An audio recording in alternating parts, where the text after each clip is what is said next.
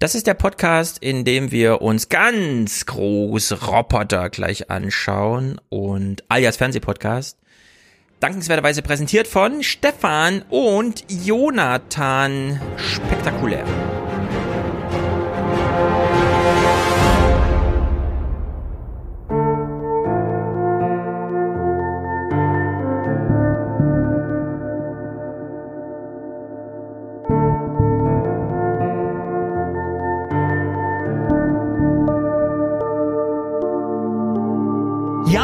1983 wundert sich Japan, dass man in Deutschland immer noch Kupfer vergräbt und nicht Glasfaser macht. Warum? Seit das so? 38 Jahren schauen die Industrieländer der Welt auf Deutschland Hm. und können gar nicht mehr fassen, was hier mit der Infrastruktur für ein Schindluder getrieben wird.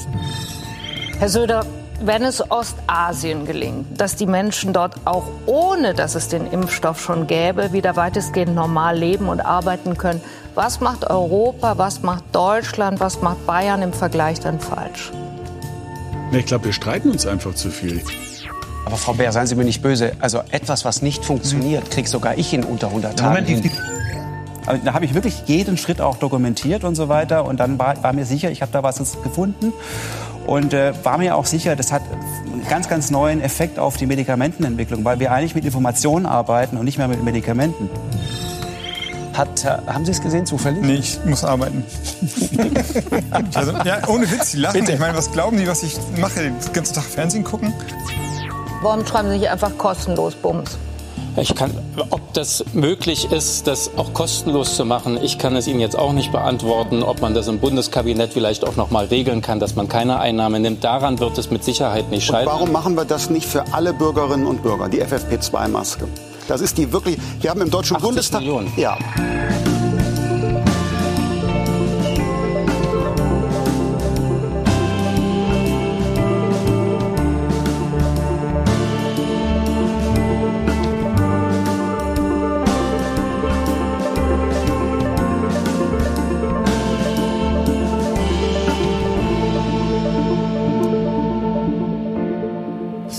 So, 80 Millionen Masken, wo kommen wir denn da hin? Wissen Sie, was das kostet? 100 Millionen. Hallo Sagt der Jenny. SPDler zum FDPler. Ja, richtig, richtig, richtig. Der macht will Geschenke machen, ja, der Liberale, und dann sagt der SPDler, ne. So, Jenny ist hier. Hallo. Wir grüßen nach Hallo Brandenburg. Stefan, hallo Chat, hallo Gäste. Hallo Gäste. Ähm, was flattert denn da? Ist das vielleicht mein Handy? Keine Ahnung. Könnte meins gewesen sein. Francesco ist hier Buonasera, ciao a tutti. Zum wiederholten Male, damit wir heute mal über Kultur sprechen, was wir heute auch ganz ausführlich tun. Und Danny, unser aller Lieblingskünstler, ist auch hier. Guten Tag. Er hat sich bequem gemacht auf einer Heizdecke Natürlich. Es ist Vor einem Holzofen. vor einem Holzofen. Und ich überlege gerade, Danny, ob ich dich jetzt wieder lauter machen muss. Ich rede einfach lauter. Ich halte mich nur zurück. Wieso bist du jetzt plötzlich so leise geworden? Bin ich zu leise? Jetzt habe Ich ich, weiß dich, nicht. Jetzt habe ich dich auf plus neun, nicht, dass jetzt die Ohren Naja, ausfliegen, wenn du. Naja, gut, aber der Kamin brennt, das ist gut. Danny macht sich's Ja. gerade warm. Ich habe im Atelier einen Holzofen. Ich muss ihn betreiben, sonst erfriere ich. Es ist kein Dekokamin. Nein. Und du, es ist nachhaltig, wir haben es eben schon geklärt. Holz äh, wächst ja nach. Genau. Wenn auch zu 99 Prozent in einem Zustand, den man hier in Frankfurt im Stadtwald nicht so gut findet, weil es nämlich alles wieder weg muss. Man hat festgestellt, alles tot. Der ganze Wald ist im Grunde, im- liegt im Sterben. Aber gut, mal gucken, wie das im Sommer dann wird. Vielleicht ist das der letzte Sommer, in dem wir noch einen Wald hier haben, um, durch den ich dann mit dem Fahrrad fahren kann. Naja, wir wollen viel Kunst gucken, äh, haben uns dazu heute verabredet und ich dachte mir aber, ganz kleinen Corona-Block nur, können wir da vorstellen, oder? Auf jeden Fall. Weil er Hoffnung verspricht. Francesco lacht, aber Francesco will auch, dass Corona rumgeht, oder? Ich hätte nichts dagegen, ich glaube da nur noch nicht ganz dran. Wie, wo, wo kommt äh, der, der Zweifel her? Das ist ein grundlegender Defetismus, der in mich gekehrt ist. Also, ähm, ja, ich, ich lasse mich positiv überraschen. Okay, dann machen wir nur ganz, ganz kleine zwei Blöcke. Schnelltests und Corona-Impfung. Denn es ist ziemlich lustig. Und wir fangen bei den Schnelltests an. Mulle ist der für uns den Chat aufräumt. Wir grüßen dich an der Stelle. Dank, das, dankenswerterweise bist du wieder da. Äh, Mules hat sich einen Test gekauft. Und hat auf Twitter die Fragen bekommen, wo hast denn den her? Was muss man da machen? Und dann hat er geschrieben, ein bisschen kreativ sein muss man schon, aber dann kann man ihn im Grunde kaufen. Kekole hat im Radio gesagt, die sind nicht ausverkauft, die Lager sind gefüllt und man könnte den eigentlich bestellen, aber in Deutschland gibt's ja immer noch den, wenn du zur Apotheke gehst, musst du auch irgendwie deinen Arztausweis mitnehmen oder so. Keine Ahnung, man kann ihn nicht einfach so kaufen. Aber wir haben seit gestern oder vorgestern in Deutschland eine Zulassung für Corona-Schnelltests, die man ohne Arzt miteinander machen kann, nämlich beispielsweise unter Lehrern. Lehrern ist es jetzt erlaubt, sich gegenseitig äh, einen Abstrich zu machen, so dass er dann auch als gültig gilt. Und wir fragen uns gestern, es ist doch Dezember. Und Helge Braun haben wir ja letzte Woche gesehen, der meinte, diesen gibt's ja erst seit September und deswegen konnten wir erst im Oktober über eine Zulassung sprechen. Deswegen schalten wir kurz zu Kikole, Alexander Kikole, der bei Markus Lanz saß und Folgendes nochmal erklärte. Ich glaube, das mit den Tests ist eine ganz wichtige Sache. Eine Information, die vielleicht nicht so viele wissen. Der Test, der Schnelltest, Antigen-Schnelltest, der jetzt in Europa, in Deutschland auf dem Markt ist, den gibt es seit März. Der hat seit März eine CE-Zulassung, eine europäische Zulassung. Nice. Wird auch heute noch in Südkorea produziert und von der Firma Roche, das ist die, die bei uns den verkauft, gibt auch andere Firmen, die, äh, das wird nur vertrieben. Das ist ein Test, den es seit März gibt. Und man muss schon fragen, Warum hat man sich nicht äh, damit schon mal eingedeckt? So ein, so ein Schnelltest ist keine Raketenwissenschaft. Das ist nicht so komplex wie mit dem Impfstoff, wo man sagen kann, wir fiebern dem entgegen. Mhm. Also da hat er sich aber schlecht mit Herrn Braun, dem Experten zum Thema Schnelltests, auseinandergesetzt. Weil wir wissen ja von Herrn Braun, wie Stefan gerade gesagt hat, die waren im Frühjahr total unzuverlässig. Das sagt uns auch übrigens der Tagesspiegel und die ganzen zuverlässigen ja. Journalisten, dass das total unzuverlässig ist. Es ist unglaublich, was wir hier erleben. Ich will irgendwann mal die große Aufarbeitung sehen, aber das ist dieser Test, von dem Kekole schon immer sprach und den kann man kaufen und die Unternehmen sind unglücklich, dass sie da keinen Absatz finden. Und wir haben das irgendwie verpennt, die mal ein bisschen auf Halde vielleicht und so. Und jetzt haben wir so 60 Millionen pro Monat, die aber nur, ähm, wie heißt das, wenn das so zugeteilt wird nach äh, Dingsterbums, also nach, äh, wer ist denn das? Ich will nicht sagen Kommunismus oder wie heißt das? Ihr wisst schon. Werden halt zugeteilt. Kann man nicht einfach so kaufen. Naja, jedenfalls, wo kann so ein Test helfen? Es war im Fernsehen und zwar am 4., also vorgestern, eine 94-jährige Oma, die haben ja zwei Schicksale, ne? Wenn die so ähm, in Pflegeheim wohnen. Sie sind zum einen ähm, weg von ihrer Familie und zum anderen sind sie in Gefahr, Corona zu kriegen und dann auch daran zu sterben. Und diese 94-Jährige hat jetzt beides erlebt, nämlich weg von ihrer Familie zu sein und Corona zu haben. Und sie wichtet das hier mal so ein bisschen. Das ist aber nur anekdotisch, also jetzt nicht falsch verstehen. Ich will jetzt keine generelle Aussage oder sowas hier rein interpretieren, aber ich fand es trotzdem ganz interessant, das mal so zu sehen. Ruth Hussmann ist 90 Jahre alt. Nach dem Tod ihres Mannes zieht sie vor drei Jahren ins Altenheim. Im Frühjahr erkrankt auch sie an Corona. Ach, das war eigentlich nicht so schlimm. Also äh, ich bin aber auch hart im Nehmen, gell. Husten, Fieber, Kopfschmerzen, wochenlang war sie in Quarantäne. Die Krankheit habe ihr jedoch weniger zu schaffen gemacht als die Isolation und das Besuchsverbot für die Angehörigen. War nicht schön. Meine Tochter hat dann immer unten im Garten gestanden und äh, im, äh, unten im Hof und ich habe ihr vom Balkon aus zugewunken. Gell? Also sie hatte Corona, meinte, da sie hart im Nehmen. Dann war sie getrennt von ihrer Familie und das fand sie nicht so gut.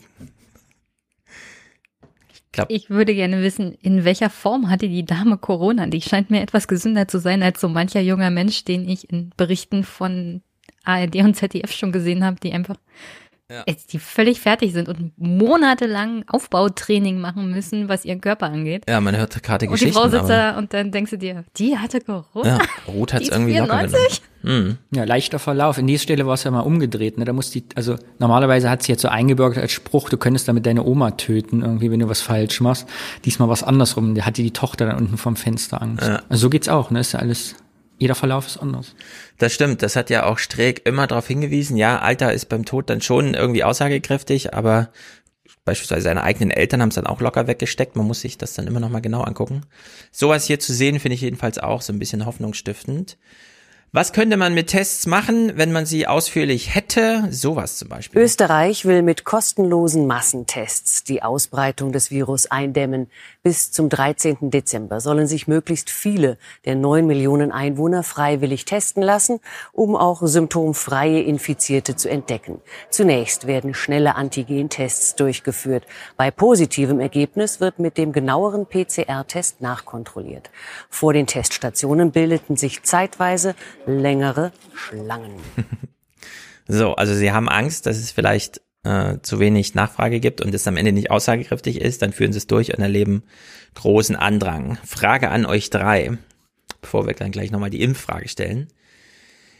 Könntet ihr einer These was abgewinnen, die ungefähr so lautet, der deutsche Staat traut sich solche Massentests nicht durch, weil er wüsste, er könnte an der Logistik scheitern und stünde dann blöd da?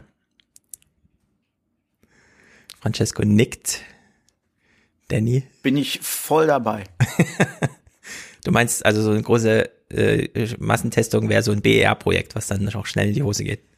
Ja, also ich glaube nicht mehr an die äh, wirkliche, ähm, an dieses ja mittlerweile Klischee des der deutschen Logistik, die so toll ist, etc. Ja. Also da bin das, ich, das ist ja, ein Irrglaube, okay. der. Hm. Ich finde Immer. das auch so ein bisschen, ja. Jenny. Aber dann müsste ja der deutsche Staat wissen, dass er absolut am Boden ist, was solche so logistischen Sachen angeht. Ich glaube noch nicht mal darüber haben sie noch eine Übersicht, dass sie gar nicht dazu in der Lage sind. Ja, ich meine. Sie können es sich einfach mental nicht vorstellen, so etwas zu tun. Ja, nicht mal hat man sich halt dafür so, ne? entschieden ne? zu natschen und den Leuten zu sagen, sie ja. sollen bitte zu Hause bleiben. Ja. Und äh, man kann sich nicht vorstellen, einen anderen Weg zu gehen. Danny, was meinst du? Könnte man eine bundesweite Testung machen oder trauen Sie es nicht zu? Gute Frage. Ich würde mich an der Stelle fragen, wenn ich in Köln sehe, was kommunal verwaltungstechnisch, wie langsam das fährt. Man muss es ja irgendwie regional runterbrechen und kommunal. Das wäre für mich die Frage. Also vielleicht könnte es die Bundesregierung aber vor Ort. Also ich wüsste bei uns zum Beispiel nicht, wie will man das schnell. Mhm. Also die, die, der Bund kann ja nicht überall selber hin, ne? Ja, aber in Köln, meinst du, in Köln könnte man das so organisieren? Das nee. ich meine, ich warte schon fünf Jahre auf Fahrradwege. Ja, genau. In Köln kann man nicht aus dem Bahnhof raus, ohne zu wissen, also mit dem Taxi, das lohnt sich nicht. Fahrräder gibt's ja nicht zu leihen. Zu Fuß, das könnte man wohl irgendwie schaffen, da kommt man aber verschwitzt an, wo man hin will. Das ist so mein Köln-Eindruck, den ich immer wieder habe, der sich immer bestätigt. Aber man plant doch schon mit den Impfzentren, die sind jetzt auch alle schon in Vorbereitung, welche Orte das sind. Ja. Insofern könnte man das mit den Massentests durchaus an den gleichen Zentren machen. Eigentlich schon. Es wäre sowieso ganz klug, vor der, vor der Impfung zu schnell testen, um zu wissen, äh, was impfen wir ja eigentlich gerade. Äh, weil man weiß ja noch nicht genau, wie es ist, wenn man gerade infiziert ist und dann so eine Impfung bekommt, was das für eine Reaktion äh, hervorruft. Ne? In der Hinsicht, genau, gibt's da einige Okay, warum ich die Frage so gestellt habe, ist wie folgt.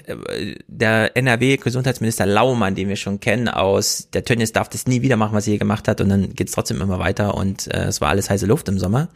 Äh, der war bei Hart aber fair und hat sich hier zu, zum Thema Impfung wie folgt geäußert. Äh, wenn der Impfstoff da ist, muss das Impfen schlicht und ergreifend klappen, weil wenn es nicht klappen sollte, werden die Leute das unseren Staat nie vergessen. Das ist auch eine wichtige staatspolitische Aufgabe dass das wirklich gut abläuft. Und ich sage mal, ich habe natürlich am meisten Sorgen, es hinzukriegen, kranke Menschen, die nicht in Einrichtungen leben, zu impfen.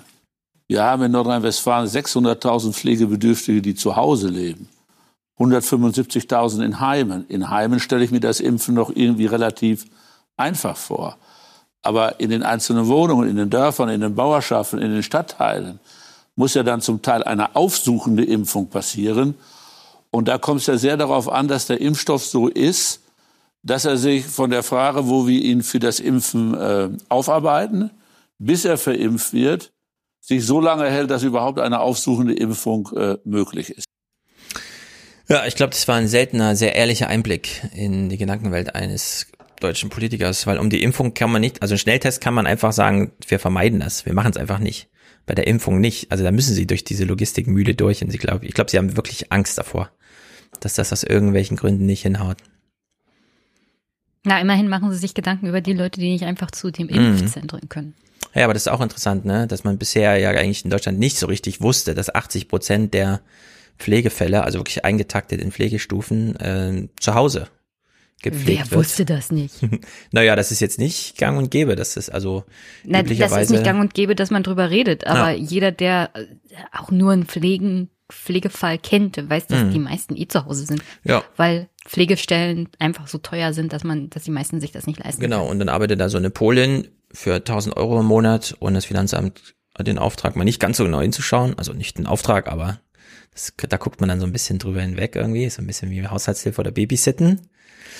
Und ja, jetzt ist es halt, jetzt stößt diese Art der Dezentralität so ein bisschen an ihre äh, Impfungsgrenze, ja. Also da kommt man dann nicht so leicht hinterher wie in Ländern, in denen es grundsätzlich erstmal nicht so viele alte Menschen gibt. Das muss man ja auch sagen. In Deutschland sind wir ja ein unglaublich altes Land. Das kriegen wir jetzt nächstes Jahr mal richtig äh, sozusagen, da wird's mal offenbar, wie alt wir wirklich sind, wie viel Risikogruppe Alter hier tatsächlich drin ist. Aber Laumann ist zuversichtlich. Wenn wir nachher Impfstoff genug haben, und die Impfstätten sich eingespielt haben, gehe ich schon davon aus, dass wir in einem Land wie Nordrhein-Westfalen am Tag in der Lage sind, zwischen 80 und 100.000 Leute zu impfen. Aber bis man dann 16, 17 Millionen Menschen geimpft hat, äh, braucht man schon ein bisschen Zeit. Äh, unsere Apotheken sagen mir, dass sie schon in der Lage sind, uns am Tag 100.000 Impfdosen aufzubereiten, auch unter sterilen Bedingungen. Also äh, wir sind hier schon in den Gesprächen mit den Verantwortlichen relativ weit.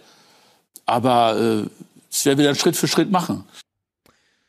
100.000 in NRW, das hieße, Danny, du bekommst vielleicht im August einen Brief, in dem es heißt, kommen Sie nächste Woche 17.30 hierher und lassen Sie sich impfen.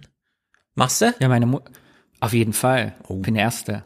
Während meine Mama ja total beleidigt ist, sie wohnen ja auch in Köln, meine Eltern, und mein Vater ist über 75, meine Mutter ist 74. Und jetzt gab es ja die wohl die ersten Regelungen, die verkündet von NRW, dass Leute ab 75 geimpft werden. Und jetzt ist meine Mama total beleidigt. Ist deine Mama da so hinterher, ja? Will sie unbedingt? Ja, wir lassen uns alle impfen hier. Wir sind alle pro Impf. Ja.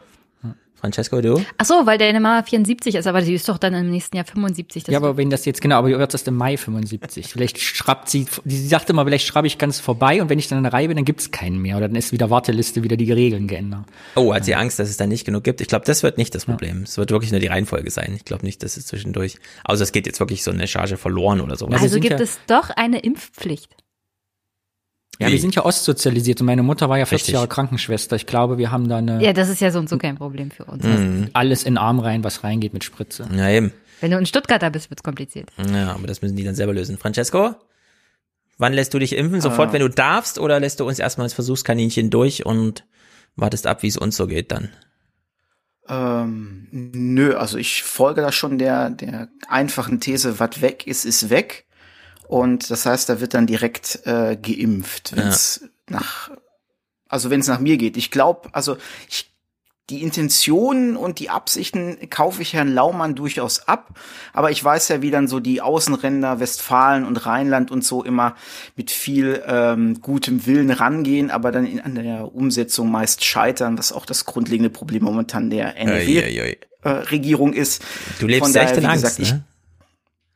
Ich, ich höre das so Ja, aus. also ich das, also ich meine, das sieht man an Laschet auch immer ganz gut und so. Und das sind alles Leute, die können super irgendwie auf dem Schützenfest oder beim Karneval, was auch immer, mhm. connecten und sich darüber dann halt in diese Position bringen. Aber wenn es um die Umsetzung geht, ähm, wie gesagt, also ich lasse mich positiv überraschen. Ich glaube da aber so einfach noch nicht dran. Hm. Ja, also ich bin ganz froh, dass ich so ein bisschen Grundvertrauen in diesen Gottschalk hier, äh, unseren Gesundheitsamtschef habe, der das so ein bisschen bisher irgendwie ganz lässig gemanagt hat auch nicht zu übernervös und so. Naja, ich habe jetzt rausgehört, wir haben ja mit Jenny letzte Woche schon drüber gesprochen. Jenny, du, du hast ja Vorbehalte. Und ich kenne viele Frauen, die Vorbehalte ah. haben. Und dann rede ich mit den Männern und die sind immer hinterher. Und dazu hat Monika Sieverding, ist eine Psychologin, äh, eine ganz interessante ich habe keine Beobachtung. Vorbehalte gegens Impfen. Ich finde nur, man darf ruhig mal fragen, was ist da drin? Ja. Welche Langzeitfolgen gibt es? Aber wenn du jetzt irgendwelche Brief, Schäden, die zu erwarten. Wenn du jetzt einen Brief kriegst, wo drin steht, 3. März, 10.30 Uhr, wird's Als ob ich mich weigern darf. Es gilt hier bei mir das gleiche wie bei Thomas als Lehrer ja. im öffentlichen Dienst. Entweder ich nehme die Impfung an oder ich darf mich von meinem Job verabschieden. Also insofern habe ich so und so keine Wahl. Also, aber widerwillig. Oder, also wenn du es. Ich will schon gerne geimpft werden, ja. Stefan. Nicht, das Problem ist nur, dass ich halt nicht weiß, welche Folgen wird das haben? Also wir haben dazu leider keine Langzeitstudien. Also lasse ich mich impfen und hoffe, dass alles gut geht. Mhm, genau. Und diese Art der Vorbehalte, und das fand ich wirklich interessant, weil das ist üblicherweise umgedreht. äh, hat hier die Monika Sieverding mal aufgedröselt. Das fand ich wirklich interessant, weil das trifft sozusagen jedes Gespräch, das ich so darüber führe. Wir haben zum Beispiel Forschungsprojekte gemacht, da ging es um die Anspruchnahme von Krebsfrüherkennungsuntersuchungen. Da gehen Männer nicht so gerne hin, das verdrängen die immer, vergessen die immer, werden von ihren Frauen dahin geschubst. Und das ist in anderen Bereichen präventiven Verhaltens auch so. Also Ernährung oder Stressbewältigungstrainings habe ich mal für die Betriebskrankenkassen in Berlin durchgeführt. Da, da sitzen Frauen oder Männer, die von ihren Frauen hingeschickt worden sind. Und äh, hier ist es jetzt zum ersten Mal in meiner langjährigen Forschungstätigkeit anders. Es, es, Männer haben weniger Angst vor der Impfung. Sie trauen sich eher zu, sich impfen zu lassen, auch wenn andere in ihrem Umkreis noch nicht so weit sind. Sie haben weniger negative Gefühle zu der Impfung. Und äh, ich gehe davon aus, dass jetzt ausnahmsweise mal die Männer die Vorreiter sein Haben Sie werden. eine Erklärung dafür? Ja. Sind Männer mutiger oder wollen Sie Nein. einfach schneller wieder Krebs kann man äh, verdrängen. in die Kneipe, ja- um ein Klischee zu bewegen? Es kriegt ja nicht jeder Krebs und man kann, wenn man Glück hat, nie zu einer Krebsfrüherkennungsuntersuchung gehen und man hat Glück gehabt und es er- erwischt einen nicht. Aber das mit Corona kann man nicht leugnen. Das betrifft jeden überall auf der Welt. Und ich glaube, Männer gehen da jetzt pragmatischer mit um und sagen, okay, das Problem wollen wir jetzt vom Tisch haben. Und es gibt noch einen anderen Erklärungsansatz, diese negativen Gefühle, also größere Ängste und Sorgen bei Frauen, die könnten möglicherweise damit zu tun haben, eine Bielefelder Arbeitsgruppe hat das erforscht, äh, digitale Gesundheitskompetenz ist normalerweise auch größer bei Frauen, aber in Bezug auf Covid-19 nicht. Äh, Frauen fühlen sich von den vielen Informationen, es ist ja jetzt schon dieser Begriff Infodemic äh, benutzt, also ähm, fühlen sich stärker verunsichert als Männer. Und meine These wäre, äh, Männer informieren sich gar nicht so viel wie Frauen. Ich glaube nicht, dass Männer jeden Abend so einen ARD-Brennpunkt geguckt haben. Und ich fürchte, dass Frauen sich viel mehr informieren und dann aber auch mehr über Nebenwirkungen und sonst was erfahren, was sie alles nicht so verarbeiten können. Und das verunsichert Frauen dann mehr. Mhm. Francesco, was meinst du? Ja, wenn wir schon bei solchen relativ platten Argumenten zwischendurch sind, ist vielleicht ist es auch einfach nur, weil Männer Technik geiler sind. Das ist ein geiler neuer Impfstoff, eine neue Technik dahinter auch. und so. Ich bin so fasziniert von diesem Impfstoff, ne? Das ist wirklich unglaublich. Ich lese morgen mit Wolfgang so einen Text, äh, wo das auch nochmal ein bisschen erklärt wird. Das ist äh, unglaublich faszinierende äh, Sachen. Deswegen, umso mehr man sich dafür informiert, umso mehr kann man auch ähm, wirklich eine gewisse Attraktivität für diese Impfung da. Jedenfalls, es gab einen ganz tollen Fernsehmoment. Ich saß ein bisschen davor und wir werden gleich, wir werden gleich bei Lanz jemanden sitzen sehen, der erzählt einfach. Und da um ihn herum sitzen die Frau Dunz und der Lanz und irgendwelche Leute und alle himmeln ihn an. Also falls ihr es nicht seht, weil ihr den Podcast nur hört, ne? Es geht um Ingmar Hör. Schon mal gehört? Ich auch noch nicht, aber er wird wahrscheinlich äh, morgen oder übermorgen, eventuell auch erst nächste Woche, den Me Sondermedizin-Nobelpreis dafür bekommen.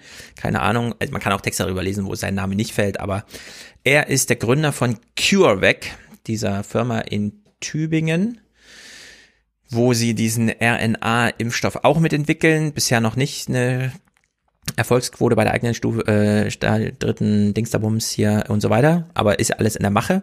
Er hat jedenfalls das Prinzip mitentwickelt, nachdem jetzt diese ganzen Unternehmen Bayern, Tech und so weiter das machen. Und Lanz hat ihn eingeladen. Und er sitzt jetzt mal da und erklärt das Prinzip. Ich finde, es ist super einfach nachvollziehbar. Man versteht sofort, worum es geht, wie es funktioniert. Und äh, falls ihr zuschaut, schaut in die Gesichter der ihm Zuhörenden im Nahfeld. Ja, ist wirklich unglaublich, dass man, also wirklich äh, ein sehr auf, aufheiternder Fernsehmoment in diesen dunklen Corona-Zeiten. Was spritzen Sie da genauer? Jetzt mit Blick auf Corona zum Beispiel, auf dieses Virus. Was spritzen Sie da rein? Information, ein Protein zu machen, also ein Eiweiß zu machen. Also das Zell, die Zelle kriegt praktisch eine Software, wie sie dann diese Eiweiße machen können. Äh, und in dem Fall sind es Schutzeiweiße, also praktisch Impfstoffe, die eine Immunantwort hervorrufen.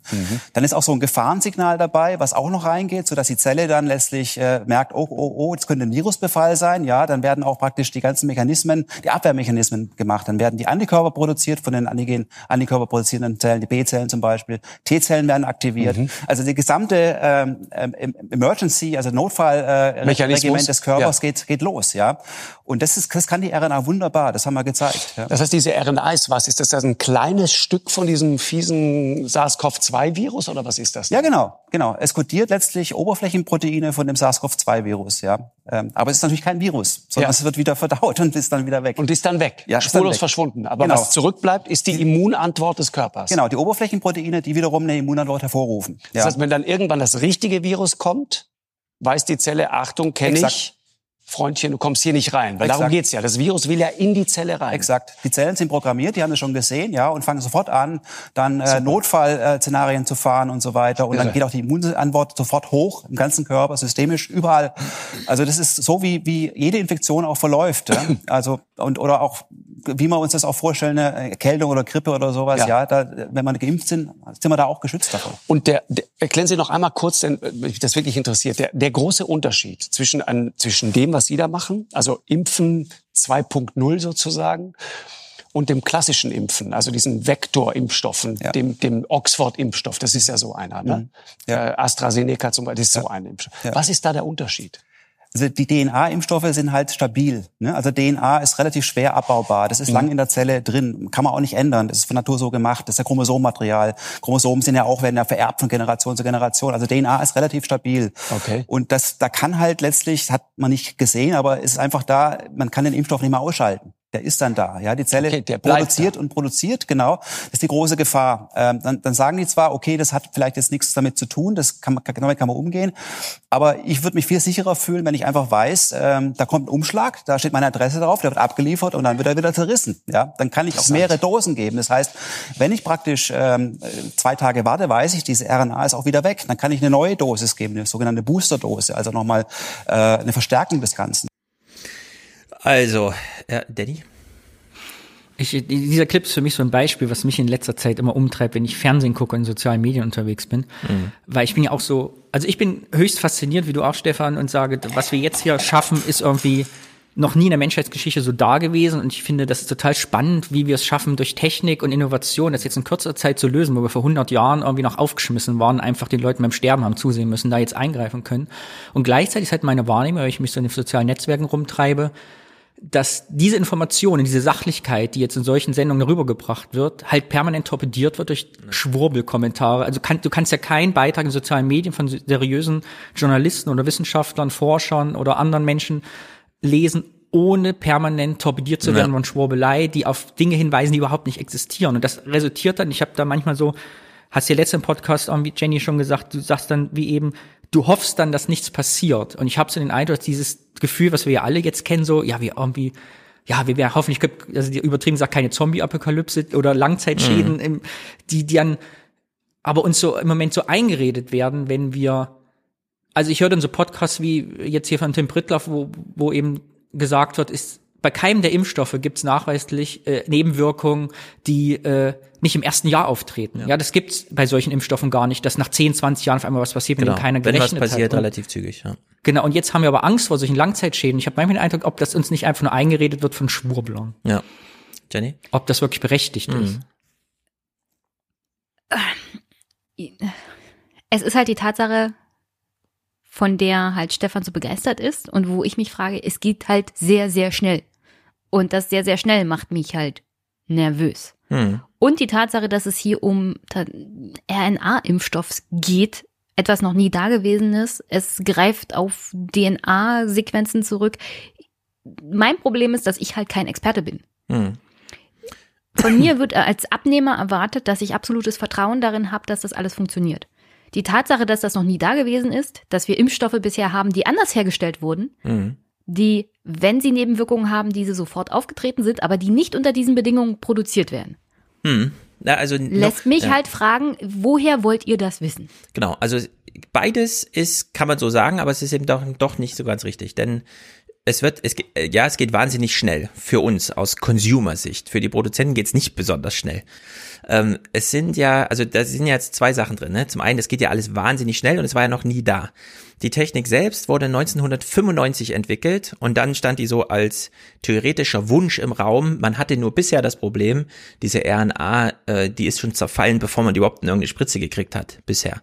Ja, deswegen auch diese ganzen Sonderbarkeiten, minus 70 Grad, damit es überhaupt mal ein paar Wochen hält. Und wenn man es dann aufgetaut hat, also aufgetaut auf minus 20 Grad, dann hat man nur noch drei Tage Zeit und so weiter. Dann kommen so viele, die, ich habe auf Twitter auch gelesen, ne?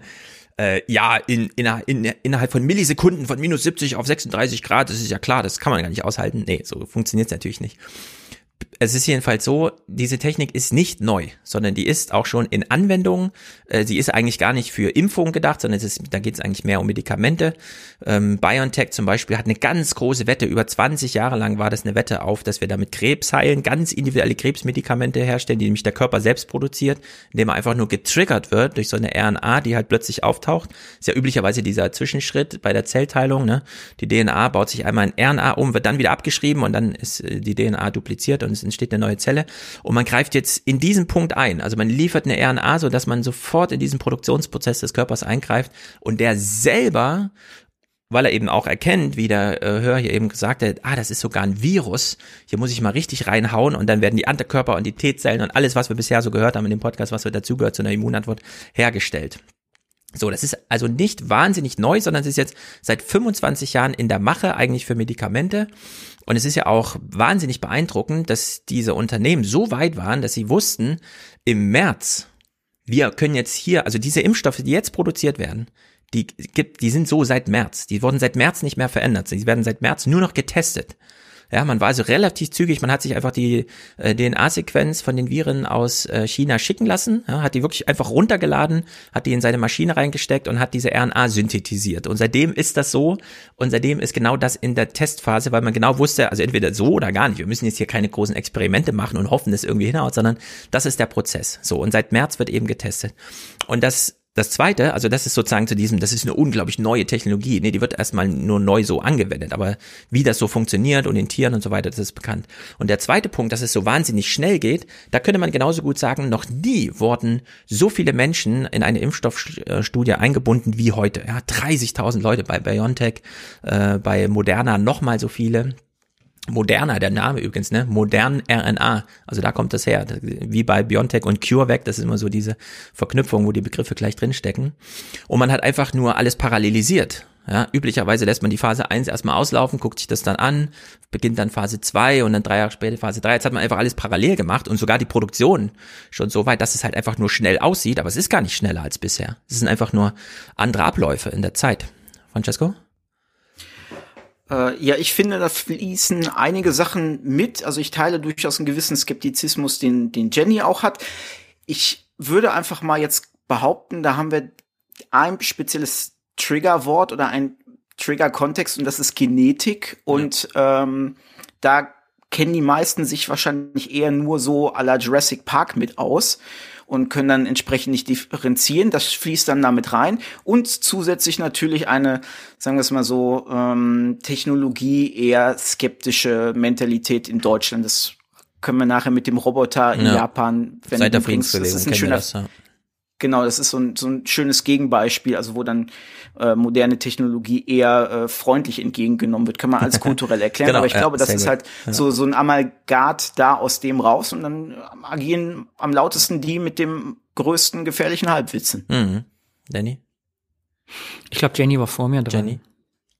Äh, kurze Reaktion auf eine Frage aus dem Chat. Jan B.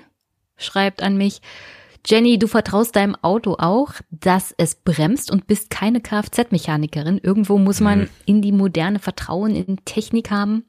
Sonst kannst du deinen Alltag gar nicht bewältigen. Ich bin keine Kfz-Mechanikerin, aber ich weiß genug über mein Auto, um zu wissen, wenn die Bremsen nicht funktionieren und warum. Das ist ein großer, großer Unterschied zu Biologie in meinem Körper. Und alles das, was damit zusammenhängt, dass ich wirklich nicht verstehe und 100% Vertrauen haben muss, dass wenn Ärzte irgendwas herstellen, ja. das auch keinen Scheiß mit meinem Körper macht. Das ist ein großer Unterschied zu meinem Auto, das eher unterkomplex ist im Vergleich zu dem ja, menschlichen genau. Körper. Genau, also zum Vertrauen sage ich auch gleich Francesco was, ja, recht. ganz wichtig. Natürlich hat Francesco recht, äh, die, das Triggerwort ist hier Genetik, wo man durchaus immer mal ein bisschen skeptischer ist, weil man genau weiß, mit Genetik kann viel Scheiß auch gemacht werden. Mhm. Ich habe ja nur Bedenken. Das heißt nicht, dass ich die Impfung mir nicht holen werde, wenn ich dran bin. Ja. Aber ich finde durchaus, dass man über diese Bedenken reden kann und soll und sich dann auch mit entsprechenden Experten nochmal kurz schließt, damit die ausgeräumt werden und man keine Panik verbreitet. Mhm. Danny? Also ich habe für mich beschlossen, Vertrauen da ganz rauszulassen. Echt? Es gibt jetzt, ja, CureVac, Biotech und Pfizer. Traue ich ja mhm. durchaus den Chefs noch zu, wie bei Wirecard. Irgendwie denken, scheiß, was habe ich gemacht und hau aber auf die Bahamas. Aber ja. Pfizer ist der größte Pharmahersteller der Welt. CureVac, BioNTech.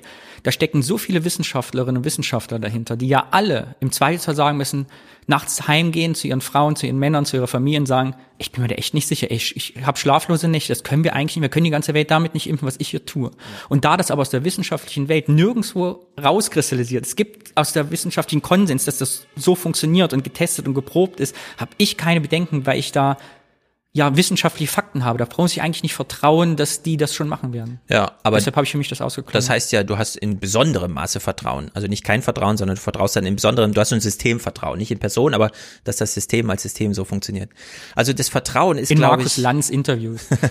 ja, ich meine, die Vertrauenssache ist, glaube ich, insbesondere jetzt gefordert, denn ja, man kann zwar ähm, so einen Prototyp jetzt irgendwie herstellen und den dann auch irgendwo ähm, ne, durchchecken lassen, aber am Ende ist ja eine Impfdosis, die kommt dann aus irgendeiner Fabrik und wir haben ja ehrlich gesagt auch schon von BioNTech gehört, dass sie jetzt nicht 100 Millionen, sondern nur 50 Millionen dieses Jahr schaffen, weil die ersten Produktionschargen auch schon nicht den Qualitätsanforderungen entsprochen haben und sie deswegen runtergeschraubt sind. Dann müssen die Briten jetzt nochmal überlegen, wie sie das handhaben, denn die Briten haben sich ja sozusagen die erste Ladung äh, reserviert, indem sie diese Notfallzulassung haben. Äh, ja, also da ist sozusagen das Vertrauen im Besonderen äh, gebraucht. Nur was jetzt hier ja bei dieser Technologie, die da im Einsatz ist, ich vertraue zum einen der Technologie viel mehr als den bisherigen Impfstoff. Äh, Varianten, die es so gibt, weil wir es hier ja mit damit zu tun haben, dass so ein Virus genommen wird und dann wird alles aus dem Virus rausgestrichen, was die Krankheit verursacht. Und es bleibt wirklich nur das drin, was der Körper erkennt als, ah, das ist erstens ein Eindringling und zweitens ein gefährlich, also ein Virus. Und genau diesen Teil, den synthetisiert man.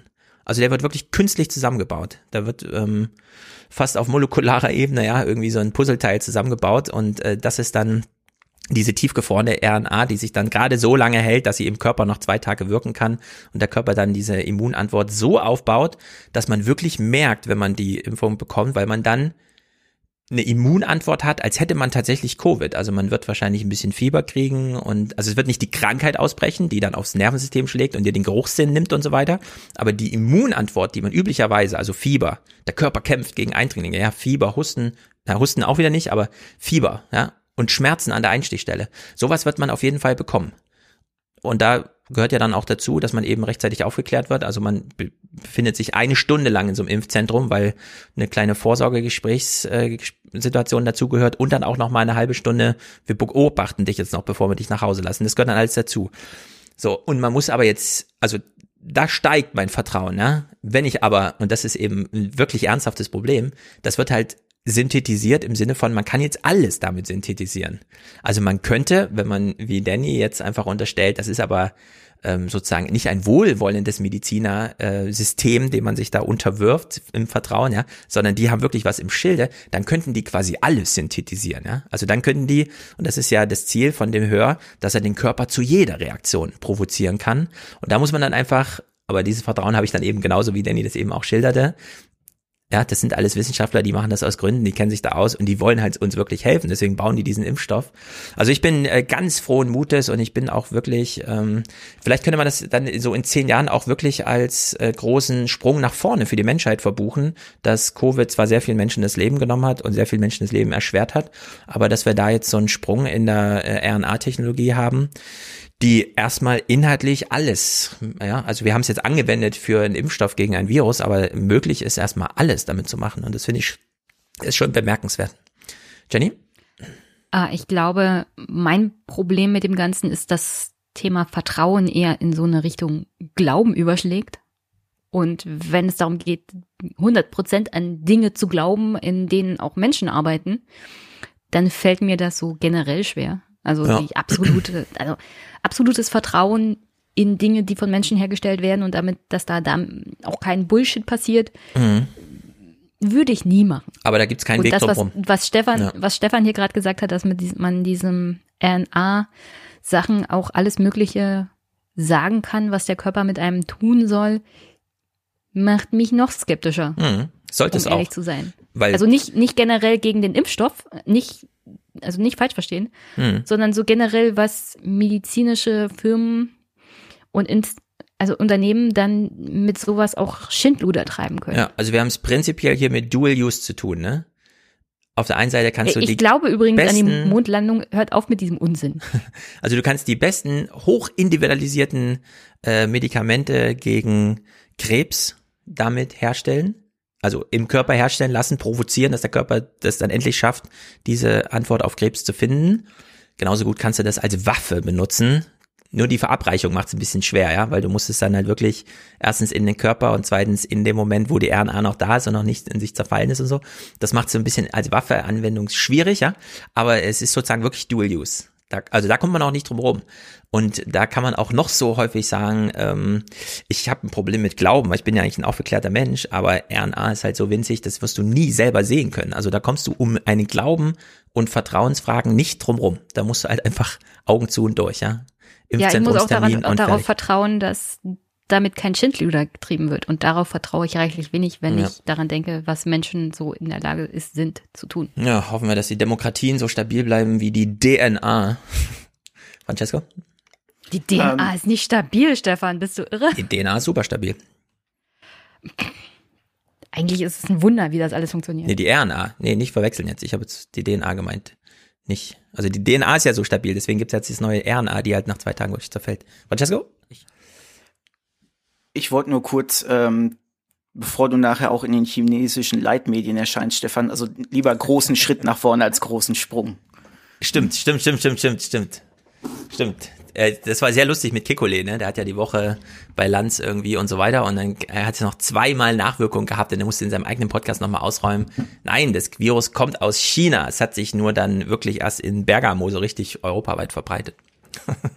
Na, ist es denn nicht in Italien auch nochmal, also in Europa, so ist doch die Untersuchungslage, ist es nochmal mutiert und das hat die Ansteckung noch gefährlicher Nee, gemacht? das nicht. Es ist nur mutiert im Sinne von, dass man die Mutation erkennt und deswegen die Zurechnung machen kann, wo es herkommt. Aber es ist jetzt nicht gefährlicher geworden dadurch. Danny? Ich wollte nur sagen, mir ist, während ihr gesprochen habt, eine dritte Möglichkeit eingefallen, Mhm. als Beamter oder Beamtin sich entweder impfen lassen oder kündigen. Man könnte zu einem Schwurbelarzt gehen von Querdenken, der einem dann eine Kochsalzlösung spritzt, aber einen Test ausstellt, man wäre geimpft Das worden. funktioniert nicht, Danny, Das ist weil wir zu Amtsärzten gehen müssen und in diesem Fall definitiv dann zu dem jeweiligen Impfzentrum. Naja, und aber wir das, müssen das nachweisen. was Danny eben gemeint hat, ist ja tatsächlich Realität. Wenn du jetzt neuere Impfstoffstudien dann noch machen willst, während es schon echte Impfung gibt, kannst du ja wirklich sagen, ich kann mich hier nicht impfen lassen, weil ich bin gerade in der Studie eingeschlossen. Also es könnte sein, So, dass ich das schon geimpft bin oder auch, und dann muss man den Arzt bestechen, dass man äh, das Placebo kriegt. Ja, das darfst du übrigens auch nicht einfach so machen. Was? Mit deinem, also mit deiner Gesundheit Schindluder treiben, dafür kannst du sogar bestraft werden als Beamter. Wie, was meinst du jetzt? Wenn man was zum Beispiel macht? Sich in eine naja, Studie wenn einschließen du lässt? solchen, an solchen Studien teilnimmst, ohne davon jemanden was zu sagen, kannst du deine Beihilfe oder sowas verlieren. Also auch solche Sachen darfst du nicht einfach so als Beamter machen. Ja, aber Das die Krankenkassen so- werden doch also nichts dagegen wenn haben, du, wenn man wenn sich du an, Studien Wenn du an oder? medizinischen Studien teilnimmst, musst du das sogar genehmigen lassen. Hm. Was ist denn da los bei den Beamten? Das ist ja unglaublich. Naja, du bist ein, also du bist dem Staat verpflichtet, der hat in dich investiert. Also du darfst nicht einfach so mit deinem Körper Schindluder treiben Ges- deiner Gesundheit, weil der Staat muss ja auch dafür aufkommen. Aha. Ich glaube, Jenny. Aber deine Seele gehört dir noch, oder? Ja. Jenny bringt sich hier immer in so eine? Opferrolle, weißt du? Lebenslang abgesichert, während wir über Kunst sprechen wollen und Künstler, freie Künstler und dann Es, ist Jenny es tut immer mir die, ja die sehr Opfer. leid, dass ich nur darüber informiere, dass selbst mein Körper mir nicht hundertprozentig gehört, weil ich eine Verantwortung gegenüber dem Staat habe. Ja, der hab Staat mal- holt sich diese ja. Verantwortung zur Not zurück. Frage an den Chat, wie ist denn die weibliche Form von Opfer? Die Opfer? Nee, die Opferin. Die Opftess. Ich glaube, es ist das Opfer. Das Opfer. Ich Und hatte während der Ausbildung Kolleginnen, Ja. die die Anweisung vom Amtsarzt hatten, so und so viel Kilo abzunehmen während ihrer Ausbildung. Sonst kriegen sie kein, kein grünes Nicht beim Naja, nächsten bei 300 Gesundheitscheck Kilo, und werden nicht mal. verbeamtet. Also, äh, ich erzähle hier keinen Mist. Nein. Irgendwas flattert hier schon wieder. Das ist irgendwie mein Handy, oder? Ich gehe mal in Flugmodus. Okay, ich will auf jeden Fall noch einen zweiten Ingmar-Hörclip äh, hören, äh, gucken, denn es ist einfach, ich finde es einen großartigen Typen. Er hat das Leuchten in den Augen. Seit 20 Jahren verbrennt er das Geld von Elon Musk, Bill Gates und wem auch immer. Er hat noch nie Gewinn gemacht und kriegt trotzdem dafür einen Nobelpreis wahrscheinlich. Ich versuche, wie man Informationen in den Körper gehen kann, dass ein Eiweißstoff gemacht wird. Das natürliches Prinzip. Und ich versuche, das heißt, Sie versuchen eine Reaktion des Körpers genau. hervorzurufen. Ich versuche eigentlich den Körper zu programmieren, dass der genau das macht, was ich will. Ja, und das ähm, sind dann diese Bodenstoffe, die DNA, Chromosomenmaterial. Ja. Und die kleine Schwester, die RNA, die es okay. auch gibt. Ja, ähm, Chromosom haben wir alle und äh, aus Chromosomen wird die RNA gemacht und die RNA macht dann die Proteine und dann okay. zerfällt die auch ganz schnell wieder. Das ist so der Prozess, der stattfindet. Okay. Und ähm, die RNA stand überhaupt nicht im Fokus der Wissenschaft, weil das war sozusagen das Stiefkind, ähm, weil es einfach sehr schwierig war, mit RNA zu experimentieren, weil die ganz schnell wieder weg war. Deswegen haben die ganzen Wissenschaftler nur mit der DNA experimentiert. Und ich habe dann eigentlich einfach als Kontrolle dann diese labile RNA genommen, okay. weil klar, die ist ganz schnell wieder weg. Und das Horeca-Moment war dann zu sehen, dass diese RNA-Kontrolle viel bessere Immunantworten gemacht hat wie diese DNA. Das hat ja nicht sein dürfen. Und habe ich gedacht, was ist denn da? Habe ich das vertauscht? Ja, oder habe ich ja irgendwie einen Fehler gemacht und so weiter? Habe das Experiment wiederholt. Und auch da war es wieder so. Und das war dann so der Heureka-Element, wo ich gedacht habe, Mensch, das war was wirklich Großes, was da entdeckt worden ist. Ja, und habe okay. natürlich dann auch äh, sofort mit meinem äh, Professor da gesprochen, der auch gemeint hat, das kann nicht sein, Ingmar, das kann nicht sein. Mach das nochmal, das Experiment. Und dann? Ja, immer noch das Gleiche, ja. Also, da habe ich wirklich jeden Schritt auch dokumentiert und so weiter. Und dann war, war mir sicher, ich habe da was gefunden und äh, war mir auch sicher, das hat einen ganz, ganz neuen Effekt auf die Medikamentenentwicklung, weil wir eigentlich mit Informationen arbeiten und nicht mehr mit Medikamenten. Ja, also das ist seine Lebensgeschichte. Der ist so sympathisch, der kann uns ja, gar super nicht Typ, ne? Vor 20 Jahren ja, als Typ macht mir Angst. als Promovierender im, im, im Studium ja, Sasadan hat diesen hat diese Beobachtung gemacht. Francesco, du hast dich gemeldet, ich habe es genau gesagt. Ja, ähm, was mir auch wieder dann ins Ohr gesprungen ist, er hat von Programmieren gesprochen, auch mhm. nochmal mhm. so ein ähm, Aber weil es genau das ist. So, ja. ja, ich, ich habe da, ich mhm. persönlich habe damit kein Problem, aber mir geht's ja drum, also, oder wir reflektieren ja auch immer, wer guckt dazu, wer hört zu und ähm, ja, also. also der Nobelpreis für Biologie dieses Jahr ging für diese Genschere raus, wo man wirklich ins Genom eingreift und sagt, diese kleine Amino-Schnipselchen, das nehme ich jetzt mal raus und das mache ich da rein und dann klebe ich das wieder zusammen und dann sollte ich das mal schön reproduzieren. Ne? Also wir sind mitten in dieser Welt und ich finde nicht, dass die Wissenschaftler jetzt da irgendwie Rücksicht nehmen müssen auf irgendwelche Leute, die dann doch nochmal aus auch verständlicher Unsicherheit darüber eine Demonstration in Frankfurt beginnen, von denen ich dann auf Google News lese, während ich sie verpasse. Aber er soll von Programmieren sprechen, er soll von der synthetischen RNA sprechen und von allem, was dazugehört. Ja, darüber, also man kann das so framen, mhm. weil dann hat man mehr Vertrauen, wieder dieses Wort, darin, weil man ja denkt, wenn man etwas programmiert, kann nichts schiefgehen. Ich, ja, also, ich finde es auch ganz toll, dass das er sehr, sehr so begeistert. Ja, ja. Ich bin jetzt, also ich bin auch begeistert. Er ist, er ist ja sehr begeistert davon, was er entdeckt hat und das ist auch richtig toll. Nur, ja. auch hier, ich glaube noch nicht mal, dass jemand wie er da Schindluder treiben will oder könnte, weil er möchte, so kommt es mir so, also so kommt es mir vor, damit auch Menschen helfen. Mhm. Aber nicht jeder Mensch, der mit sowas arbeitet, möchte anderen Menschen helfen oder ja. ihre Vorgesetzten. Man könnte, man könnte diese DNA-Schere nehmen, man könnte das nehmen, was Herr Höher da entdeckt hat und man könnte den Körper dazu zwingen, etwas zu produzieren, was den Menschen dann krank macht oder umbringt. Genau, absolut Dual Use. Allerdings haben wir selbst in China gesehen, dass sie sehr unglücklich waren als Regierung, als plötzlich dieser eine Mediziner kam und meinte, ich habe ja mal äh, diese dieses Kind ohne ähm, AIDS-Anfälligkeit getestet. Der war nämlich dann auch ich glaube, der ist immer noch verschwunden, ja. Man weiß nicht, wo der ist und so. Man hat seitdem nichts mehr von dem gehört. Ja. Und der Hinsicht, selbst die sind da irgendwie alarmiert. Aber wir wissen nie, was dann in 20 oder 30 Jahren ist, ja. Also ähm, Yuval Noah Harari warnt ja seit Jahren davor, dass die Biotechnologie neben der Atombombe und so weiter die große Gefahr äh, fürs 21. Jahrhundert wird. Und man dachte bisher so, ach naja, was soll schon, ja. Und jetzt sehen wir innerhalb von einem halben Jahr, Corona kommt und das ist plötzlich die Erlösung, ja. Und das kann natürlich im Vorzeichen umgedreht werden und dann sieht das alles ganz anders aus, das stimmt. Denn wir wissen also alle ich will nicht. wirklich kein Spaßverderber sein Ja, oder nee, Hoffnungsverderber. völlig also das mit der also die Entdeckung der Spaltung des Atoms hat auch Mhm. sehr viele äh, positive Effekte gehabt, will ich ja gar nicht sagen. Und auch die Wissenschaftler waren alle sehr, sehr begeistert. Bis man Hiroshima hatte. Und Genau. dann waren Bernd? selbst die Wissenschaftler davon schockiert, was sie getan haben. Ja, Bernd hat gerade im Chat geschrieben, die Zelle ist eine biologische Maschine und das stimmt. Was er uns hier eigentlich sagt durch die Blume ist, unser Körper kann ganz schön das machen, was jemand anderes von diesem Körper will, ohne dass unser Bewusstsein noch eine große Rolle dabei spielt. Und ehrlich gesagt, ich wünschte mir, Schirmacher wäre noch am Leben, weil das wären diese Machtfragen, ja. Auf diese hat Schirmacher so ganz sensibel reagiert. Selbst wenn du willst, ja, muss dir nur einer eine Spritze geben und dein Körper macht genau das Gegenteil von dem. Und ja, hängt sozusagen an den Fäden eines anderen Marionettenspieler und in deren Sicht gibt's da schon noch einiges zu diskutieren. Aber Schritt Nummer eins ist eben Corona-Bekämpfung und dafür ist es einfach ein Segen. Ja, also an der Stelle nochmal, Ja. vielleicht Ja. ist man auch als Frau da ein bisschen sensibler Ja, als wahrscheinlich. bei, zum Beispiel bei seinem PKW. Ja. Dass man absolut kein, keine Kontrolle darüber hat, Mhm. was dein Körper macht. Also die, diese ausgeliefert sein auf der einen Seite an die Medizin, vor allem bei Frauen ist das ja auch immer so ein Thema, unter anderem die Pille und so. Also Medizin hat schon ziemlich viel auch mit dem Körper von Frauen gemacht. Und Frauen haben da mehr drunter zu leiden als Männer, behaupte ich jetzt mal. Stimmt wohl, ja. Weil Männer machen sich, glaube glaub ich, auch manchmal nicht so viele Sorgen darum. Wir haben es ja vorhin Ja, gehört. na ja. Ah, wir gehen doch nicht zur Vorsorge. Absolut.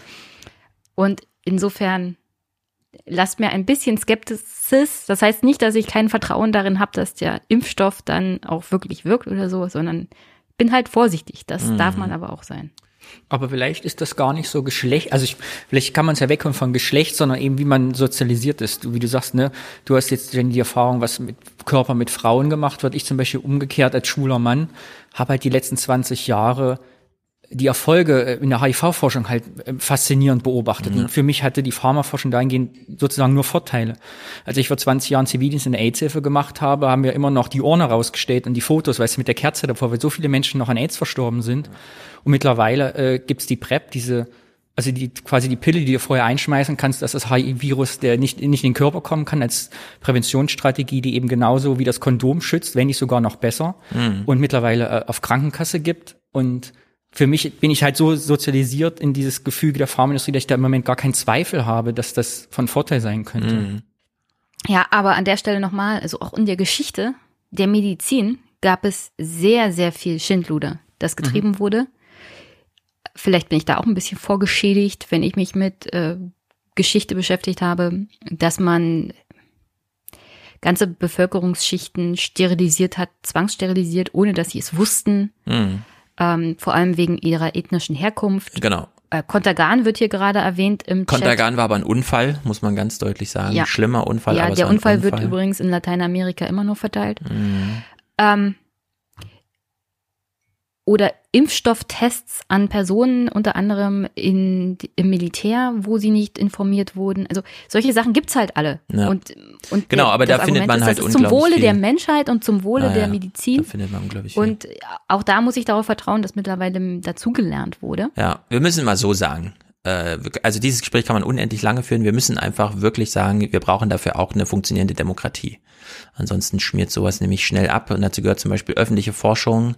Äh, klar, das ist jetzt erstmal alles in Unternehmen passiert. Das finde ich schon ein echtes Problem. Auch wie ähm, Drosten da reingegangen ist in das Thema, als er meinte, also ich bin kein Immunologe und äh, das können sowieso nur Unternehmen machen, das schaffen Universitäten gar nicht. Da habe ich auch schon so ein bisschen geschluckt. Ja, da dachte ich, nee, das ist irgendwie nicht der Anspruch, den ich so habe an diese Art der Technologie, bei der wir eigentlich Hoheit über die Schlüsseltechnologie haben wollen.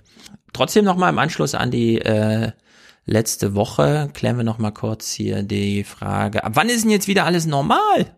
In dem Falle diskutieren Laumann und Ranga Yogeshwar. Vor einigen Wochen hätte ich noch gesagt, dass Konzerte und Feste im herkömmlichen Sinne erst Ende 2021 oder 2022 wieder möglich sind. Jetzt glaube ich, dass wir für Personen, die geimpft sind, schon im Sommer ein ganz normales Leben ermöglichen können.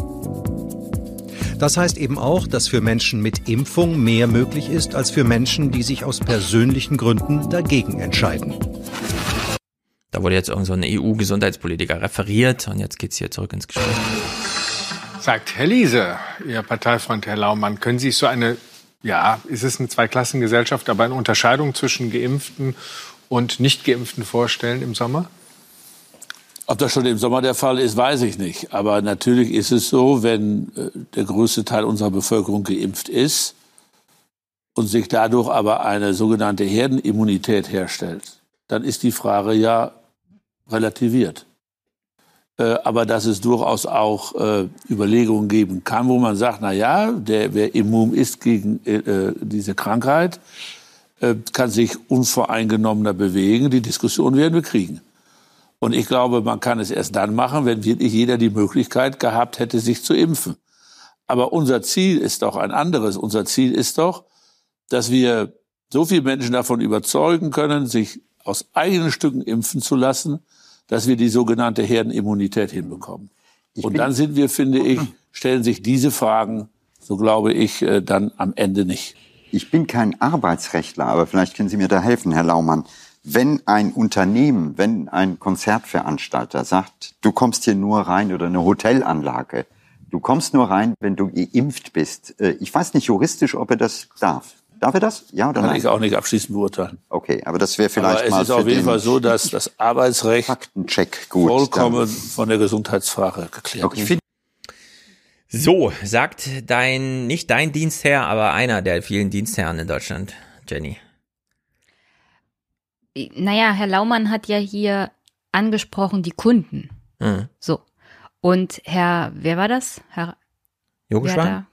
Yogeshwar, Yogeshwar hat ja die Arbeitnehmer angesprochen. Das, ich würde jetzt mal sagen, das sind zwei verschiedene Ebenen, weil der Arbeitgeber hm. beziehungsweise das jeweilige Unternehmen oder Veranstalter hat natürlich das Hausrecht und kann sagen, wer nicht geimpft ist, kommt hier nicht rein und darf nicht mitfeiern oder solche ja. Sachen. Das ist erstmal der erste Punkt. Arbeitgeber können durchaus den Arbeitnehmern vorschreiben, dass sie sich bitte zu impfen haben. Ähm, wer das nicht tut, hat die freie Wahl, sich wieder dem Arbeitsmarkt zur Verfügung zu stellen. Ja, aber dazu habe ich eine Frage. Ähnlich läuft das hm. übrigens auch beim Thema Beamte.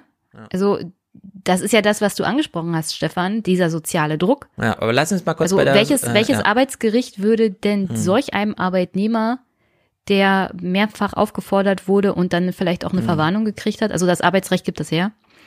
Äh, sagen, Was also gibt sie das dürfen zurück her? an die Arbeit und theoretisch Was gibt alle anderen. her? Naja, dass, dass ein Arbeitnehmer, ein Arbeitgeber sagt, meine Arbeitnehmer müssen alle geimpft Nee, werden, das gibt weil das wir Arbeitsrecht arbeiten. nicht her. Das weiß ich. Es gibt das Arbeitsrecht nicht her. Das ist wie bei der Frage nach, wollen Sie Kinder haben? Darfst du im Bewerbungsgespräch einfach lügen? Sagst du, nein, ich habe ich, ich hab schon drei. Das ist ja was Kinder. anderes, Stefan, Nee, als ähm, wenn du Ja, warte, warte, warte, warte. Äh, also das gibt das Arbeitsrecht nicht her. Wenn dich der Arbeitgeber fragt, sind Sie geimpft? Kannst du sagen, ja, ich bin, natürlich bin ich geimpft. Das ist bescheuert, ich lasse mich doch nicht, nicht impfen. Und damit ist das Thema gegessen. Wenn er da kommt und sagt, dann zeigen Sie mal her, dein Impfausweis, ist dein Arbeitsge der Arbeitgeber hat dann das Recht gebrochen in dem Fall. Der darf dich nicht nach deinem Impfausweis fragen. Und in der Hinsicht ist das da schon ziemlich geklärt.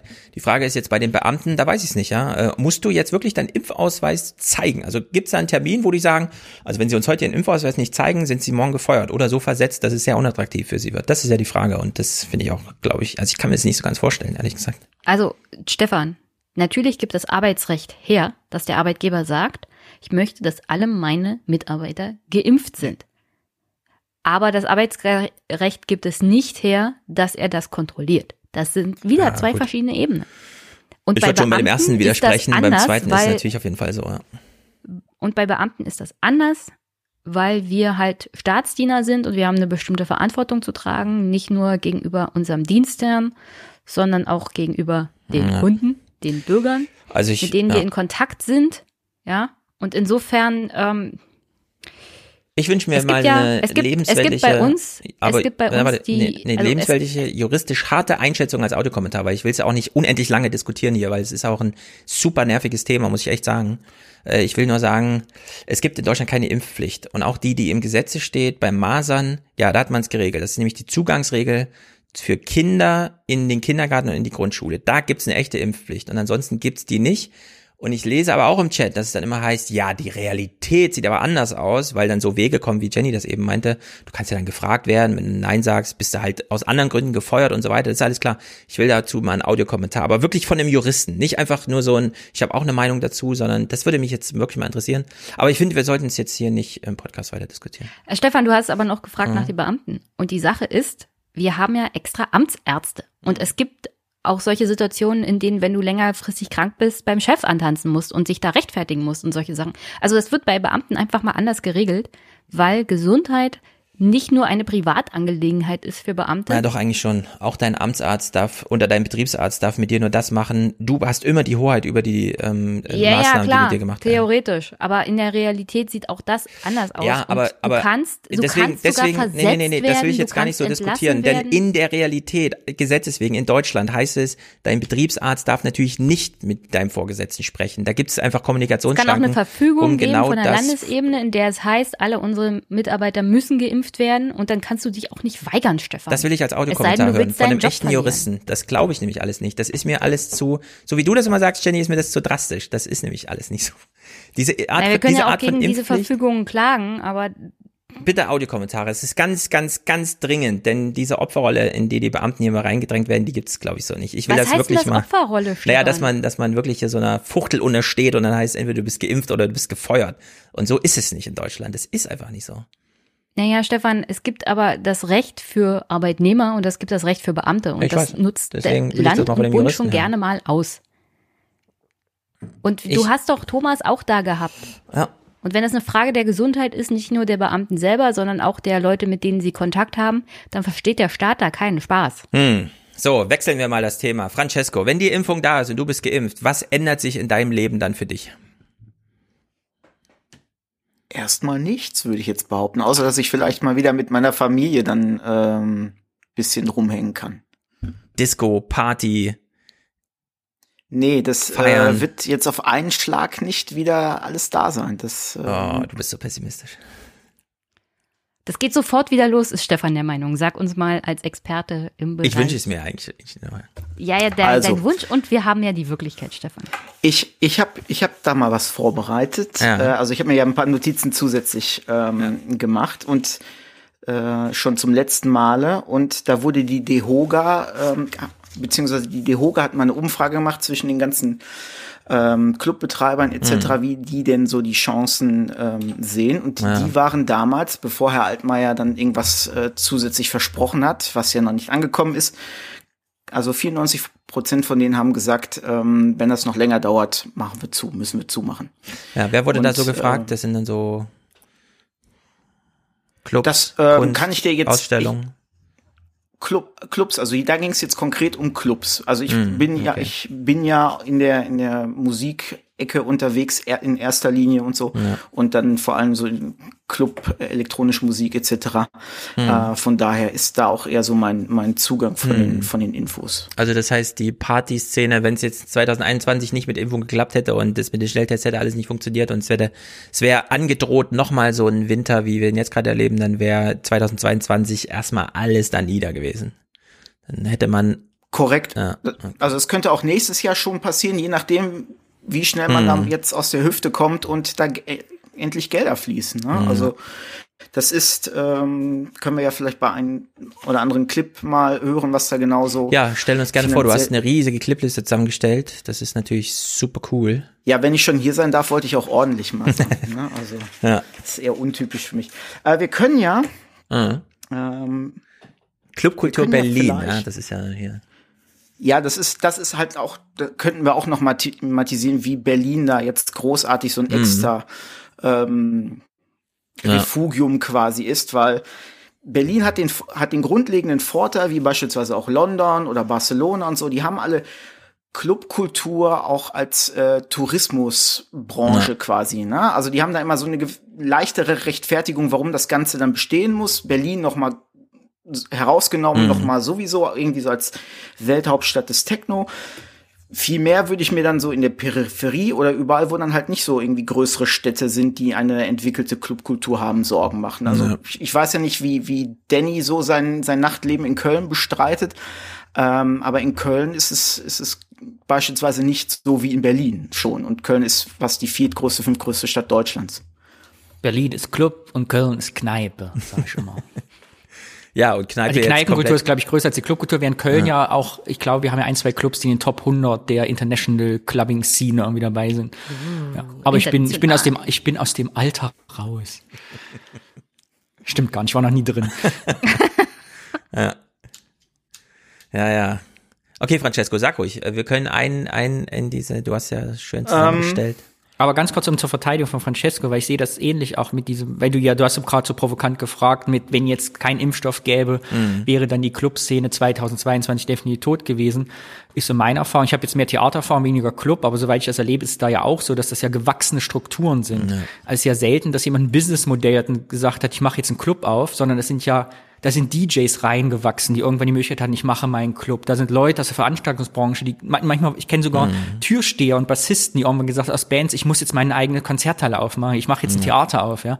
Und diese Strukturen fallen halt weg. Klar wird es bestimmt Mainstream-Clubs geben, die irgendwie einen top sanierten Dancefloor verspiegelt und mit Riesendisco-Kugel haben, aber so eine gewachsene Clubkultur stirbt halt schneller weg, als man denkt, weil ich mhm. erlebe es jetzt auch schon, dass viele Leute jetzt sagen, okay, ich gehe halt in mein Ursprungsberuf zurück. Ja, ich habe mal einen Club gehabt, aber ich habe mal Steuerberater gelernt oder war Veranst äh, was ich Veranstaltungskaufmann oder äh, Einzelhandelshändler. Das mache ich jetzt halt wieder so und dann das kriegst du so schnell nicht wieder. Also diese Subkultur lebt ja aus Sicherung. Und die litt ja in Berlin schon ohne Corona, ne? Das war ja eh schon ein Megathema, dass da hunderte Clubs irgendwie verschwunden waren in Jahresfrist und so.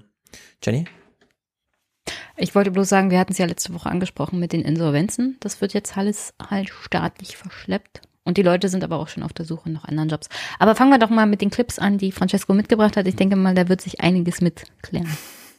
Äh, ich, ich hoffe, dass da was Produktives dabei ist. Nehmen wir doch vielleicht von den neuesten, weil die auch aktuell sind, mhm. ähm, den erstmal vielleicht den, den, äh, ich guck mal gerade.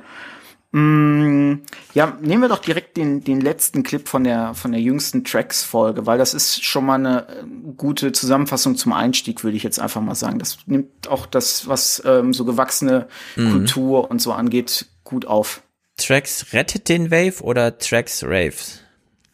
Ähm, Wahrscheinlich den 19.11., ne? Das ist die neueste Zukunft. Genau.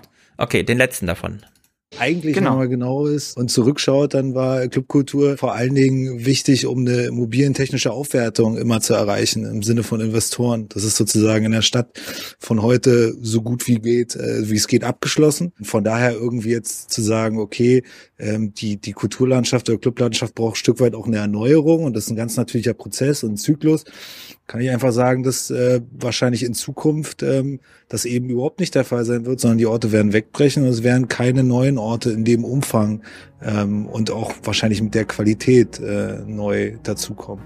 Ich denke, da müssen wir jetzt weiterhin äh, als starke Akteurinnen und Akteure auftreten, um dazu zu kommen, dass es in Berlin gibt, dass äh, eben weder seine Clubkultur sterben lässt, noch äh, andere Menschen auf die Straße setzt. Wenn wir, das ein Diskurs ist, den wir führen und da pushen und versuchen, äh, uns dafür einzusetzen äh, und da unsere Kämpfe ums Überleben gemeinsam denken, dann äh, habe ich äh, noch Hoffnung auf die Zukunft. Das ist natürlich ein Wahnsinnsargument, weil das trifft mitten ins Herz der Rentenrepublik, äh, Gentrifizierung. Du hast einen Stadtteil, der ist eigentlich so verlottert, irgendwie, keine Ahnung, da ging keiner hin, bis ein Club aufgemacht hat. Plötzlich haben die ganzen Babyboomer doppelt so teure Wohnungen, die sie verkaufen oder vermieten können, weil da irgendwo so ein Club ist, bis es dann im Niveau so steigt, dass es für den Club zu teuer wird. Und dann ist er plötzlich nicht mehr gebraucht. Ja, dann fliegt er da so richtig raus. Dann heißt es, oh, diese 300 Quadratmeter, die können wir aber anders besser benutzen. Und zack, hast du das nächste Loft da aufgemacht, genau. Korrekt, das würde auch nochmal der, ähm, der Clip 3 aus dieser, dieser Charge nämlich auch hm. nochmal ähm, aufgreifen. Ja, ja. Genau. Düstere Aussichten. Dabei ist die Unterstützung in Berlin vergleichsweise groß. Hunderttausende Euro an Corona-Hilfen flossen schon an die Clubs. Nur bleiben sie nicht lange dort. Also ein Großteil von dem Geld, äh, was wir vom Staat bekommen, geben wir direkt an unsere Vermieterin weiter. So, und deswegen äh, ist die ganze Clubkulturförderung natürlich auch eine Förderung für Vermieterinnen und Vermieter. Dem genau. Schleier geht es gerade okay. Also wir haben jetzt äh, staatliche Hilfe bekommen. Wir werden bis zum Ende des Jahres durchhalten. Und äh, das finden wir grundsätzlich nicht so geil, weil wir eigentlich stolz darauf sind, dass wir keine kommerziellen Sponsorings haben und auch vom Staat eigentlich nicht abhängig sind. Das ist jetzt gerade anders. Irgendwann, vermutlich äh, im Frühjahr nächstes Jahr, wird der politische Wille nicht mehr so groß sein, uns riesige Mengen an Geld zu geben, weil ja jetzt ganz viel ausgegeben wurde da müssen wir dann irgendwie so ein bisschen äh, an so ein paar heilige äh, Dogmen rangehen, wenn es zum Beispiel äh, um die Mietenzahlung geht. Denn warum sollte es denn so sein, dass äh, die Immobilienlobby, Vermieterinnen, Vermieter nicht an den Kosten der Krise beteiligt werden, sondern dass die Staatshilfen immer gleich direkt zu ihnen rübergehen? So und warum äh, macht es nicht vielleicht Sinn, wenn man kulturellen, soziokulturellen, gemeinnützigen Räumen stattdessen äh, irgendwie in einer Form von Vergesellschaftung was zur Verfügung stellt, was äh, nicht immer nur den gesamten Mehrwert in Richtung Vermieterinnen und Vermieter enteignet. Hm, Jenny? Berlin hat nächstes Jahr Landtagswahlen. Und wir sehen gerade, dass das mit der hm, Mietbremse in Berlin noch nicht so richtig greift, wie sich vielleicht das mhm. der ein oder andere vorstellt. Ist schon ziemlich gut. Ja, könnte besser laufen und ich glaube, die Clubbetreiber sehen das hier in diesem Clip ziemlich ähnlich. Könnte es sein, dass diese Erfahrung mit Corona, dass die Hilfen ja praktisch gleich an die Vermieter weitergehen, dass das tatsächlich politische Folgen hat in dem Sinne, dass sich diese Menschen auch bei der nächsten Landtagswahl mehr engagieren, vielleicht sogar bei der Bundestagswahl in Richtung, äh, jetzt gucken wir mal, welche Partei uns hier bei dem Thema, wie er es ja gerade gesagt hat, Verallgemeinerung von Mietraum, nicht nur was Wohnen angeht, sondern auch was Unterhaltung angeht, sich ganz neue Wege auftun im Bereich des Politischen. Mm, also die Enteignungsdebatten sind ja scharf in Berlin, ne? Der wird ja er hat ja nicht Enteignung gesagt, er hat Verallgemeinerung, Vergesellschaftung gesagt. Ja, das heißt das ja im Grunde, weil das muss dann jemandem weggenommen werden. Also das heißt es nun, ja, geht's keine Haarspalterei. Verallgemeinerung, Vergemeinschaftung von diesem Raum. Die Frage ist halt, wer äh, ich meine, bei den ganzen ähm, enteignen Demos und äh, bis hin zu Umfragen und so weiter, die da stattfinden, da ist natürlich das Mieter-Vermieter-Verhältnis insoweit geklärt, dass man weiß, naja, da gibt's jetzt kein Allgemeinwohl oder so, sondern es ist immer der spezifische Mieter. Das ist hier natürlich anders. Deswegen könnte man schon überlegen, jetzt wo auch die Hilfen so umgestellt werden von Umsatz, ähm, Erlös, äh, Ausgleich zu Fixkosten und Miete ist ja eine Fixkosten ob da nicht tatsächlich der Staat jetzt einfach grundsätzlich so einen Club-Rettungsschirm spannen könnte, bei dem man sich wirklich einfach nur in die Liste einträgt und sagt, hört mal zu, solange wir hier keine Leute be äh, beherbergen dürfen, ja, nachts, sind das halt die Fixkosten Miete. Und dann, aber es ist dann halt tatsächlich auch ein, also eine Umverteilung äh, hinsichtlich zu Vermietern, wo ich auch nicht so richtig weiß, ja die zynische Frage, die ich ja hätte dazu, Jenny, zur Frage, äh, wird sich das in den äh, lokalen Wahlen widerspiegeln, wäre ja schon die Frage, können die Leute, die an der Clubkultur interessiert sind, überhaupt ihren Bezirksbürgermeisterin wählen, weil sie in dem Bezirk überhaupt noch wohnen? Oder sind die schon längst weggentrifiziert und fahren quasi mit der Straßenbahn ja. noch zum Club, aber drumherum ist schon alles spiegelglatt und neu. Ja, es gibt ja dann auch auf Landesebene die Möglichkeit, Bürgermeister zu wählen, unter anderem Ex-Doktor Frau Giffey. Ja, aber es stellt sich doch ganz ernsthaft die Frage, warum? Warum sollen die auf ihr Einkommen verzichten, der Vermieter aber nicht? Corona trifft doch auch den Vermieter jetzt. Na, wir wissen doch, dass Corona die Umverteilung noch mehr verschärft hat. Und in diesem Fall trifft es, ich würde mal nicht sagen, dass die Eigentümer dieses Clubs jetzt nicht die Eigentümer des der Wohnanlage, also oder dieses Mietobjektes, sondern die Eigentümer des Clubs die gehören jetzt aus meiner Sicht nicht eher, also nicht so zur Unterschicht, sondern eher schon doch äh, Mittelschicht. Ja, die haben ein gutes Auskommen mit diesem Club bisher gehabt. Also meinst du jetzt die Clubbesitzer oder die Vermieter? Die Clubbesitzer. Die Clubbesitzer ja.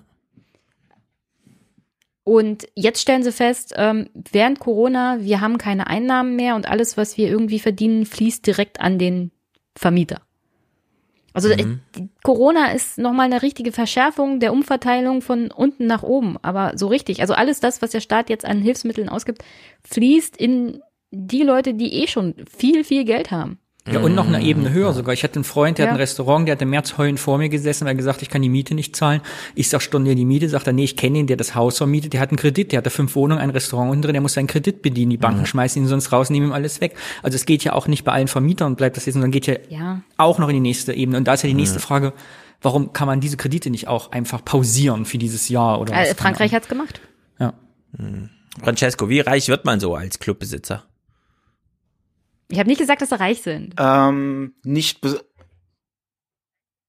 also nicht besonders, würde ich jetzt mal behaupten. Es kommt natürlich darauf an, welche Lage du hast, welches Standing du hast, ähm, wie viel, wie viel Eintritt du nehmen kannst. Und also in Berlin hast du halt, wie gesagt, den Vorteil, dass du halt auch Touris abgreifst und so. Also das Berghain ist ja, frag ein Berliner, das ist ja ein reines, reiner Touri-Magnet nur noch die dürften, würde ich jetzt mal behaupten, noch richtig gut Kasse machen, weil die Leute da einfach stupide rein wollen, weil es eben das Berghain ist. Aber da könnten wir dann auch den Tracks-Clip ähm, zwei finanzielle Realität mal nehmen. Da kriegen wir nämlich ein bisschen ähm, aufgezeigt, ab wann denn überhaupt mal so überhaupt an mhm. sagen wir mal, Gewinn gedacht werden kann. Sehr gut. Beste, beste Vorbereitung hier. Wir arbeiten ja so schon irgendwie am, am, am Limit, ne? Also das heißt, man braucht halt irgendwie eine Auslastung von von 70, 80 Prozent, um überhaupt seinen Kostenapparat stemmen zu können. Im Januar äh, steuern wir sozusagen auf äh, nicht die erste Mietminderung, sondern die nächste Mieterhöhung zu. Und äh, natürlich muss man gucken, wie, wie funktioniert das. Und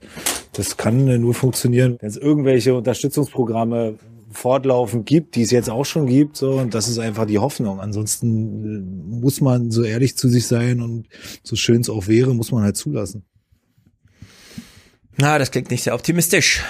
Aber klingt auch so, als hätte er sowieso schon immer überlegt, es aufzugeben und das wäre dann doch mehr so ein Lust- und Laune-Ding, ne? Das Lustprinzip ist scharf hier bei diesem Beruf. Ähm, also ich kenne es ja aus, ich kenne es ja aus ähm, persönlicher Erfahrung. Mein Vater hat ja eine Diskothek gehabt und mhm. ähm, ich weiß ja, was dann, ähm, dass das halt, das ist nicht, viele stellen sich ja vor, das ist einfach nur immer High Life, abends seine Freunde zum Trinken einladen, was auch immer.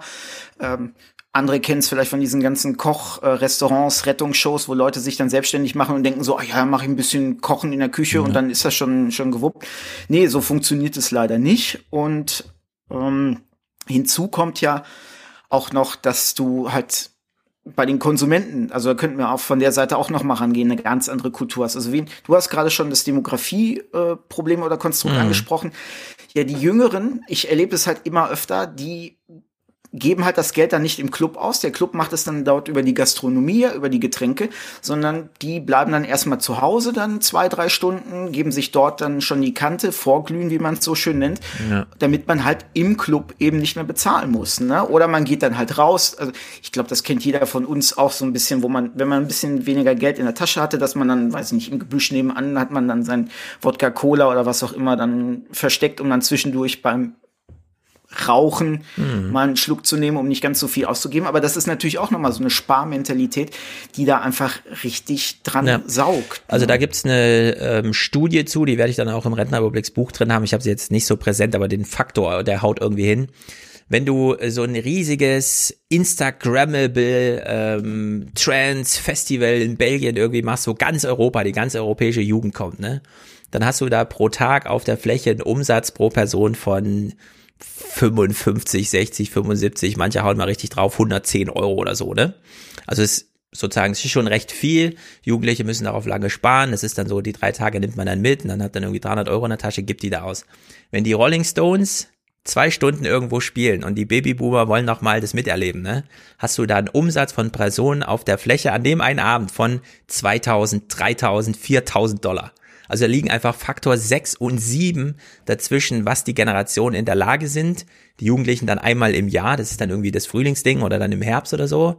Ja, die große, und deswegen sind das auch so überdimensionierte Veranstaltungen. Da wird dann jetzt ganze Stadion und noch drumherum, weil da müssen dann wirklich hunderttausende Leute kommen, damit sich das rechnet. Rolling Stones, ja, allein der Ticketpreis.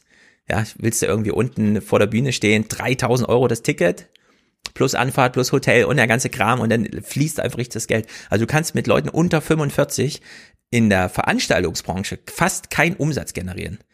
Außer du kriegst es irgendwie so hingedeichselt, dass die Eltern denen das so schenken. Ja, das ist ja ganz häufig. Also wenn du heute so Jugendliche gehen zum Konzert, dann ist äh, zur Hälfte sind das Geschenke von den Eltern, die Tickets und er wird dann aber auch nur zwei, drei Bier oder so getrunken. Ne? Da findet überhaupt gar kein Umsatz statt. Das fand ich auch äh, wirklich erschreckend, weil dadurch äh, wird natürlich auch mal die Jugend nochmal richtig rausgenommen aus den ganzen Kalkulationen.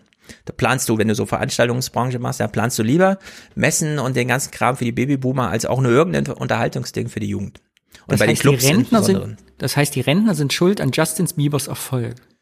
Richtig.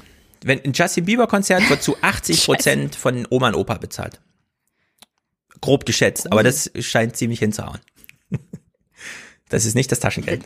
Das ist ja jetzt nochmal richtig fatal für die junge Generation.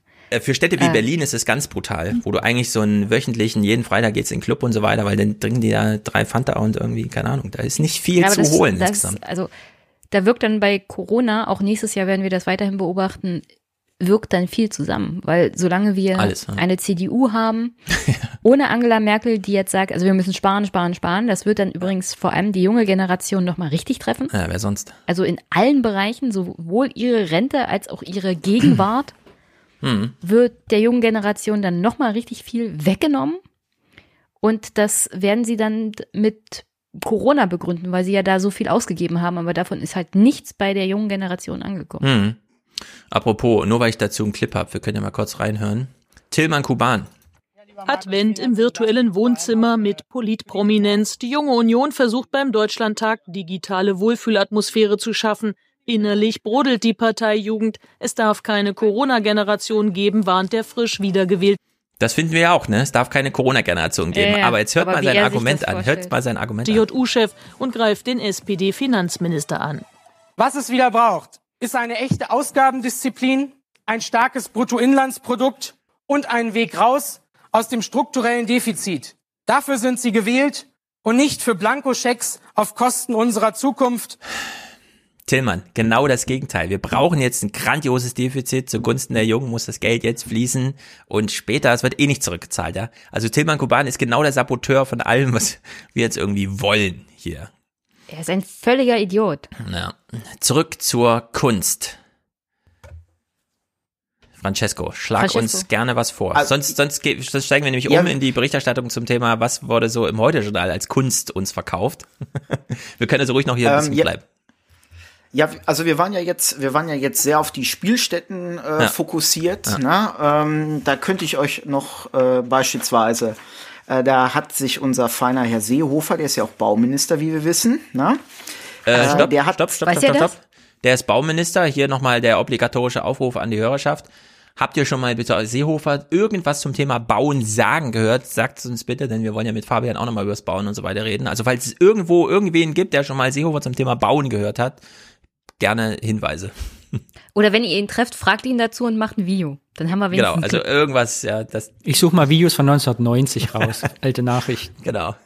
So, Francesco, ich wollte dich nicht unterbrechen. Also da gab's ja, es gab kürzlich eine Reform des Baugesetzes. Ganz genau. Und ja. äh, da ging es nämlich auch darum, um, um den Status von, von Clubs. Und Herr Seehofer hat gesagt, Clubs sind keine Kulturstätten. Mhm. Also wir sind hier auch noch mal kann man auch wieder äh, demografisch durchaus erklären, wobei ich Absolut. sagen würde, das ist auch nochmal ein grundlegend deutsches Problem so, was ist E-Musik, was ist U-Musik, was ist förderbar und was ja. nicht. Und ähm, die Karen Live von der Linken, die ist, glaube ich, in Berlin oder ähm, ist die, glaube ich, aktiv. Das habe ich mir leider jetzt nicht notiert, Entschuldigung. Ähm, die argumentierte, ja, Clubs könnten, also die hat argumentiert, Clubs können ja auch ein kuratiert, nicht nur kuratiertes Programm haben, wie mhm. bekannte Spielstätten, äh, beziehungsweise sie können ja gleich gewertet werden, da du, du hast ja oftmals einen Resident und ähm, die Veranstaltungen sind, finden jedes Wochenende statt, ist musikalisch nur ein bisschen unterschiedlich. Mhm. Und darüber haben sie es glücklicherweise zumindest, das könnte man jetzt sagen, ist ein bisschen widersprüchlich das Ganze, also wenn sie keine Kulturstätten sind, aber zumindest gibt es da jetzt finanziell die Gleichstellung mit Konzerthäusern und ähm, was habe ich jetzt hier? Ich kann mal eigentlich genau und Programmkinos. Also mm. eine gewisse Anerkennung ist da das finanziell. Ist schon mal was, ja. ja, aber halt nicht der grundsätzliche Grund, was den grundsätzlichen Ja, am besten wird es natürlich ein Schauspielhaus sein, wo du noch so eine Intendanz äh, staatlicherseits durchfinanzierst und so. Zum Beispiel. Und wie gesagt, wir sind jetzt hier die ganze Zeit bei den Spielstätten. Jetzt können wir zwei Wege gehen. Ihr hattet hier gerade schon, äh, oder ne, Live, mhm. Live-Events und Künstler. Oder ähm, wir können halt so diese, diese klassische, warum ist Kultur wichtig, Klamotte machen. Wobei ja, dann lass uns mal zuerst die Live-Events und dann Kultur allgemein. Mhm. Ähm, genau, da kann ich euch ja mal einfach mal testen. Also wir haben ja sowieso erstmal ein grundlegend größeres Angebot für die Leute, äh, was machen zu können in der Freizeit, also ihr, ihr weniges Geld dann auszugeben. Und da tritt man natürlich jetzt in Konkurrenz mit Netflix beispielsweise. Da muss man mhm. gerade bei so einem Wetter dann nicht irgendwie draußen im Club, also in der Schlange stehen oder so und warten. Das ist natürlich alles muggelig. Und da gibt es durchaus, was dann auch die Kulturstätten wieder betreffen würde, gibt es ähm, den Tracks-Clip. Du hattest ihn mit Nummer 14, ähm, also insgesamt mhm. die 14 vorne hattest du ihn markiert. Mhm. Virtuelle Partys ist er meines und seine Erachtens Freunde gehören seit neuestem zu oh, den erfolgreichsten Partyveranstaltern auf Minecraft. Meine kleine Taste hier ist kaputt. Sag ruhig zu Ende, dann gucken wir den Clip. Ähm, also ist das rettet meines Erachtens nicht wirklich Clubkultur, Szene oder was auch immer. Und ähm, da gehen wir ja quasi in das, was, was du auch ganze Zeit äh, ansprichst. Wir, wir vereinzeln uns immer mehr. Mhm. Und da gibt's, also da ist dann von einigen dann die virtuelle Party ebenso als Lösung, mhm. nicht mal als Übergangsfrist, sondern als Lösung mhm. ins Spiel gebracht. Okay, ich bin gespannt. Er und seine Freunde gehören seit neuestem zu den erfolgreichsten Partyveranstaltern auf Minecraft. Yeah. Es gibt so viele verschiedene Gründe, warum Menschen lieber auf ein Minecraft-Event gehen, als auf eines im echten Leben. Sei es wegen des Geldes, weil du weit weg wohnst oder weil du psychisch dazu nicht in der Lage bist. Und so entstand die Idee für das Lavapalooza oder das Coachella. Nicht nur die Namen erinnern stark an ihre echten Vorbilder. Hier feiern an einem Wochenende bis zu 100.000 Besucher mit bis zu 90 Künstlern und Künstlerinnen. Die Leute rasten richtig aus und tippen wie wild die kompletten Lyrics der Songs in den Chat. Und das fühlt sich dann ein bisschen so an, als ob du in der Crowd stehst, wo Leute rumgrölen und richtig Spaß haben. Außer den Avataren von Flatbush Zombies gibt es hier zwar nicht viel zu sehen. Trotzdem feiert die Community gemeinsam die Live-Aufnahme. Ja, das äh, steigert leider nur meine Depressionen. Ja. Ich kann dem nichts abgewinnen, das ist wow. ganz traurig. Ich möchte dar darauf hinweisen, dass ich das absolut pervers finde, dass dieser Typ damit Geld macht, wenn er sagt, dass Leute aus psychischen Gründen nicht an solchen Live-Veranstaltungen teilnehmen können. Also Corona jetzt mal außen vor. Ja. Es kann nicht die Lösung sein, dass Menschen, die damit Probleme haben, in einer großen Menschenmenge zu sein, alleine in ihrer Wohnung sind und irgendwelche Songtexte in einen Chat tippen. Aber man muss das ja nicht noch Eintritt Lösung. zahlen, Das oder? ist ein, eine Flucht vor vor dem Problem, die sie haben. Damit verstärken sie ihre Probleme sogar noch. Und dass dieser Mensch damit Geld macht, finde ich Macht er damit Geld? Du sagst das so. Macht er damit Geld? Nee, das war doch nur. Damit macht er sicherlich Geld. Aber wie denn? Francesco? Der verlangt doch da keinen Eintritt ja, auf jeden Fall. Ja, digital das kostet Tickets. Eintritt? Also wir, Ach du großer Gott. Ha! Ich sag ja, also was Menschen alles für hm. perverse Sachen machen und damit Geld verdienen auf Kosten anderer, ist, ist unfassbar. Okay, das ich würde das jetzt nicht, nur, ja. Ich würde das kulturell jetzt für mich aber gar nicht überbewerten, weil ich halt das erstens für so ein Zeitgeist-Lockdown-Phänomen, das ist jetzt mal spannend, in einem halben Jahr, glaube ich, gibt's das nicht mehr, ja. meine These. Zweitens sind ja auch 100.000 Leute, wie es im Bericht eben gesagt wurde, weltweit ja nicht viel. Also wenn ich so überlege, da kommen 100.000 Leute, die ihr Minecraft irgendwie lustig finden, ist ja jetzt global gesehen jetzt es klingt viel, aber wenn man überlegt, wie viele Leute wirklich am Rechner sitzen müssen. Ja, 80 Millionen spielen Fortnite parallel. Der Hinsicht hält sich das Third Screen. Ja. Dance, Third Screen Dancing. ja. Okay, Francesco, das hat uns jetzt ein bisschen nach unten gezogen. Das kann keine Lösung ich, sein in der Clubszene. Mach so ja, weiter. Ich, ich, glaube, ich glaube, du verstehst langsam, woher mein Pessimismus ja, kommt. Absolut. Ähm, ja, also damit wären wir bei richtigen Live-Auftritten und Künstlern und so. Und jetzt stelle ich euch mal, ähm, also um mal so die, die äh, Bedeutung von diesen Live-Auftritten auch für die Künstler selber mal in, in ein äh, deutlicheres Licht zu rücken. Äh, ich frage euch einfach mal, wie viel glaubt ihr denn kriegt ein Künstler pro Stream seines Songs bei Spotify? Äh, kommt drauf an, ob er sowieso viel gespielt wird. Keine Ahnung. Es ist mhm. ähm, weniger als man glaubt. 10 Cent? 2 Cent. Nee, nee, nee, nee, so viel ist das nicht. Man bekommt irgendwie, man muss überhaupt erstmal Schwellen überschreiten. Also wenn man so eine Million hat, wird dann, glaube ich, mal so 1500 Dollar an deinen Verlag gezahlt oder so. Keine Ahnung. Wenig. Nee, also die Schwelle gibt es glücklicherweise nicht, aber pro Stream gibt es 0,0 0,0038 Cent. Oh. Boah, ich war so. viel zu hoch. Ja, also man und, muss schon mal ähm, 1000 streamen, um überhaupt auf einen Euro zu kommen. Ja. Oder? Wie viel Null das ist jetzt? 0,0038. 0,0038. Also 3000 und, für einen Euro. Ja, und wenn ihr euch jetzt zurück überlegt, in die Zeit, also zurückdenkt, so in die Zeiten, in denen man eine CD vielleicht gekauft hat, eine Single-CD und so, ne, wie viel die mhm. gekostet hat, meistens so im Fünfer rum und ähm, die konntet dann auch nur ihr hören, die war nicht ganze Zeit abrufbar, sprich ähm, die Schwelle zum Konsumieren war dementsprechend noch mal höher, mhm. äh, um das um das so ein bisschen in, in Relation zu setzen. Und das ist natürlich alles weggebrochen mit dem mit dem Streaming, also kriegen die Künstler entsprechend äh, weniger ja. und dann das, was du vorhin angesprochen hast, Stefan, das jetzt mal im Vergleich zu den Künstlern, die auftreten, jetzt nicht unbedingt die Rolling Stones und so, die jetzt so wirklich Megastars immer noch mhm. sind, sondern bei kleineren Künstlern im Verhältnis dazu, weil man ja durchaus meinen könnte, ja, dann setze ich mich eben zu Hause hin und mache da ein bisschen Musik oder ja, geh vor, ähm, geh bei Twitch rein und mach da irgendwie eine, mhm. eine Live-Session und so. Das ähm, ist leider auch keine Lösung. Nee, ich habe gerade mal, also wenn Dua Lipa eine Milliarde Streams hat, kriegt die dafür gerade mal 300.000 Euro, ja? Dollar. Ja. Falls ich mich nicht verrechnet habe, das ist natürlich Und schon. Man merkt ja auch auf den Abrufzahlen, dass es auch kein würdiger Ersatz ist. Also ich habe das im Comedy-Bereich kennst weil ich da ja verhaftet bin, so im Theaterbereich und Leute, die tausende Hallen voll machen, hatten in den Streams dann nach zwei, drei Wochen noch 80, 90 Zuschauer. Mhm. Weil es eben nicht vergleichbar ist. Es ist ja. halt nicht den Erlebnischarakter einfach. Ja. Den Geselligkeitscharakter, das Zusammensein. Okay, das ist Also ich habe meinen Rechen hm? also ich habe meinen Rechenzettel habe ich habe ich äh, im Wohnzimmer liegen lassen. Ich habe das mal so äh, beispielhaft mal bin ich das mal durchgegangen. Also nur um euch mal so ein paar Zahlen äh, zu nennen. Also der erfolgreichste deutsche Song und ich habe jetzt 2019 genommen, weil das dann auch ähm, nah dran ist und wahrscheinlich auch am relevantesten. Ich konnte nicht mhm. entschlüsseln, ob es für den ganzen deutschsprachigen Bereich ist oder nur Deutschland.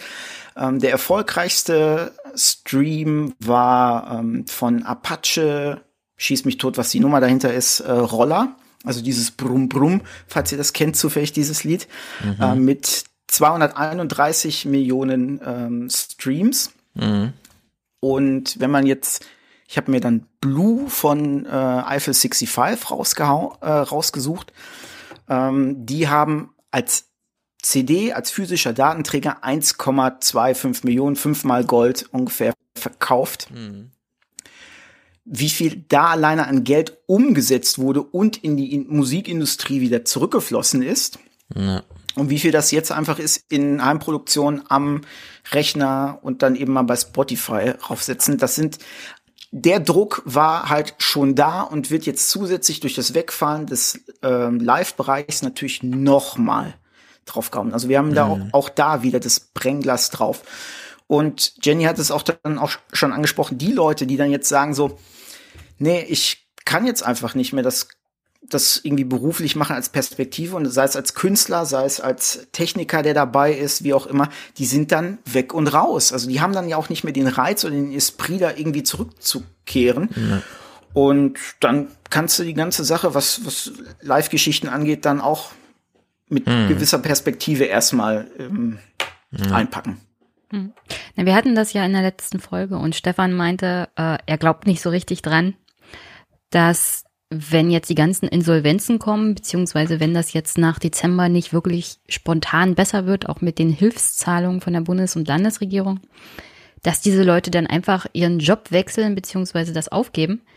Ich meine, wir haben es hier mit Menschen zu tun, die von Mitte 20 bis Mitte 30 sind, die sich einigermaßen etabliert hatten in den Bereichen. Also kannst mich jederzeit unterbrechen, Francesco. Und denen das jetzt alles weggebrochen ist, die sich jetzt eine neue Existenz sozusagen aufbauen. Und wenn du dann in der neuen Existenz erstmal sicher bist, wechselst du nicht zurück in eine Situation, in der du denkst, das kann dir jetzt wieder passieren. Ja? Also den Job, den ich jetzt habe, sei es Bürokaufmann oder was auch immer, der ist zuverlässig. Die Unterhaltungsbranche, wenn jetzt die nächste Krise kommt, dann bin ich wieder bei Null. Also diese Leute werden nicht wieder anfangen, irgendeinen Club aufzumachen oder irgendwo zu spielen, vielleicht noch als Hobby, aber da wird sehr, sehr viel wegbrechen, wenn das nach Dezember nicht wirklich viel, viel besser läuft. Ja, was nicht vergessen darf, ich, ich irgendwie, ich kenne viele von den Leuten, die eben gut erfolgreich sind, aber nicht berühmt. Und davon gibt es sehr, sehr viele Solo- und Band-Selbstständige. Das heißt, du hast eine Band, du tourst rum, du hast deinen alten VW-Bus, du lebst halb vom Merch und bist froh, wenn du deine CDs dabei ist, die verticken kannst, weil die echt nochmal was drauflegen. So. Und wenn du aber irgendwann keine Auftritte mehr hast, dann und sagst, ich bin Bankkaufmann, verkaufst halt irgendwann deine Gitarre und dann hast du keine mehr. Und wenn das Bandleben wieder aufmacht, dann hat der Bassist keinen Bass mehr, du hast keine Gitarre mehr, hast aber ja. nicht die Kohle, deine Fender für zweieinhalbtausend wieder zurückzukaufen. So, das ist dann so. Und ich glaube wirklich, dass ich mache mir nicht mal Sorgen um, um, um die, die Stars und die populären Leute, sondern eben um die Leute, die nachwachsen, die jetzt gerade dabei sind, Bands zu gründen, dich überlegen, ah, wenn der Club mal in zehn Jahren mir gehört, dann bin ich der stolzeste Mensch der Welt. Mhm. Sowas, das bricht einfach ja. auf die nächsten 20 Jahre weg, würde ich fast sagen. Ja, das ist so ein Abriss, ja.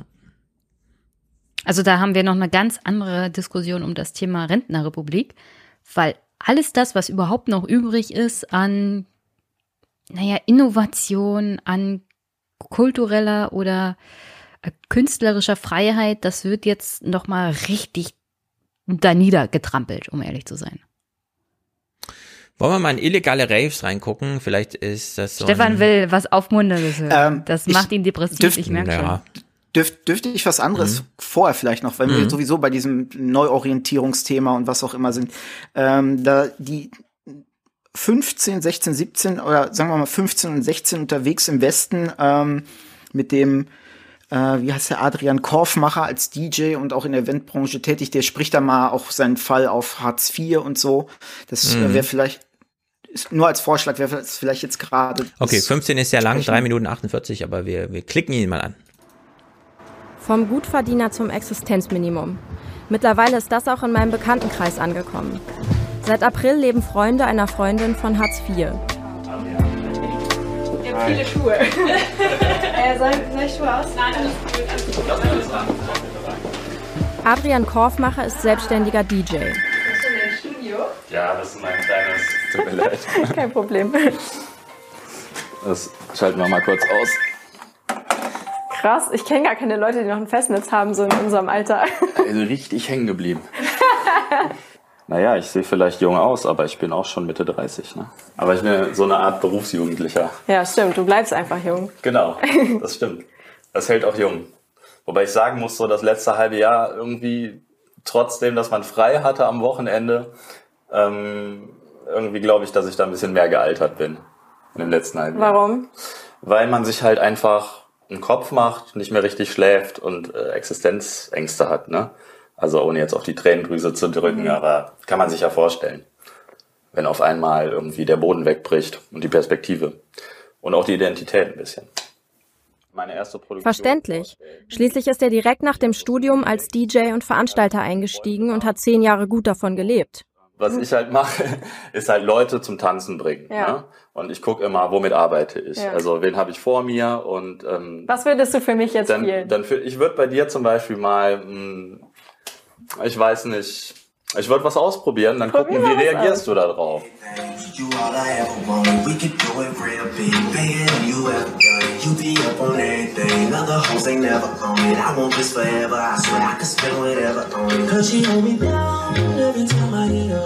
Vorher hat Adrian die Hip-Hop-Clubs in Deutschland gefüllt. Gemeinsam mit seiner Freundin hat er außerdem eine Eventfirma. Lena Watzlawick macht das Management. Um in Corona-Zeiten noch was einzunehmen, haben sie T-Shirts gedruckt. Die zu verkaufen lohnt sich aber nicht. Denn jede Einnahme wird mit Hartz IV verrechnet. Und am Ende kommt dann kaum noch was bei ihnen an. Oh, ich weiß es gar nicht. Also durch, durch die Grundsicherung leben wir halt von 10 Euro am Tag zusammen. Ja. Und äh, das ist halt schon ein ganz krasser Reality-Check jetzt auf einmal. Ist das eine Hilfe? Also das ist auf jeden Fall eine Hilfe, sonst ähm, hätten wir wahrscheinlich hier direkt wieder ausziehen dürfen. Und könnt ihr nachvollziehen, wenn dann irgendwelche Kritiker sagen, ja, da müsst ihr euch jetzt halt einen anderen Job suchen, weil Abs wir können euch, wir können uns nicht ewig auf der Tasche liegen? Absolut, aber also ich bin mir nicht zu schade, um ähm, bestimmte Jobs zu machen. Ähm, es gibt nur gerade sehr wenig. Angestellte bekommen in der Krise Kurzarbeitergeld. Weil die beiden als Selbstständige aber nicht in die Arbeitslosenversicherung eingezahlt haben, bekommen sie nur Hartz IV. Sie finden das nicht gerecht. Dabei, meiner Meinung nach, hätte es eine sehr, sehr faire Lösung gegeben. Hm. Der, der, der Danach wird es aber noch richtig interessant. Ja? Es sind noch 42 Sekunden, können wir noch zu Ende geben. Jeder von uns, der gewirtschaftet hat, hat Steuererklärungen gemacht die letzten Jahre. Das heißt, man hätte wie bei der Kurzarbeit auch den Leuten 60 Prozent des durchschnittlichen Einkommens geben können. Somit hätte man einfach alle fair behandelt. Wir sind einerseits super glücklich, in einem sozialen Staat zu leben, der uns hilft auch. Und ähm, aber der hilft uns halt nur für die Öffentlichkeit haben wir das Gefühl, dass die Leute beschwichtigt sind, ah ja, da wird was getan. Es ist aber das absolute Minimum, was getan wird, dass die Leute vielleicht gerade nicht auf die Barrikaden gehen. Vielleicht kommt das aber auch noch. Ja, die Party muss ja weitergehen. Das hat der Krawall hat ja nicht ohne Grund auch was mit Jugend zu tun. Ähm, hier zwei Dinge. Ja. Also das mit der, wir haben ja Steuern gezahlt, die können uns ja auch 60 Prozent unseres Einkommens geben. Fand ich ein bisschen witzig, weil ich das unter anderem auch so verstanden habe, also wir können ja jetzt nichts dafür. Alle anderen, die vorher Hartz IV bekommen haben, darum hat man sich ja jetzt bis jetzt nicht gekümmert. Weil die sind ja selber schuld, oder wie soll ich das verstehen? Oder wir haben ja Steuern gezahlt und wir verdienen 60 Prozent unseres. Ja, klar. Da willst du uns triggern. Ich steig da nicht drauf ein. Danny, du? Ich finde äh. das nur fair, wenn man solchen Leuten mal die Realität von ja. Hartz IV aufzeigt und dass sie mal solchen darüber Leuten, nachdenken. Was soll das denn heißen, Jenny? Oh Gott, Na, solchen Leuten, denen es bisher gut ging und die jetzt mal feststellen, dieses Sozialsystem, in dem wir leben, mhm. unter dem übrigens andere Leute auch gelitten haben bisher, die auch nichts dafür können im Großen und Ganzen.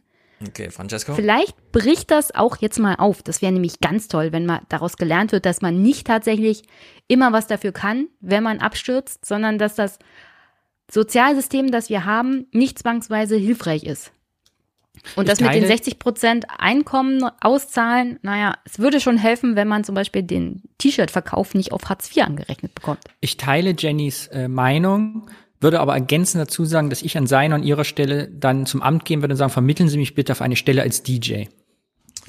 Es gibt ja. im Moment keinen DJ, der arbeitet in ganz Deutschland. Ich verstehe Du hast Jennys keine Möglichkeit zur Arbeit, nicht, nichts zu tun.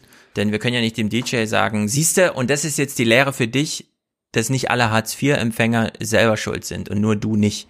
Weil was, ja, was Stefan, willst du ihm jetzt noch die Lehre reindrücken? dass hier auch wieder diese Erzählung, ja, jeder ist seines Glückes Schmied, die übrigens vom Staat schon seit einer ganzen Weile kommt, naja, genau voll nicht. durchbricht. Also die, die wollen ja gerade sagen, doch, ich bin er hat nicht. Doch erzählt, er hat doch erzählt, ich würde auch jede Arbeit annehmen.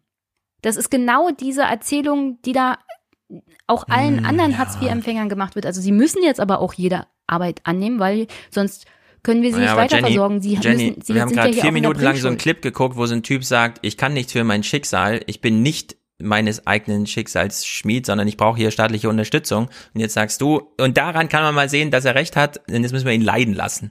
Nee, natürlich nicht. Warum sollte man ihm jetzt nicht 60 Prozent Nee, zahlen? es wäre nur ganz schön, wenn er aus seinem Leid auch was lernt. Und mir scheint es nicht, dass er sonderlich aus diesem Leid lernt für Na andere, gut, okay, sondern das nur ist aus für sich Beobachtung selbst. jetzt da gewesen. Das Aber finde ich aber wirklich ein ich bisschen zu was frech jetzt. Also, Ich unglaublich. Jenny, Äh, nee, nicht gut. Es ging ja jetzt um, gar nicht um Hartz IV im Sinne von Ja, Grundsicherung, ja, sondern eben, es ging ja. ja. um dieses Arbeitslosengeld. Also jeder, Ja. der ein Arbeitslosengeld kriegt, kriegt 60 Prozent und 70 Prozent zumindest für ein Jahr oder Kurzarbeitergeld, was er Ja, die als kriegen aber kein Arbeitslosengeld, sie kriegen Hartz IV, weil sie nicht in die Arbeitslosenversicherung eingezahlt haben. Die meisten Menschen in Deutschland kriegen gar kein Arbeitslosengeld mehr. Und wenn, dann überhaupt nur 18 Monate. Okay, jetzt klären wir nochmal die Frage, die eigentlich im Raum steht. Ohne, dass wir hier irgendwem irgendwelche Vorwürfe machen, dass ja im Übrigen auch noch die Hartz-IV-Empfänger da mal, ne, und so. Ähm, dieser Typ. Es gibt übrigens Hartz-IV-Empfänger während dieser Corona-Pandemie, die nicht so gut gestellt sind wie unter anderem diese Dame und dieser Herr, weil die noch alles Mögliche angerechnet bekommen. Es gibt jetzt momentan zwei Sorten von Hartz-IV-Empfängern. Die eine, die ohne größere Prüfung Ja, aber Hartz IV Jenny, bekommen. wie wollen wir jetzt denn über den DJ sprechen, wenn immer vier Millionen Hartz-IV-Empfänger im Hintergrund ich, sind nur, als ich will nur darauf hinweisen, das ist der dass Grund, wir auf auch den man nach, feiern nach, kann. Auch nach Corona offenkundig keinerlei Dann wechseln wir das Thema, weil da habe ich echt keine Lust drauf. Francesco, machen uns ein anderes. Nicht das Hartz-IV-DJ-Thema. Das scheint hier vergiftet zu sein. Ähm, okay, dann klinke ich, ich hätte da jetzt, Ja. hätte da jetzt. Oder sag du noch was dazu. Aber ohne, dass Okay, wir dann nochmal ähm, Jennys und übrigens vier Millionen Hartz-IV-Empfänger. Ich, also ich glaube, dass die Solo-Selbstständigen im Mhm. künstlerischen, kreativen Bereich dann nochmal eine gewisse Sonderrolle haben. Ich kann Jennys Argumentation auch verstehen, denn da sind, es gibt auch tatsächlich Leute, die auch in dem Bereich dann genau diese, also dann ähm, das erste Mal jetzt mit Hartz IV tatsächlich in Kontakt kommen, wie das denn in der Realität Mhm. aussieht. Mehr wollte ich da auch jetzt nicht weiter speziell zu nehmen. Mir ging es einfach nur, nur darum, um jetzt die grundlegende Situation. Und wir dürfen nicht, wir dürfen ja eins nicht vergessen. Das sind ja quasi immer noch die Figuren, die wir direkt sehen und wo wir die Zusammenhänge auch direkt sehen. Ne? Also Club zu, DJ kann ich spielen. Dass beim Club die ganze Gastro noch dranhängt, ähm, die Leute, die sich als Minijobber da verdienen, vor allem Studierende und so, die kriegen ja, die fallen ja komplett raus. Über die spricht ja dann auch gar keiner. Ne? Das sind also diese, diese ähm, ja, diese ganzen, ganzen unsichtbaren Anhängsel, die den Laden erstmal zum Laufen bringen, die auch alle komplett wegfallen mit dieser mhm. ganzen Branche. Ja, wir Und wissen auch immer noch nicht, wie es eigentlich bei den Studierenden aktuell wirklich aussieht, wie schlimm das ist. Das ist noch, das noch mal ein anderes Thema, aber das verknüpft sich halt. Ich, ich, äh, connecting the dots und so, wir kennen das ja. ja. Ich will mal noch was zu den DJs sagen. Ganz persönliches Argument jetzt, ganz persönlich. Daraus kann man dann machen, was man will und sagen, was man will. Aber ein DJ zu sein, und zwar so, vielleicht sogar so einer wie er, ja, der sagt, mein Auftrag ist hier Leute zum Tanzen zu bringen und dann gucke ich mal in meinen Instrumentenkasten und zauber irgendwas zusammen. Ähm, ein DJ zu sein ist, finde ich, ein ganz legitimer Beruf, denn sowas braucht die Gesellschaft. Insbesondere noch, wenn sie so drauf sind wie der, der nämlich dann sagt, ich schau dir in die Augen und lese dir deinen Wunsch äh, ab und mach genau deine Musik, weil dann hört man vielleicht auch mal so ein bisschen was Extravagantes oder so. Ich bin leider erst in einem Alter in diese elektronische Tanzmusik, wie sie Paul van Dyck nennt, rein, also reingekommen, als ich nicht mehr in irgendeinen Club gegangen bin, weil da hatte ich schon Kinder und Familie und so weiter und hatte abends auch andere, ne? Aber bin hier in meinem Zimmer und ich höre sehr gerne laut solche Musik, die mir überraschenderweise auf YouTube ja, Armin van Buren, jeden Donnerstag 20 Uhr, zwei Stunden Radioprogramm. Ich habe noch nie dafür bezahlt. Und ich merke aber, wie ich abhängig bin von dieser Art der Musik, dass sie mir präsentiert wird über YouTube, über Twitch, wie auch immer. Und zwar nicht im Sinne von Konserve, ja, ich bin kein siebenjähriges Mädchen, das immer das gleiche Lied hören will, sondern die Abwechslung ist mir schon wichtig. Das heißt, da muss ein dauerhafter Arbeitsbetrieb dahinter stehen, Menschen, die sich wirklich Gedanken machen. Und ich bin sehr froh, dass es eine Clubszene gibt, dass es junge Menschen gibt, die dafür bezahlen, dass es Opas und Omas gibt, die, die Tickets für die Riesenfestivals im Sommer bezahlen, damit es da diese laufende Produktion gibt von der ich dann unglaublich viel profitiere. Ja? Also sehr viel meines emotionalen Beisammenseins hängt davon ab, dass äh, da einfach eine laufende Produktion an wirklich guter elektronischer Tanzmusik, die ich dann nicht tanzen konsumiere, sondern einfach nur so. Und deswegen, Jenny, muss ich ganz ehrlich sagen, so wie du da eben drüber gesprochen hast, es hat mich ein bisschen verletzt auch. Weil halt diesen die Typen, der macht eine ganz ja, ja. legitime Arbeit. Und dem kann man hier nicht einfach sagen, äh, tut uns leid wegen Corona, dass es dich jetzt ausgerechnet traf. Es kann genauso gut mal eine Krankheit oder irgendeinen Vorfall geben, wo alle Beamten plötzlich nicht arbeiten können.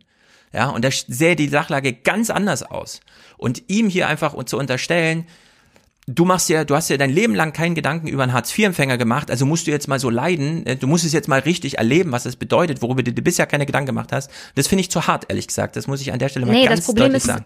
Das Problem ist ja, dass er noch nicht mal aus seinem Leid großartig lernt. Die Frau sagt, nein, der, die Politik, die Politik könnte doch zu den Finanzämtern gehen, weil wir haben ja bisher Steuern gezahlt. Ja, aber Deswegen Jenny, verdienen wir, dass die Finanzämter und die Politik uns 60 Prozent unseres Einkommens zurückgeben. Ja, aber der Typ ist doch ein Mensch. Der sieht doch, der, der sucht sich doch aus, mit welcher Gruppe er sich vergleicht.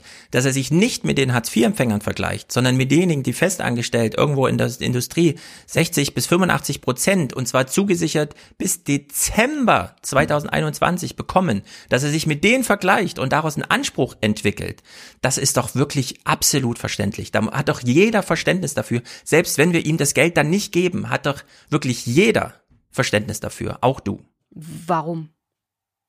Okay. Warum sollte jeder okay. Verständnis, Verständnis, dafür haben, dass er sich wie ein Angestellter fühlt, sagen, wenn er nicht in, in, den, in, die, ja. in, die, Arbeitslosenversicherung eingezahlt hat und er musste damit rechnen, dass wenn was passiert, er sofort in Hartz IV fällt? Ja, aber der will kein Arbeitslosengeld, der will Kurzarbeitergeld. Darf ich was dazu sagen als Künstler? Mach mal, mach da mal, gilt mal. übrigens Zur das Gleiche, weil Danny, das Kurzarbeitergeld aus dem Arbeitslosenversicherungstopf gezahlt wird, Stefan. Danny, sag mal.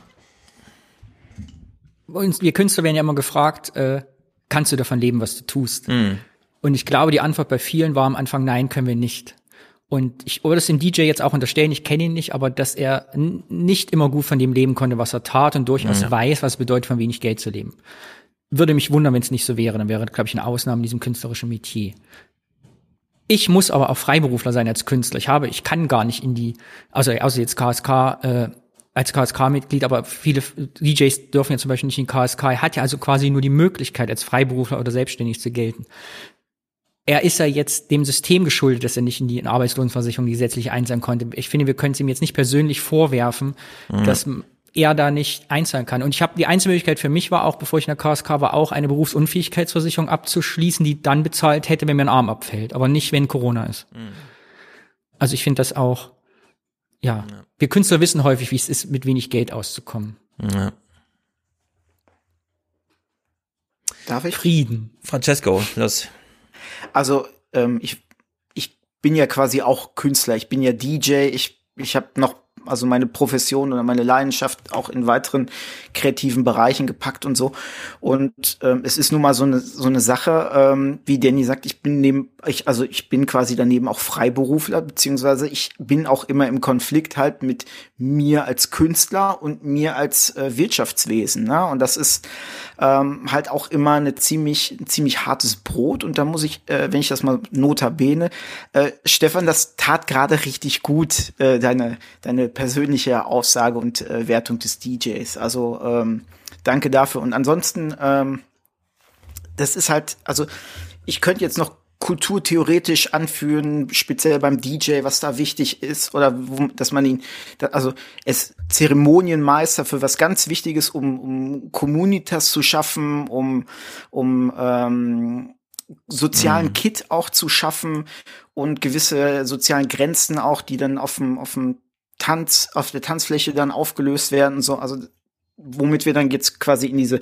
Wichtigkeit von Kultur für die Gesellschaft dann China auch kämen, äh, sollte, finde ich, einmal, weil ich betroffen bin und zum anderen auch insgesamt sollte man nie vergessen, dass ähm, das immer ein ganz, ganz wichtiger Teil ist für das eigentliche Leben und ähm, ja um dann und den geschätzten Mr. Show mal zu zitieren, den habe ich mir dann rausgeschrieben, ähm, Kultur ist eben auch Lebensmittel. Ja. Man muss sich das wirklich so vorstellen, wenn man in so einen Club geht und da ist laute Musik, ja, für das Materielle, ja, also da ist eine Fläche, die wird in Quadratmetern ausgemessen, da wird ein Preisschild dran gehangen, das muss als Mietleistung aufgebracht werden und so weiter. Genauso wichtig wie diese architektonisch-materielle Leistung, dass es überhaupt einen Club gibt, einen Raum, ist diese Musik. Die müsste man genauso ausmessen, in Quadratmetern da ein Preisschild dranhängen und so weiter und das mal ordentlich durchfinanzieren. Nur das eine kann man halt einfach sagen, er findet heute nicht statt, ja. Der Club bleibt. Deswegen ist jetzt auch dieses Mietpreiszahl-Ding als Problem. Ja? Der DJ, die können wir ja einfach nach Hause schicken. Den brauchen wir halt morgen nicht, weil es ist ja Corona. Und äh, diese Sicht auf Menschen, die sich ähm, um was viel Wichtigeres noch kümmern als Autobauer oder sowas, ja, nämlich wirklich um Warum geht denn ein Autobauer zum Autobau? Na, damit er da Geld verdient, um dann sein Leben gestalten zu können, beispielsweise sich den seinen Lieblings-DJ auszusuchen. Also ich sehe da schon eine gewisse äh, fast Maslow'sche Hierarchie, ja, wo der DJ nicht unten steht, sondern irgendwo ein bisschen weiter oben. Und das klar, es ist nicht bei jedem jetzt die Musik und es ist auch nicht überall die elektronische Tanzmusik, aber jeder kennt so seine Metiers, wo er genau weiß, die könnte ich einfach nach Hause schicken, ja. Ich bin ich muss denen nichts bezahlen. Ich kann einfach von heute auf morgen sagen, findet nicht mehr statt. Beispielsweise wegen Corona oder wie auch immer, ja. Aber das dann auch wirklich so einfach zu machen, das finde ich krass sondern da muss einfach ein bisschen Reflexion äh, stattfinden und äh, diese Kunstszene kann man nicht einfach so wegwischen irgendwie, ja, weil pff, Selbstschuld, keine Ahnung, Lehre fürs Leben und so, das ist mir irgendwie, weiß nicht, trifft mich, ehrlich gesagt. Und ich darf ich als abschließend für mich noch als Künstlersozialkassenversicherter was dazu sagen. Ich bin auch Künstlersozialkassenversicherter. Seid ihr mit dem Konzept der KSK vertraut? Yes. Künstlersozialkasse übernimmt ja alle Versicherungen zur Hälfte, außer die Arbeitslosenversicherung. Also die Aus hm. Arbeitslosenversicherung ist explizit ausgenommen aus dem System der KSK. Ja, er kann sich gar nicht Arbeitslosen versichern. Richtig. Genau, was ich aber damit sagen ja, dann will, muss ist, er halt damit rechnen, dass er sofort in Hartz IV fällt. Und dann hat genau, er auch, aber das System der Künstlersozialkasse wurde ja in den 80, also Grundstein 70er, in den 80ern dann etabliert, gerade um das zu vermeiden, weil man weiß, dass Künstlerinnen und Künstler in der Regel, um ihr Werk und Profession zu machen und über 20 Jahre durchzuhalten und wirklich kreativ künstlerisch zu sein, oft in prekären Verhältnissen leben. Das Durchschnittslohn eines Künstlers, eine Künstlersozialversicherung, Künstlerin ist immer noch bei 16.000 Euro netto im Jahr. Das ist der Durchschnittsverdienst ja. von 140.000 Künstlerinnen, die in der KSK sind. Das heißt, die Systeme war gerade dazu geschaffen, dass das nicht passiert, dass Künstlerinnen und Künstler die Freiheit haben, ihre Kreativität nachzugehen, ohne direkt alles halbe Jahr zum Arbeitsamt gehen zu müssen, wenn es mal nicht so gut läuft. Oder wenn du am Anfang des Jahres eine Arbeit verkauft hast und es gut genau. für 5.000 Euro den Rest des Jahres nicht. Und dass man uns dann jetzt so fallen lässt, obwohl das System gerade dazu da war, finde ich dann auch nicht fair.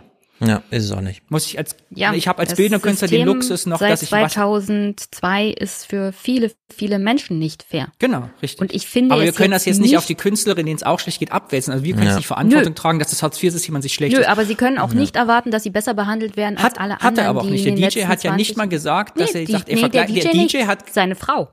Ja, sie, er hat gesagt, Seine wir liegen jetzt von 10 Euro zu zweit am Tag und das ist jetzt irgendwie ja.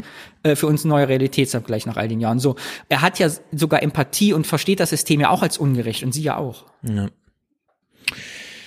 Ja. Meine krass. Rentregel, hm. Entschuldigung. ich hätte nur Jenny. Sag uns noch einen Clip und dann gehen wir mal auf die Berichterstattung. Uh, ähm. Oder zwei oder drei, wie nachdem. Mir ist ja auch ein Presseclub. Was wurde denn da diskutiert? Ja, das, das ist, ähm, das, äh, ja, das, da geht's halt quasi um vornehmlich vom, also das war ja noch bevor dann ähm, Herr Altmaier und Herr Scholz äh, dann plötzlich sagten, ja, da gibt's jetzt dann doch mal ähm, bisschen, bisschen Geld für die Solo-Selbstständigen, ja. ähm, also die da betroffen ja. sind. Ähm, da wären wir wieder bei diesem ganzen, warum Kultur wichtig ist und ähm, warum man das nicht vergessen sollte. Genau, lass so. uns doch darüber kurz sprechen. Ja. Wenn du da Clips hast, ähm, ich hätte ähm, sonst auch noch einen. Ja, äh, ich, mh, hm, ich guck mal. Nimm du mal was, ich guck mal auf meiner, meiner Liste, wenn ich, mhm. wie ich da was finde. Wir haben ja Kultur nicht so richtig hoch angebunden. Ne? Es ist ja äh, Staatsministerposten im Kanzleramt oder wo, aber es ist jetzt kein eigenes Ministerium, wo man mal so richtig Budget loskloppen kann, um beispielsweise wie auch immer, ja. In Frankfurt wird ein Terminal 3 gebaut für drei Milliarden, also muss da, weil es diese 1%-Regel gibt, für 30 Millionen Kunst gekauft werden. Könnte man da nicht mal so einen politischen, irgendwie, keine Ahnung. Muss das der freie Markt der Kräfte sein? Keine Ahnung. So ist es aber. Und es gibt hier aus der Kunstszene, also es gab ja dann so die, wie heißt es, Kunstmilliarde oder so, die Kulturmilliarde, ja. Also während die Lufthansa 9 Milliarden bekommen hat, hat die Kulturszene irgendwie so, so eine Milliarde, muss man mal gucken, wie man das verteilt. So richtige Ministerkompetenz haben wir auch nicht, um das zu organisieren. Allerdings die Kultur, Kulturstaatsministerin, die wir haben, hat hier zumindest am 13.11. ist schon eine Weile her, also vor einem Monat ungefähr, und seitdem ist auch nichts weiter passiert, zumindest mal gute Worte gefunden, um die Lage zu beschreiben. November, Tristesse auf dem Weg nach Zedenik in Brandenburg, eine Autostunde von Berlin entfernt. Die Klosterscheune ist die einzige Kultureinrichtung weit und breit und schon wieder dicht staatlich verordneter Stillstand. Dabei haben sie alles richtig gemacht, Hygienekonzepte, Auflagen erfüllt. Jetzt droht nach 20 Jahren das Aus.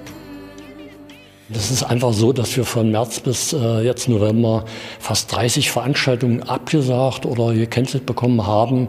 Äh, Hochzeiten fallen aus, die hier nicht drin sein können, Einnahmeausfälle. Das ist schon dramatisch für so einen kleinen Kulturverein, wie wir sind. Kreuzberger Nächte, waren einmal lang. Im einst angesagten Privatclub geht seit März überhaupt nichts mehr. Keine Konzerte, keine Einnahmen seit acht Monaten. Ich habe äh, 9000 Euro Kosten noch im Monat. Das sind in acht Monaten um die 70.000 Euro. Ich habe bis jetzt 14.000 Euro Soforthilfe erhalten. Ohne Kunst wird's still. Eine ganze Branche funkt SOS. Der Staat verspricht Hilfe, will die Kultur mit Milliarden fördern. Doch viele Regelungen sind unübersichtlich, bürokratisch und kompliziert. Ist jetzt die Kunst des Überlebens gefragt? Tatsächlich ist es so, dass das eine Jahrhundertkrise ist, muss man ehrlich sagen. Wenn es ein Milieu gibt, was zäh und überlebenstüchtig ist, dann ist es die Kultur. Ja, und da habe ich mich wieder dran erinnert, warum sind die Schulen gerade offen?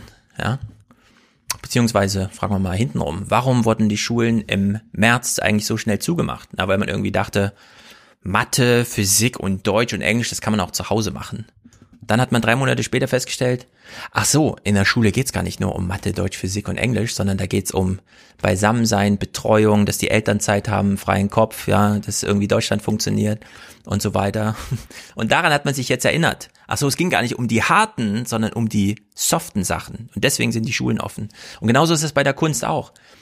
Das sieht nur aus wie so soft, aber da geht's eigentlich um den ganz harten Kern. Und wenn sie hier sagt, das ist eine Jahrhundertkrise, dann würde ich gerne äh, sagen, warten wir jetzt mal ein Jahr und dann gucken wir uns dann mal ja, die psychischen Datenerhebungen an in Deutschland. Die sind jetzt schon im Keller und wir haben gerade mal Dezember.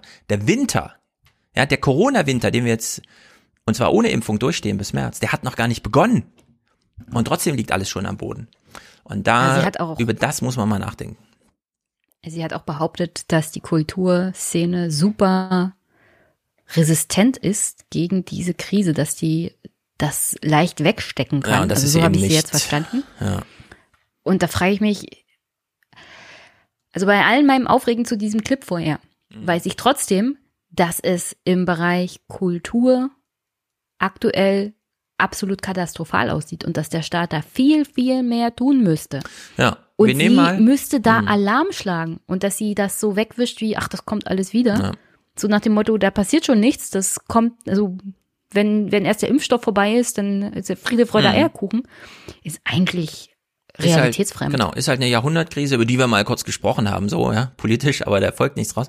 Wir nehmen jetzt mal diese Referenzgröße 16.000 Euro netto, die äh, Danny eben meinte, und vergleichen mal den Lösungsansatz für diese, äh, also für dieses Klientel. Kaum noch Auftritte. Musikerinnen und Musiker, Schauspielerinnen und Schauspieler haben große Einbußen wegen Corona. Als Solo-Selbstständige haben viele bislang keine Hilfen vom Bund bekommen. Nun sollen sie ab Dezember bis Juni kommenden Jahres eine Einmalzahlung von bis zu 5000 Euro erhalten offiziell als Zuschuss zu den Betriebskosten, aber auch die Lebenshaltungskosten sollen davon bezahlt werden dürfen. Und die Selbstständigen sollen das Geld zusätzlich zu möglichen Ansprüchen aus der Grundsicherung erhalten. Zudem müssen sie keine betrieblichen Fixkosten nachweisen. Es ist ganz wichtig, dass wir hier eine großzügige Lösung wählen, die wir im Rahmen des europäischen Rechts äh, möglich machen können. Und Viele haben sich darüber beklagt, dass sie ihre Kosten gar nicht real abrechnen können, dass sie das nicht präzise beschreiben können. Und deshalb haben wir eine Pauschallösung hier in den Blick genommen. Das soll helfen. Basis für die Einmalzahlung sind 25 Prozent der Umsätze aus den entsprechenden Monaten des Vorkrisenjahres 2019. Das sei zu wenig und zu spät, kritisieren die Grünen. Seit Monaten werden Künstlerinnen und Künstler, werden Solo-Selbstständige, werden Tontechnikerinnen hingehalten. Und jetzt kriegen sie wieder nur ein kleines Zückerchen, aber eben keine Existenzabsicherung. Bei den Künstlerinnen sagt man 25 Prozent plus Hartz IV. Das ist doch kein vernünftiges, gerechtes Angebot, was der Situation angemessen ist. Ja, also 25 Prozent plus Hartz IV im Vergleich zu 85 Prozent zugesichert bis Dezember 2021. Das ist schon, da ist eine Lücke dazwischen. Die müsste man erklären. Dazu kommt ja noch, dass kannst du ja auch nur beantragen, wenn du erstens in der Zeit überhaupt Umsätze oder Kosten ja. oder was auch immer hattest. Vielleicht lief es ja in der Zeit gerade schlecht und in den anderen Monaten dann gut. Und dann gibt's ja noch andere berufstätige Künstlerinnen und Künstler, die gerade erst angefangen haben. Also vielleicht im Jahr 2020, dann ist es ganz blöd für sie in ihrer Lebensplanung gerade gelaufen. Ja. Aber die haben noch gar keine Kosten vorzuweisen. Also was Aber soweit ich weiß, ist das geregelt. Also ich, ich glaube, du kannst auch, wenn du zum Beispiel in diesem Jahr angefangen hast, auch musst du gar nicht jeden Monat, kannst den Jahresdurchschnitt nehmen. Und ich glaube, Berufsanfänger gibt's auch Sonderregelungen. Ja. Ich glaube, die hat der, liest dir nur nicht vor. Ja, aber trotzdem. Also 16.000 ist diese Referenzgröße, davon 25 Prozent sind 4.000. Also 4.000 Euro. Sehr wenig. Ein Jahr plus äh, Grundsicherung dann. Ne? Also ist schon. Das ist schon es dramatisch, finde ich. Es ist weniger also, als die 16.000, 17.000, die Danny vorhin erwähnt hat. Gerade dafür, dass man halt jetzt mit Impfung eigentlich doch ähm, sozusagen so einen Horizont hat, dass Merkel jetzt auch in ihrem Videopodcast wieder damit anfing, also der Staat kann jetzt nicht unendlich zahlen, ne? Jetzt müssen wir auch mal wieder drüber nachdenken, das und so. Das ist ja auch, da steckt ja auch Absprache mit den Wirtschaftsinstituten dahinter, ja. Selbst Fratscher ging ja so ein bisschen in die Rechnung, wo dann äh, Südekum ihm nochmal auf Twitter darauf hinwies, also hör mal zu, es, es mangelt gerade wirklich nicht an Geld. Und selbst wenn man das Maximale jetzt irgendwie rausbuttert, dann sind wir immer noch bei 70 Prozent Schuldenquote und nicht 80 Prozent wie 2008 beispielsweise. Ja, aber bei Merkel diese Äußerung, das kommt halt auch unter anderem daher, dass ihre eigene Fraktion, ihr eigener Fraktionschef ja. mittlerweile sagt, oh, die schwarze Null und da ja. schon leichte. Ja, der wäre vor allem als Parlament wieder mitbestimmt, ne, so als Fraktionschef. Ja, aber der, also der bringt das immer an, der will aber die schwarze Null. Ich meine, wir hatten, äh, der Zemiak, der mhm. hat, als er noch JU-Chef war, irgendwas von der schwarzen Eins erzählt. Ja. Also die sind völlig plemplem. Mhm. Völlig plemplem, wenn es um diese Haushaltspolitik angeht. Das kann man äh, wohl sagen. Francesco, du kannst uns noch Clips vorschlagen? Dann ja. wechseln wir leicht das Thema und gehen in die Kultur, die es noch gibt, rein und gucken uns Berichterstattung zum die, Thema. Die übrig ist. Genau. Ähm, ja, dann ich würde vorschlagen, wir nehmen tatsächlich so die Tracks-Geschichte, die du gerade okay. schon angepeilt hast. Die ähm, Raves. Weil da haben, da möchte ich aber kurz noch mhm. was zu sagen. Und zwar, ja. also da geht's ja auch um illegale Raves mhm. und ähm, illegale Raves, wie sie momentan auch in Berlin stattfinden, was auch immer alles unter den jetzigen Bedingungen, sind absolute Kacke. Also das ist nichts, was ich persönlich gut heiße. Ich kenne auch niemanden irgendwie, der das, das gut heißt, was auch immer. Das sind Infektionsherde noch und nöcher, ähm, muss man nicht machen, aber das ja. ist halt so eine. Also die finden also gerade da jetzt statt, erklärt, wo man sich richtig zurückziehen kann. Also wenn irgendwo noch mal eine besonders dicke Kellertür und gar keine Lüftung, dann zieht man sich da zurück und das ist natürlich. Genau. Also ich schlimm. würde beispielsweise jedem DJ, der da mitmacht, würde ich persönlich erstmal sein Equipment wegnehmen und nicht wiedergeben. Das wäre so meine erste erste Reaktion darauf. Aber das die Logik dahinter, dass das das ähm, ich ja mindestens mindestens den. Ja. Ähm, ja, aber die, die Logik dahinter, also das Bedürfnis, warum die Leute das machen und so, das ist diese, erklärt diese Tracks-Schiene da ganz gut, mhm. dieses ähm, ab, ab elf, also wie du halt möchtest. Genau, dann gucken wir mal ab elf, Bestandsaufnahme. Wenn ich tanze, dann bin ich in einer Art Trance, in einem anderen Bewusstseinszustand. Ich fühle mich einfach gut und vergesse alles um mich herum. Es ist, glaube ich, etwas, was ich brauche, damit es mir auf lange Sicht gut geht. Seit Corona sind die Clubs zu. Die Nachtschwärmer treffen sich ersatzweise vor den sogenannten Spätis, Kioske mit Nachtverkaufslizenz. Eine Freundin wurde positiv getestet und das hat mir total den Vibe einfach genommen, zu feiern oder zu tanzen, so mit vielen Menschen um mich rum. Es schwingt immer so ein bitterer Beigeschmack, gerade für mich irgendwie mit. Ich will lieber draußen sitzen Vielen reicht das nicht. Irgendetwas fehlt. Nicht tanzen zu können. Ich liebe tanzen. Das ist der große Unterschied. Ich habe nicht getanzt, seit ich hier bin. Ich vermisse Tanzen sehr. Die Sehnsucht nach Tanzen, Musik und Feiern ist groß. Und vielleicht gerade wegen Social Distancing wichtiger als je zuvor. Aber wie macht man Party, wenn man eigentlich nicht darf? Okay, kurze Botschaft. Breaking News. Rudi Giuliani wurde auch positiv getestet, nicht nur die Freundin von ihr. Wünschen wir ihm alles Gute an der Stelle. Ja. Was? Rudi Giuliani wurde positiv rein und du getestet. Musst das ich habe es auf meine Uhr gekriegt von der New York Times. Ist bei der Verkündung Haarfarbe runtergelaufen. Äh, das, die wird noch laufen jetzt wahrscheinlich. Jetzt wissen wir auch, warum man so geschwitzt hat. Ja, nee, die kamen ja alle ganz gut durch. Chris Christie und so, die werden ja alle erstklassig, erstklassig äh, gemanagt. Ja, das ist die Clubszene. Manchmal habe ich den Eindruck, Leute sind auch so ein bisschen neidisch auf Menschen, die wirklich mal sagen, das fehlt mir im Sinne von, ich weiß, was mir so richtig gefällt. Nicht viele Menschen wissen, was ihnen richtig gefällt. Und wenn so junge Menschen sagen, ey, so, ein, so, ein, so, eine, so eine Tanznacht, ja, die äh, pumpt mich so richtig auf, sind viele Leute, viele Leute eifersüchtig, wenn die das hören. Wisst ihr, was ich meine? Mhm. Ja. ja. ich kann das voll nachvollziehen, dass sie sagt, sie würde auch gerne mal wieder tanzen. Ja, ich auch. Das tut mir so leid, ehrlich gesagt. Okay, illegale Raves, den hatte ich eben nur genannt. Hatten wir die schon angeklickt? Nee, ne? Weil dann nee. lassen wir uns da mal. Okay, ich bin gespannt. Wir suchen in England weiter, wo auch immer wieder illegale Raves stattfinden. Hier stellt sich ein Veranstalter unseren Fragen. Was treibt die Leute an, trotz Corona zu feiern? Die Quarantäne war so ungesund. Viele Leute wurden einfach depressiv im Lockdown. Wie auch viele Er hat eine Maske auf, oder? Also der ist sich richtig, hat's richtig vermummt hier fürs Fernsehen. meiner Freunde. Als die Partys dann zurückgekommen sind, hat das einen riesigen Unterschied im Leben der Menschen gemacht. Die Menschen mussten ausbrechen und feiern gehen. Das ist ein Teil ihres Lebens, um Einsamkeit, Depressionen und Langeweile zu bekämpfen. Ah, Danny? Willst du ja sehr anonym, wollte ich schon sagen, mit der Maske. Ich meine, wie viele äh, Londoner DJs leben wohl auf einem Hausboot? ja, es könnte so ein bisschen verräterisch sein. Ne? Combat loneliness and depression and boredom. Unsere Partys verändern das Leben der Gäste zum Positiven. Sie finden neue Freunde, sogar Partner beim Feiern. Ich weiß von sieben Beziehungen, die auf diesen Partys entstanden sind. Alle meine Freunde, meine ganze Crew. Wir sind deswegen alle so eng miteinander befreundet.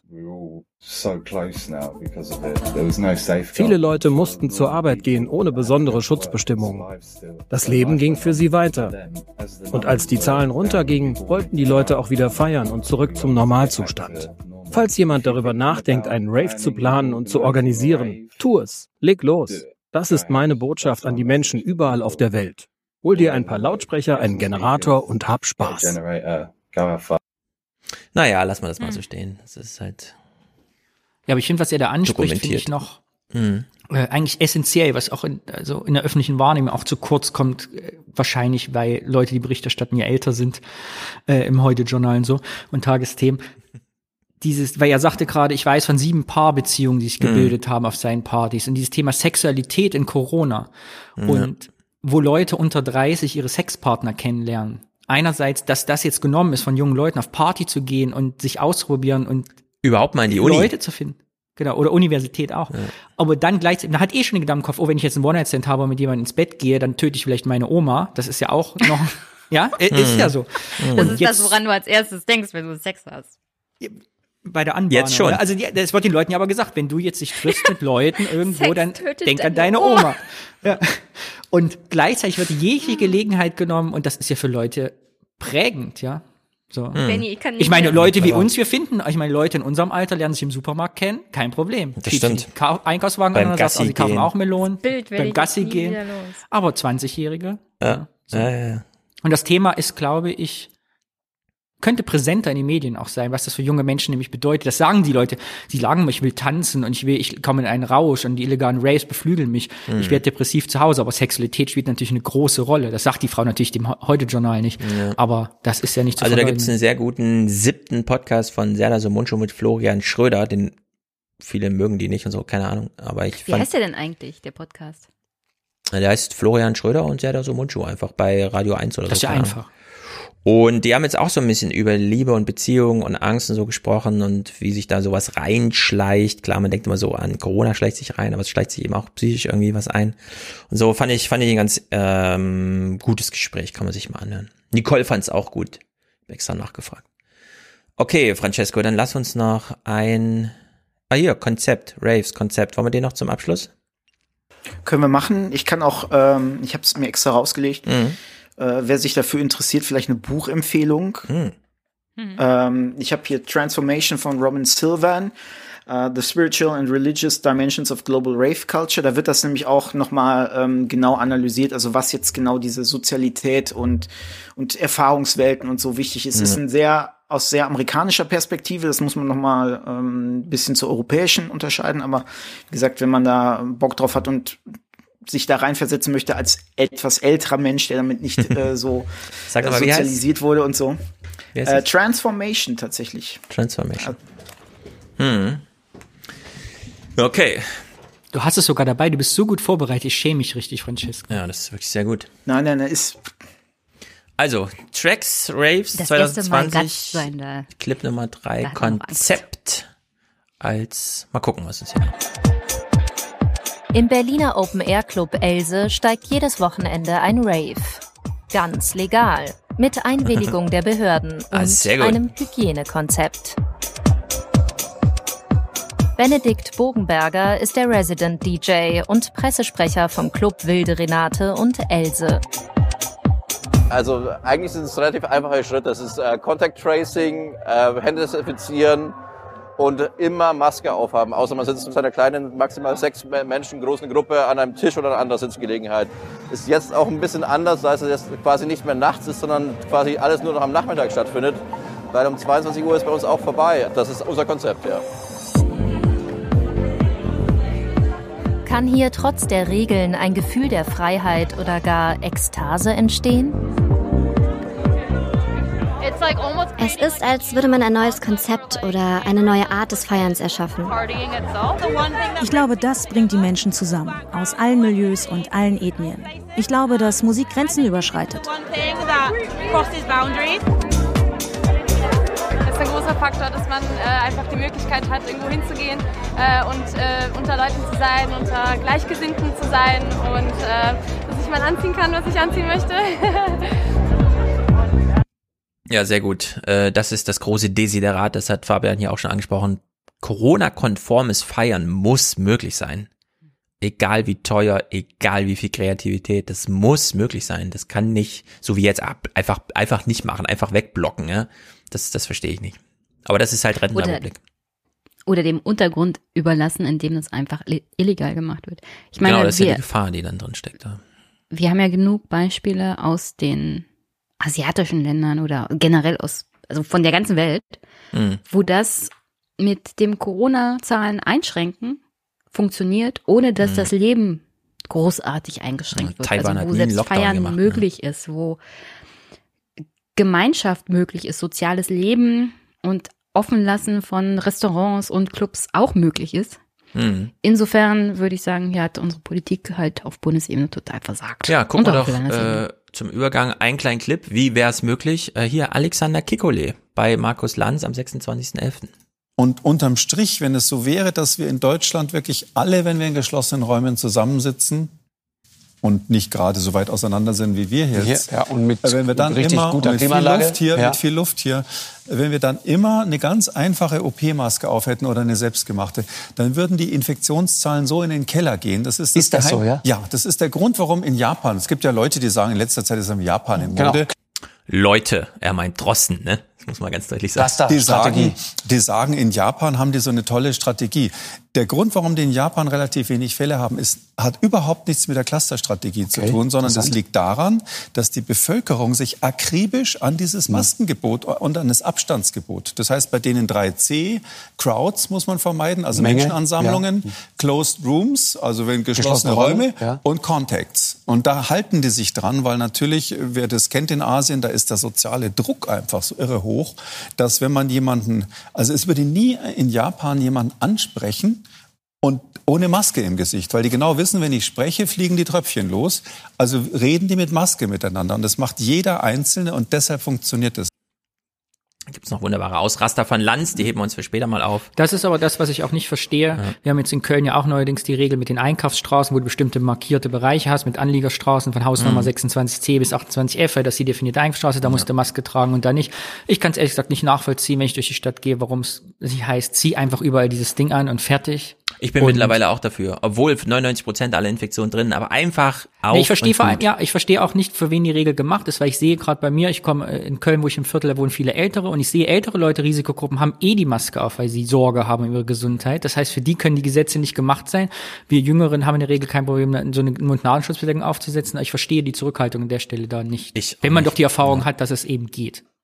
Masken sind so wichtig. Jenny, wolltest du noch? Sonst gucken wir jetzt Kunst. Nee, der Punkt ist schon weg. Ich Oder beziehungsweise im daubschen Sinne, was die Abendnachrichten Kunst nennen. Nein, so schlimm ist es nicht. Also mehrere äh, Ausschnitte aus den Abendnachrichten. Da kommt ja immer am Ende des Heute-Journals. Ich weiß noch, wie Schirmacher damals da saß und als das erste Mal im Heute-Journal äh, noch so eine, ne, so kurz vorm Wetter, Klaus Kleber sitzt vorne am Tisch, da hinten zu stehen und moderiert dann sowas zur Kunst an, wo Schirmacher schon Angst hatte, so machen die das jetzt häufiger, nehmen die uns hier irgendwie das Thema weg und so. Und mittlerweile ist das ja regelmäßig. Also mehrmals die Woche findet einfach als allerletzte Berichterstattung noch Kunst statt.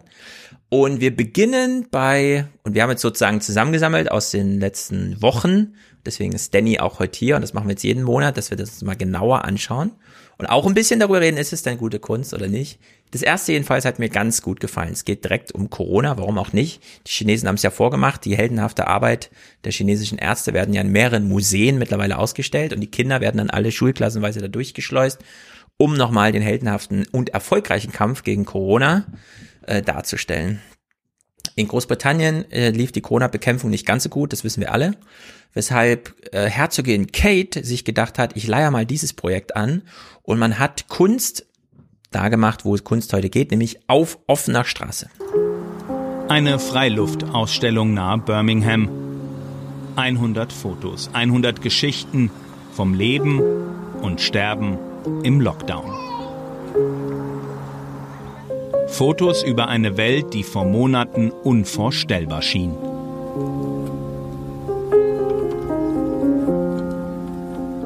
Fotos über Helfer und Helden.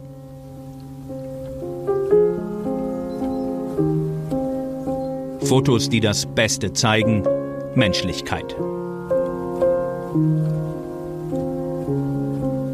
Entstanden in sechs Wochen Lockdown im Frühsommer. Bilder, die niemanden kalt lassen. Wir haben die vergangenen neun Monate Revue passieren lassen. Man kann sich ein paar Minuten nehmen, sich klar machen, was andere durchgemacht haben. Es ist sehr bewegend. Man versteht, welche Opfer während des Lockdowns gebracht wurden, wie stark Corona das Leben von Menschen beeinflusst hat, die einem hier nahegebracht werden. Es gibt Hoffnung, dazu Stolz darüber, was Menschen geschafft haben. Es macht nachdenklich.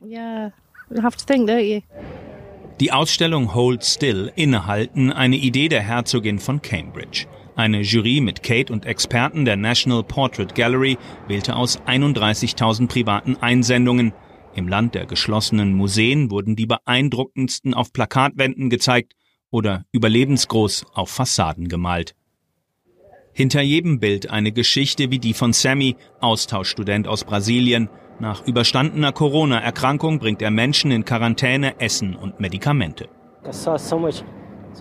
Ich habe so viel Schmerz, Leid, Verlust gesehen, aber auch Freude. In dieser Pandemie sind wir oft isoliert und allein. Aber dieses Projekt hat mir klargemacht, wir sind alle vereint in unserem Dasein als Menschen. Eine Zeit, die keiner vergessen wird, in der manche spontan beschließen, lachen ist die beste Medizin. Über Frisuren wird gestritten. Im Homeschooling gelitten. Omas gute Nachtgeschichte gibt's digital. Allein und doch zusammen eine Fotosammlung als Erinnerung daran, was wirklich zählt. So, Kunst? Ja, ich würde eher sagen, dass was die Aufgabe auch der National Portrait Gallery, glaube ich, ist so eine ja ja, Zeitdokumentation. Ne? Ja. Also die, da ist schon der Fokus auf den Zusammenhalt der gleichen Erfahrung, die Bilder, die wir alle kennen, nochmal künstlerisch aufbearbeitet, ästhetisch, mhm. dann doch gut gelungen. Ja, vor allem auf Hauswände gemalt. Das heißt ja, das nimmt man nicht einfach wieder ab, sondern das hängt da noch ein paar Jahre so als Erinnerung, selbst wenn dann Corona besiegt ist.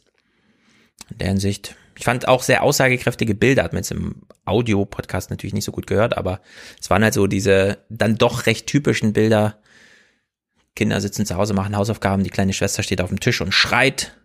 Menschen umarmen sich, aber dazwischen ihnen ist eine riesige Plastikfolie.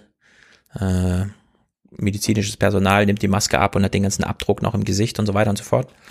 In der Hinsicht, aber ich fand interessant, ja. in, der, in der Auswahl der Fotos hatte ich den Eindruck, also es war ein gutes Symbol, dass wir alles, alle Bilder kennen. Also wir haben irgendwie alles schon erlebt, was Corona. Ja. Es war nichts dabei und bei 30.000 Einsendungen ja offensichtlich dann auch nicht, was uns noch überrascht hätte. Mhm. Ist mehr so eine Erinnerung, also, ne?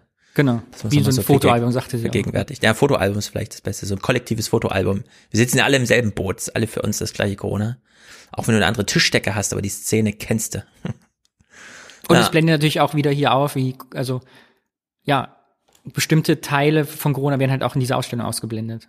Also in Deutschland sterben ja zum Beispiel im Moment 500 Leute am Tag. Ja. Das kommt ja. da nicht vor.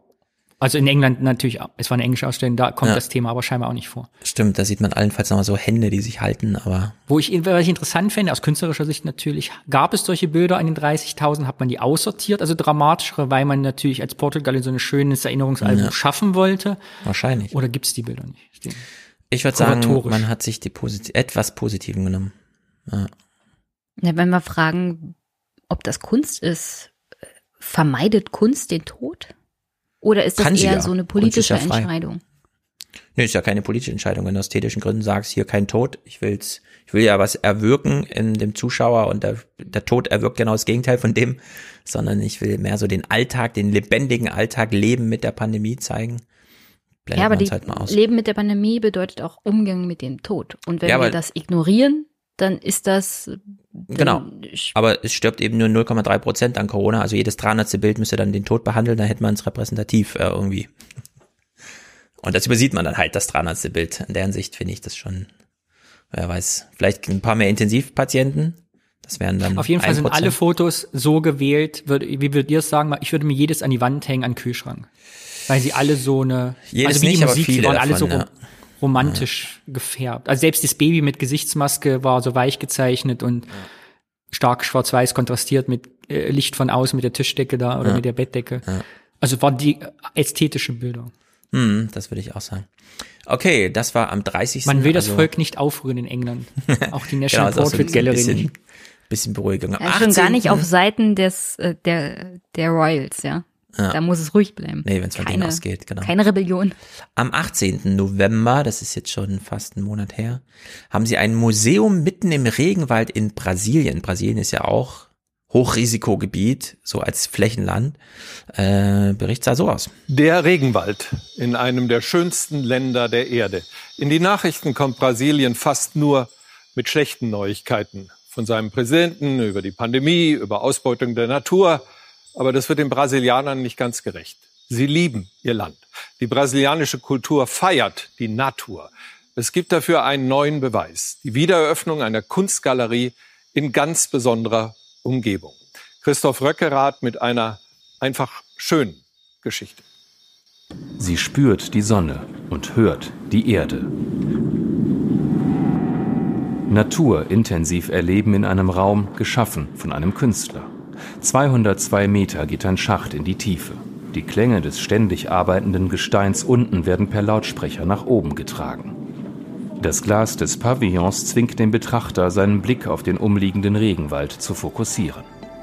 Natur als Objekt der Kunst und zugleich als allumfassende Macht, der sich der Mensch nicht entziehen kann. Dieses ständige Wechselspiel steht im Zentrum des Erlebens im Inhochim, dem weltweit größten Museum seiner Art. Auf 300.000 Quadratmetern verschmelzen Regenwald, Parklandschaften und moderne Kunst zu einem einzigartigen Gesamtwerk. Die Natur wirkt wie Augentropfen, die deine Netzhaut säubern, wenn du von einem Kunstwerk zum nächsten gehst. Hier gibt es nicht dieses Massaker, das manchmal andere Galerien oder traditionelle Museen veranstalten, wo du ein Kunstwerk nach dem anderen siehst und es gar nicht verdauen kannst. Massaker dafür, wenn ein Bild neben dem anderen hängt, ne? Das halten wir schon mal fest. Narcissus Garden das eigene Bild unendlich vervielfacht wird vom Wind durch die Landschaft getrieben. Freiheit. Nach Monaten des Lockdowns hat das Inuchim endlich wieder geöffnet. In so einem Ambiente zu sein, entspannt uns wieder ein bisschen und nimmt uns ein bisschen von der Schwere, die wir tragen. Es ist wie eine Flucht vor den chaotischen Zuständen der Pandemie. Hier hat man das Gefühl, dass alles okay ist.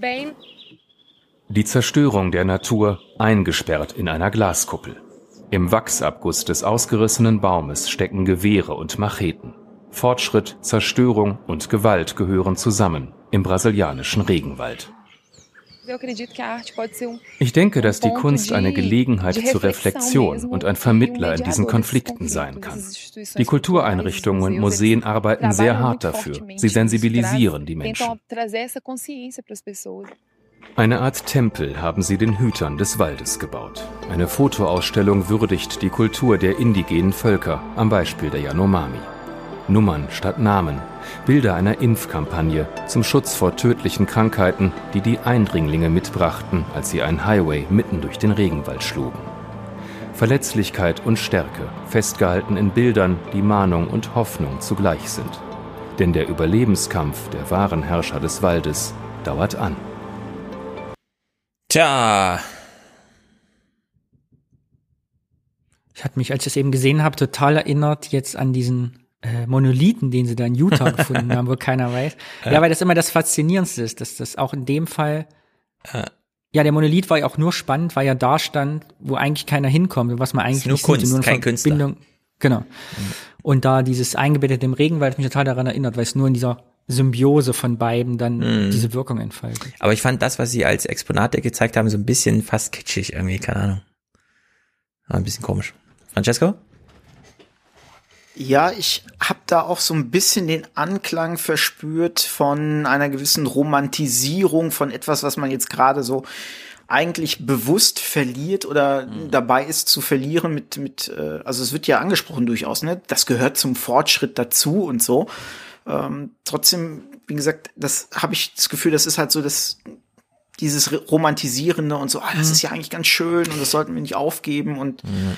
Während ich den Eindruck habe, da komme ich später nochmal zu, äh, bei diesen Theatergeschichten, mein Eindruck ist, das ist nur der Beitrag, der das romantisiert. Das eigentliche Museum tut das nicht. Also wir haben diese plätschernde Melodie, diese mhm. weiche, seriöse Stimme, die das sagt, aber ich glaube, wenn du vor diesem riesengroßen Kran stehst, der unter dieser Glocke diesen Baum in der Hand hat, diesen Mammutbaum, diesen riesengroßen, mhm. der achtmal so hoch ist wie du selbst, unter dieser Glaskuppel, während draußen der Regenwald dich quasi umschlingt. Und dann hast du, glaube ich, nicht dieses romantische Gefühl. Ich glaube, man hat, wenn man vor Ort live in diesem Museum ist, ein anderes Gefühl als dieser Beitrag uns das, das kann sein.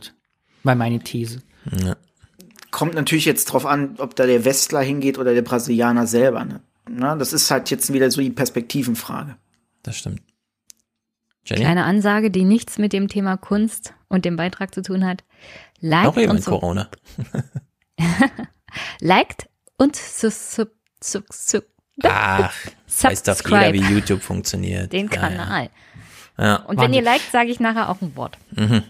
Was ich an dem Beitrag ein bisschen problematisch fand, war diese, weiß nicht, eingeordnet wurde mit diesen äh, in, in, indigenen Einwohnern, die, die diese Nummern am Hals hatten. Ja. Denn wo die sagten Namen statt Zahlen für die Impfkampagne, weil das bei mir sofort die Assoziation Holocaust in, ins Gedächtnis gerufen hat, was aber da, glaube ich, diese Impfkampagne hatten, also da waren so Kinder abgebildet, die zweistellige Ziffern im Hals hängen hatten. Ja. An, als Dokumentation für Impfungen, keine Ahnung. Es wurde ja. nicht eingeordnet. Das fand ich ein bisschen komisch für einen Beitrag in Deutschland, dass dieses Zahlen statt Namen so hingeworfen wird, mhm. ohne na, sie wirklich ja aufzu Ja, aber ja, ja, das war mir zu wenig. Da haben wir zu europäisch drauf geguckt, jetzt glaube ich. Ja. Da hat man erstmal also, nur. Sie haben ja gesagt, also ja. wir, äh, das ist hier Fotos von einer Impfkampagne, weil Krankheiten in den Regenwald kamen, weil ein, ja, eine Autobahn um Floskel, Mir ging es um die Floskel Zahlen statt Namen. So, mhm. also dieses, das hat bei mir sofort diese Assoziation, man wird zur Nummer gemacht. Ja. Ob das nötig war, weiß ich nicht. Ist, das wirkt in anderen Ländern anders, weil sie eine andere historische Erfahrung mhm. haben. Also nur wir sind da, glaube ich. Außer so deutsches Fernsehen. genau. Ich finde es gut, dass sie da noch mal so ein bisschen, also das stört mich immer so ein bisschen hier. Es gibt ja hier in Frankfurt so ein Stadtwaldhaus, botanischen Garten. Ne? Also man versucht schon die Natur so zu nutzen als Begegnungsstätte und auch Ziel eines Tagesausflugs, wie auch immer. Aber es ist dann halt immer nur Natur. Also da fehlt dann immer mir noch so ein bisschen, keine Ahnung, ja, könnte man immer noch so ein bisschen Ich meine, wir haben jetzt nutzen im Harz bei uns sind die ganzen Kiefern ja tot. Man geht davon aus, in zehn Jahren gibt's keine mehr und die ganzen mhm. Nadelgehölzer. Also bei uns gibt's noch kein Museum mit, so sah der Wald mal aus und der stirbt, passt so ein bisschen auf. Bei uns ja. ist das noch sehr pro, also nur noch Naturlehrpfade. Genau, das geht dann höchstens mal so weit, dass man in so Museen noch mal so ein bisschen Erdboden zeigt, wie viel Müll da drin ist oder so. Ja, das gibt's auf Texel dann auch, wo der Strand noch mal, wie sieht's eigentlich so auf dem, auf dem Meeresgrund aus, wie viel Müll liegt da rum, was fängt so ein Fischer in seinen Netzen. Aber so eine richtige Verschränkung aus äh, Natur und Kultur ist dann immer wenig. Das haben sie da irgendwie recht intensiv gemacht. Fand ich ganz gut. Der nächste, das finde ich richtig gut. Hier ist jetzt ein Museum vorgestellt, das hat ein, eine Ausstellung zum Thema Schatz. Und jetzt denkt man sich so ein bisschen, Schatz? Wie Schatz?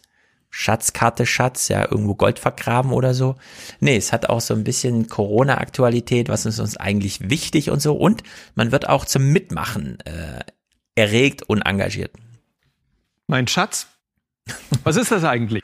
ja, mein Schatz, Klausi, Klausi Schatzi. Ein Wer ist der Schatz? Schatz? Ja, müssen wir echt nochmal hören, das ist so gut, wie er da. Er dreht sich auch so richtig weg von Gundula Gause zu uns, ne? Mein Schatz? Was ist das eigentlich? Sehr gut. Ein Schatz. Die Frage stellt und beantwortet eine zauberhafte Ausstellung in einer ganz besonderen Schatzkammer, dem Weltkulturerbe Völklinger Hütte. In diesem Industriebau wird es mit diesem Thema nicht nur prachtvoll, sondern auch sehr intim und privat. Und das sind dann für Susanne Freitag die größten Schätze. Millionen Menschen haben jeden Samstag auf genau dieses Gerät geguckt. Es hat Millionäre gemacht. Die Lottoziehungsmaschine wurde in Saarbrücken gebaut. Ich habe das Rascheln als Kind geliebt. Gleich daneben mhm. der größte Menier Europas, der saarländische Gollenstein, 3D-Druck in Originalgröße. Ralf Beil war startklar, doch zum zweiten Mal hat Corona die Eröffnung verhindert. Dabei ist die Völklinger Hütte zu einer großen Schatzkammer geworden. Der Kern der Ausstellung Montrésor, das sagt schon der Titel, ähm, da geht es eben darum, was ist eigentlich ein Schatz? Was ist wann wirklich bedeutend? Äh, was ist uns wichtig? Da sitzt er nun allein im Bierdeckelraum, in dem die Arbeiter früher ihr Pausenbrot aßen. Entdeckt haben sie ihn auf dem Hüttengelände. In den 1960er Jahren war das ein wertvoller Ort. Zwischen den Maschinen ein Mix von Stilen und Epochen. Hier alte Keramikkunst aus Sagemünd in Lothringen, dort die Originalentwürfe von Gerhard Richters berühmten Abteifenstern.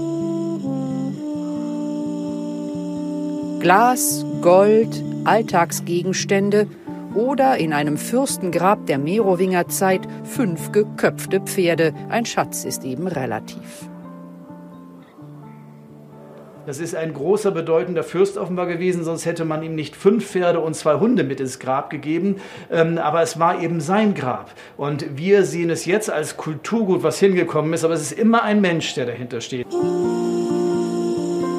Ein Koffer voller Feldpostbriefe, das ist das Wertvollste für Eva Maria Scherer. Immer wieder schrieb ihr Vater vom Krieg und wie sehr er sie und ihre Mutter liebt. Er starb an der Front, als sie fünf Monate alt war. Sie kennt ihn nur über seine Briefe.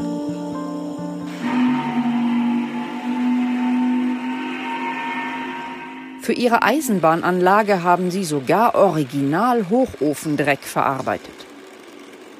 Uwe Braun und seine Kollegen arbeiten auf der Dillinger Hütte. Die ist noch in Betrieb und sie haben sie nachgebaut. Das Modell steht jetzt im Weltkulturerbe.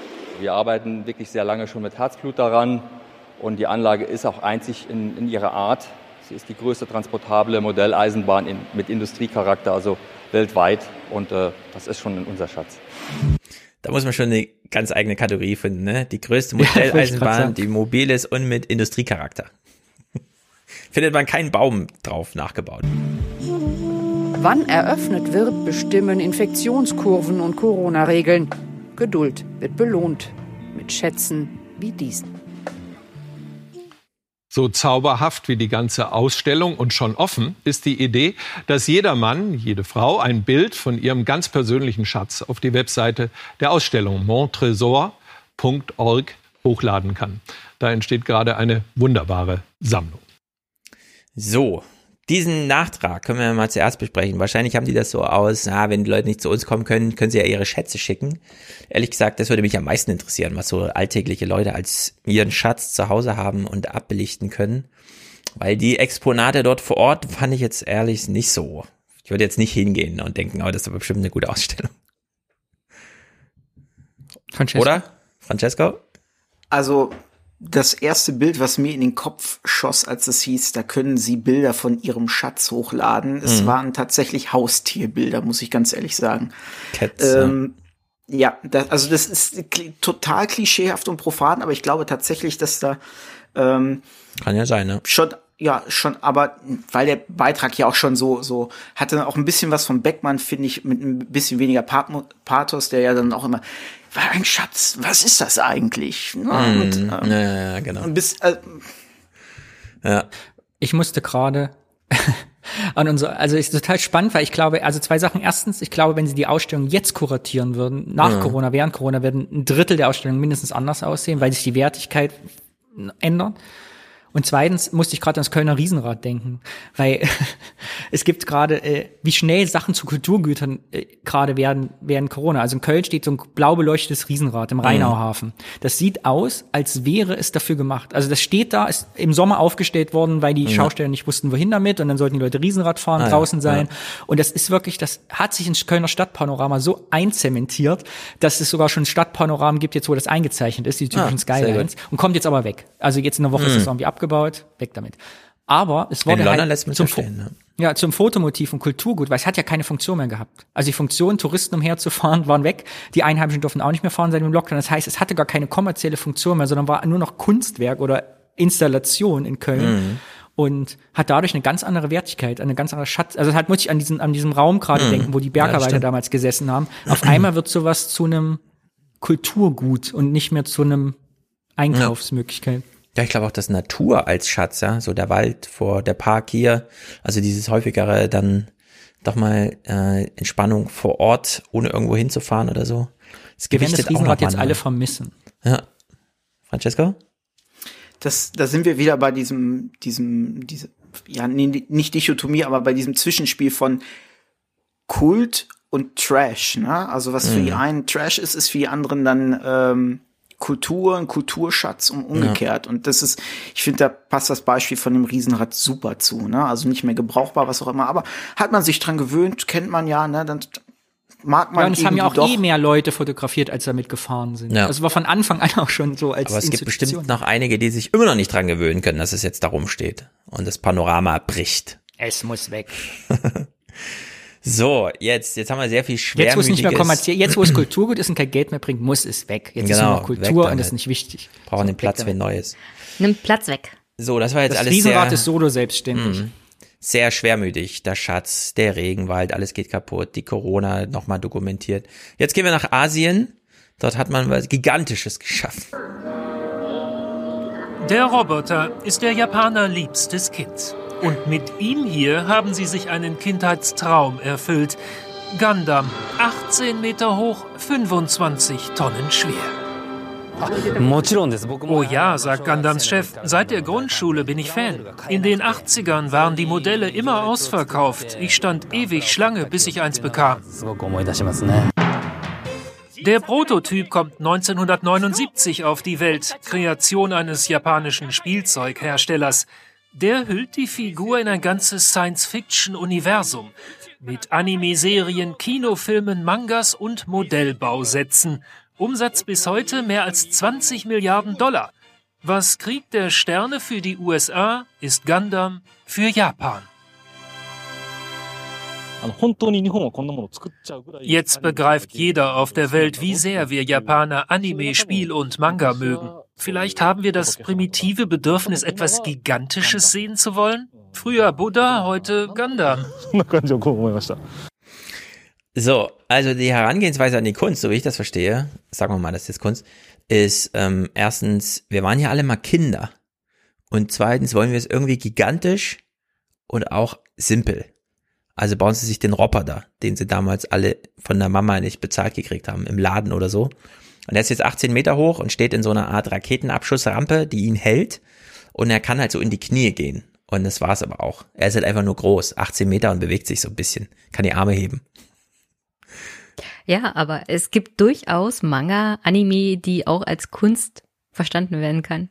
Ja. Also ich würde es auch, also, es ist, ist natürlich Kunst, klar. Gewaltige Sachen, die gezeichnet Spielzeug werden. und Kunst, ja.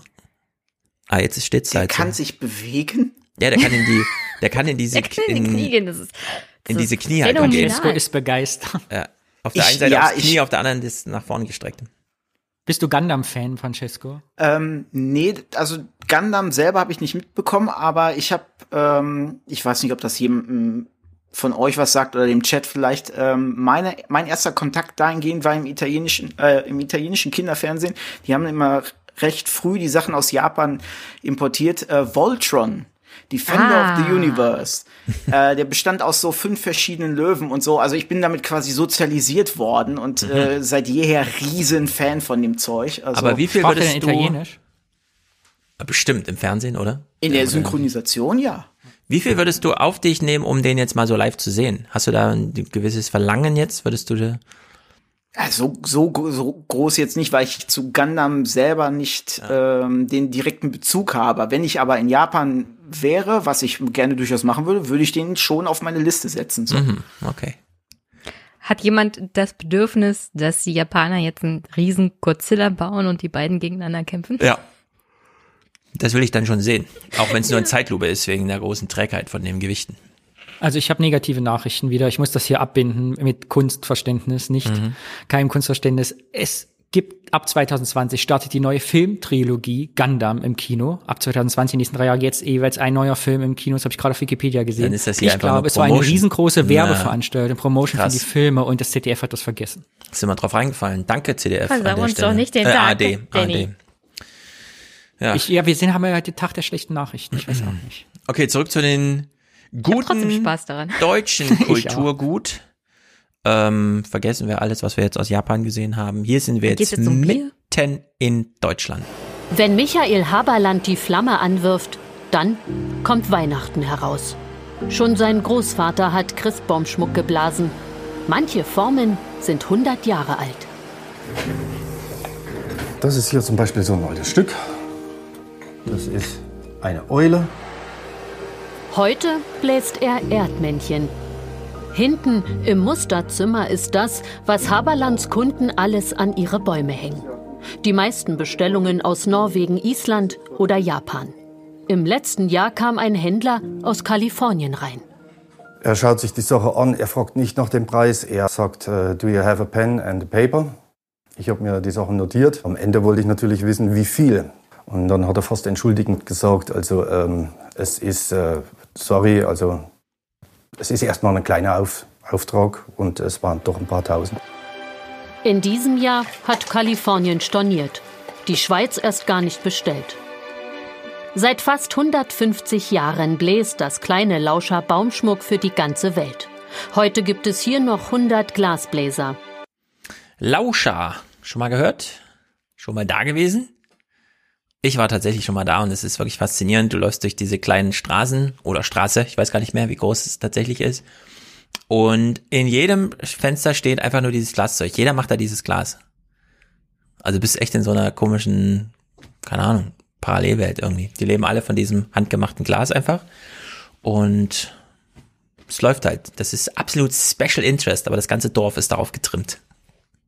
Also ganz faszinierend. Erstaunlich, dass sie sich so lange halten. Ja, ich fand das auch, da schwebt immer so das Damoklesschwert darüber, dass dann die letzten Käufer doch irgendwie einsehen, dass es keinen Sinn macht und es eh keiner erkennt, ob das jetzt handgemacht ist oder nicht und so. Aber in der Hinsicht Danny, du bist gemutet.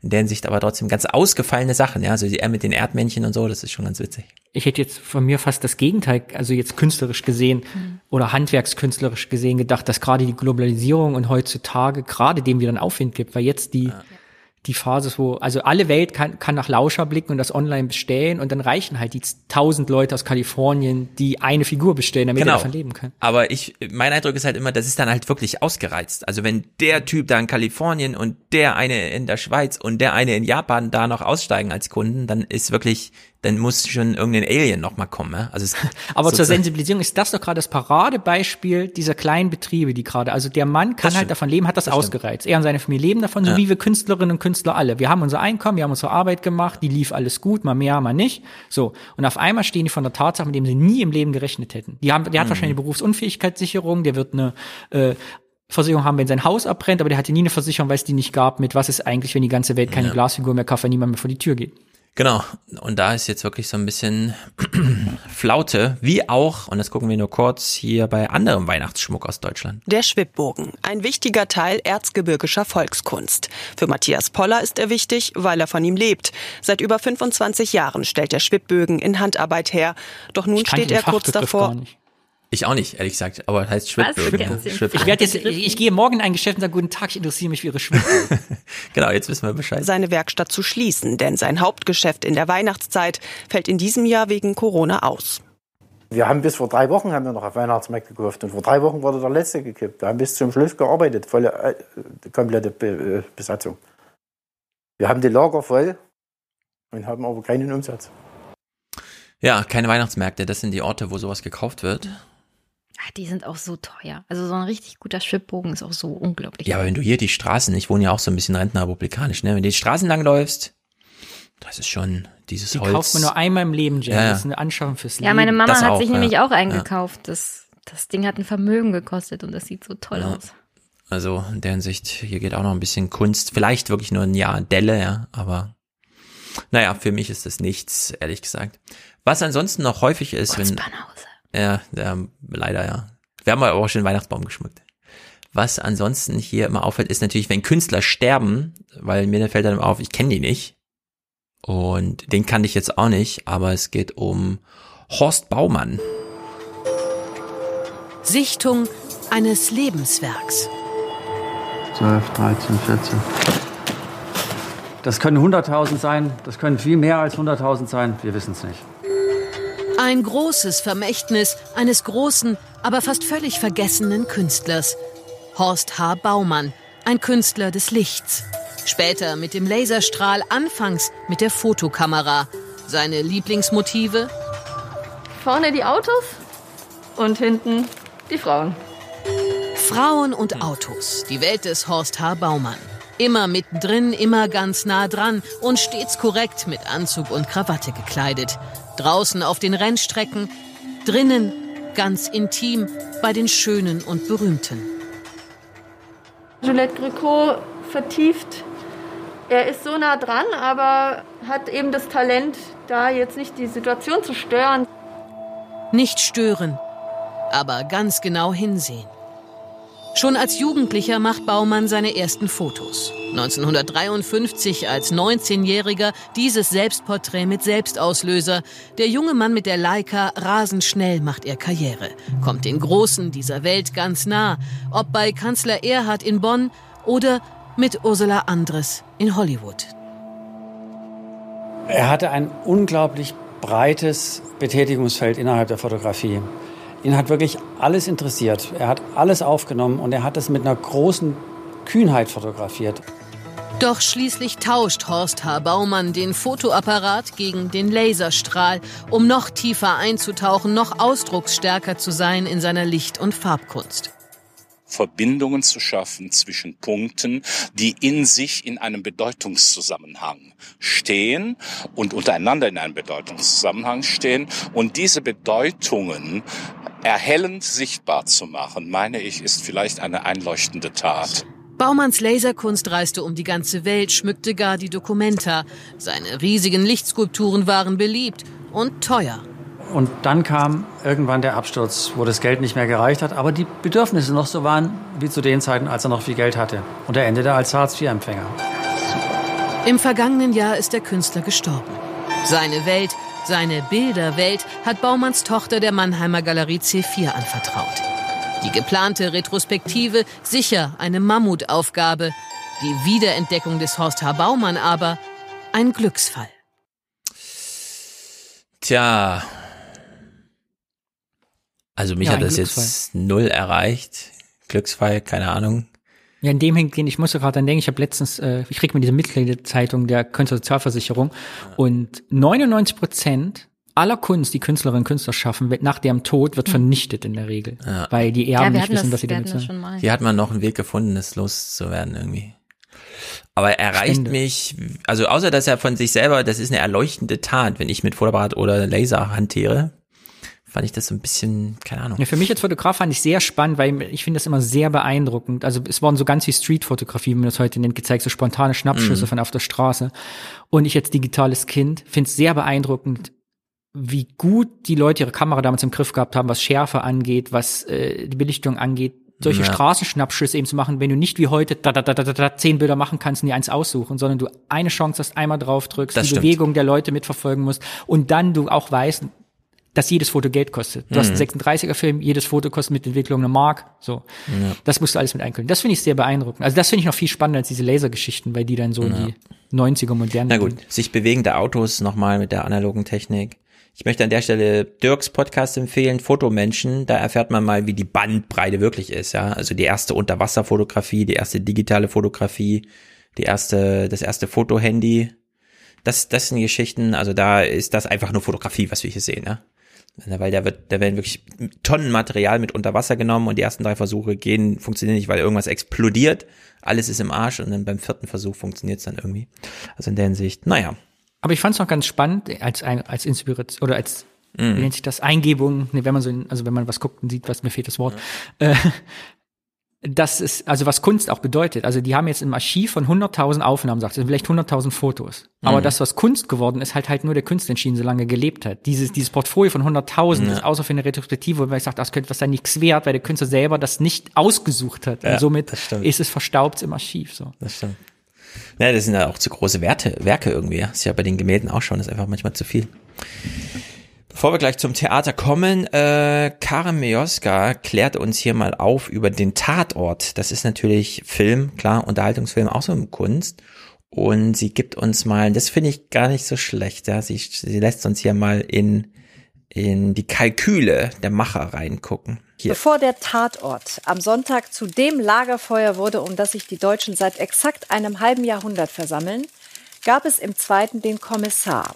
Und dem sollte eine Reihe entgegengesetzt werden, die, und hier zitiere ich mal aus den ARD-Geschichtsbüchern, an wechselnden Schauplätzen spielt, auf einem Programmplatz, an dem die Familie das Wochenende beschließt und keine allzu große Bereitschaft zum, Achtung, engagiert werden vorzufinden ist. so, also die Samst Sonntagabend-Krimis wurden geschaffen, um dich auf dem Sofa zu halten, damit du nicht plötzlich auf die Idee kommst, ich könnte mich ja auch irgendwo engagieren. Was ist, Was denn ist das, das eigentlich für ein Kunstverständnis? Ja. Ich glaube, was sie meinten, ist so zum Ab, dass man nicht das Gefühl hat, also dass man nicht aufgeregt wird und denkt, genau. man müsste sich gesellschaftlich ja. was tun. Ne? Ja, so wie Harald Schmidt meinte, wenn man, wenn man die Leuten wirklich sagen würde, dann gäbe es, käme es zu Turbulenzen im Nahverkehr. dann käme plötzlich die Krankenhauspflegerin auf die Idee, sich zu fragen, wieso verdiene ich eigentlich nur zweieinhalbtausend Euro im Monat? Jenny? Vielleicht sollten wir doch nochmal darüber nachdenken, ob es so gut ist, den Rundfunkbeitrag zu erhöhen, wenn daraus solche Dinge gemacht werden. Ja, war ja früher. Heute sind sie ja, in Konkurrenz genau. zu Social Media, da werden wir ja nur engagiert die ganze Zeit. Genau. Aktiviert, getriggert. Hm. Naja, das aber nur als kleiner Einwurf. Das ist halt Fernsehen, ja. Das soll ich auf dem Sofa halten. Klaus Kleber moderiert zum Ort für das Schöne, Wahre und Gute. Und zwar am 2.12., also jetzt gar nicht so lange her. Wer sonst noch Positives und Schönes sucht in diesen Zeiten, wird erfreulicherweise fündig dort, wo das Schöne, Wahre, Gute ja sowieso zu Hause sein soll, in den Theatern, die jetzt wieder in diesem Lockdown vergeblich all die Kraftanstrengungen unternommen haben, vor auf Abstand ausgedünnten Reihen zu spielen, ohne die Energie, die aus dem Publikum zurückfließen kann auf die Bühne, der unschätzbar wertvolle eigentliche Lohn des Schauspielers.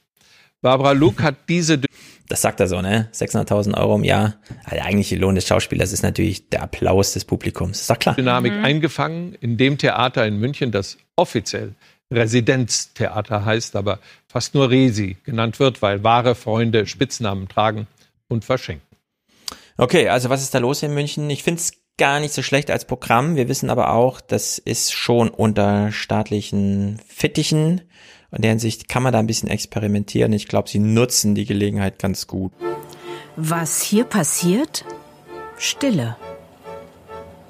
Die Tore sind geschlossen, die Arena leer, doch das Leben pocht. Das Theater vibriert, nur die Welt bleibt gerade draußen. Wir sind weiter da, ihr könnt uns einschalten. Ohne Kultur, wir wir würden vertrocknen, wir würden verruhen. Das Theater, es bietet den Menschen Halt. Tagebuchnotizen, Videoclips. Premieren, Autoren, Texte. Das Münchner Residenztheater quillt über in diesem Teil-Shutdown mit Projekten, die die Fantasie beflügeln. Hier auf dieser Bühne war bis gerade eben noch alles möglich. Dieser Raum konnte sich in eine Heidelandschaft in Schottland, wie bei Macbeth, oder in Fausts Studierzimmer oder auch in einen abstrakten weißen Kubus als Sinnbild der Welt verwandeln. Doch was bedeutet heute Wahrnehmung? Jeden Tag wird ein neuer Clip gedreht und online gestellt. Intimes, witziges, nachdenkliches, brüllen oder flüstern sie hinaus in die verstörte Welt. Wir brauchen Geschichten, um solche Ereignisse wie diese Pandemie begreifen zu können oder sie greifbar zu machen. Also all das, was wir jetzt gerade auf der Bühne nicht tun können. Also ich glaube, es ist auch ein, Ex, ein Experiment mit einer neuen Form, so ein bisschen. Sibylle Kanonika radelt durch diese seltsamen Tage ins Theater. Dantons Tod war gerade fertig für das große Publikum. Nun steht auch Büchner online. Es ging überall etwas um mich vor, woran ich keinen Teil hatte. Ich geriet in eine eigene Atmosphäre, sie erstickte mich fast.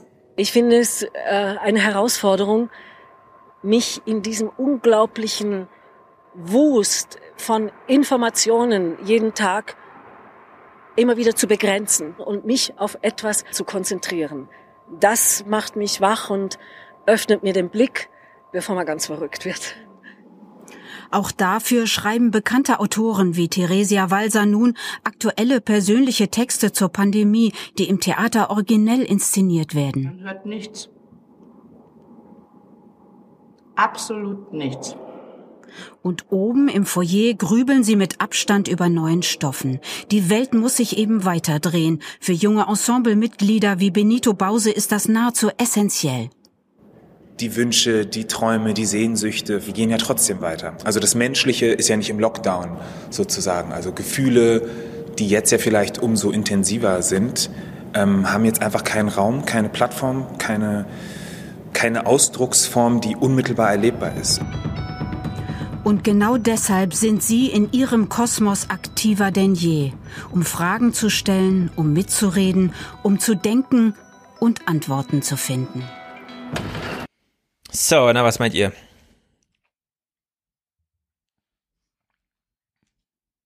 Francesco, sag ruhig. Ich finde es ganz, ganz schwierig. Und zwar, weil wir hier ein Theater haben, das irgendwie versucht, sich auf die gleiche Bühne zu drängen, wo schon längst das Fernsehen sitzt. Mhm. Und ähm, so ein bisschen auch seine Eigenheit und seine Abgrenzung eben zum Fernsehen ja fast schon verleugnet. Also das ist ja, Woran machst du es fest? Die machen ja jetzt nicht, ähm, die spielen ja jetzt nicht im Plot durch oder so, wie es in so einem Film, sondern die ist ja ein bisschen anders gelagert. Äh, ja, aber das ist. Ja, oder Danny, du es. Ich hab, du bist ja DJ. Ja? Ich kenne dich gar nicht von DJ, aber du bist DJ, richtig? So. Ja.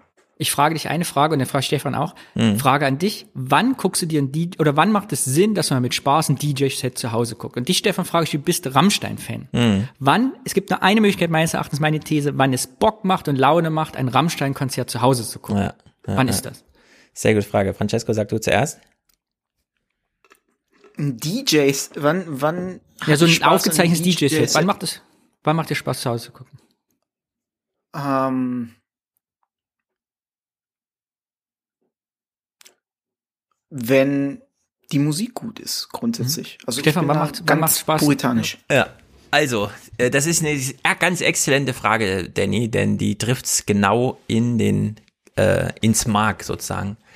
Denn diese DJ-Sets, die ich gucke, und lieber Chat, es tut mir leid, ich bin da wirklich ein bisschen banausig, ja. Also ich gucke diese DJs, die einfach 40.000 Euro ja, pro Gig abrechnen. Und ja, genau, ich will, ich will mal beide beantworten. Ich will mhm. mal beide beantworten bei oder den. Richelieu, oder wie heißt der, wie heißt dieser komische Musiker, den du gerne. André Rieu. André Rieu. Genau. André Rieu fällt auch darunter, habe ich jetzt aber seit der Pandemie nicht äh, auf meinem Fernseher geguckt, sondern ist dann mehr die DJs, weil die auch bei YouTube einfach verfügbar sind.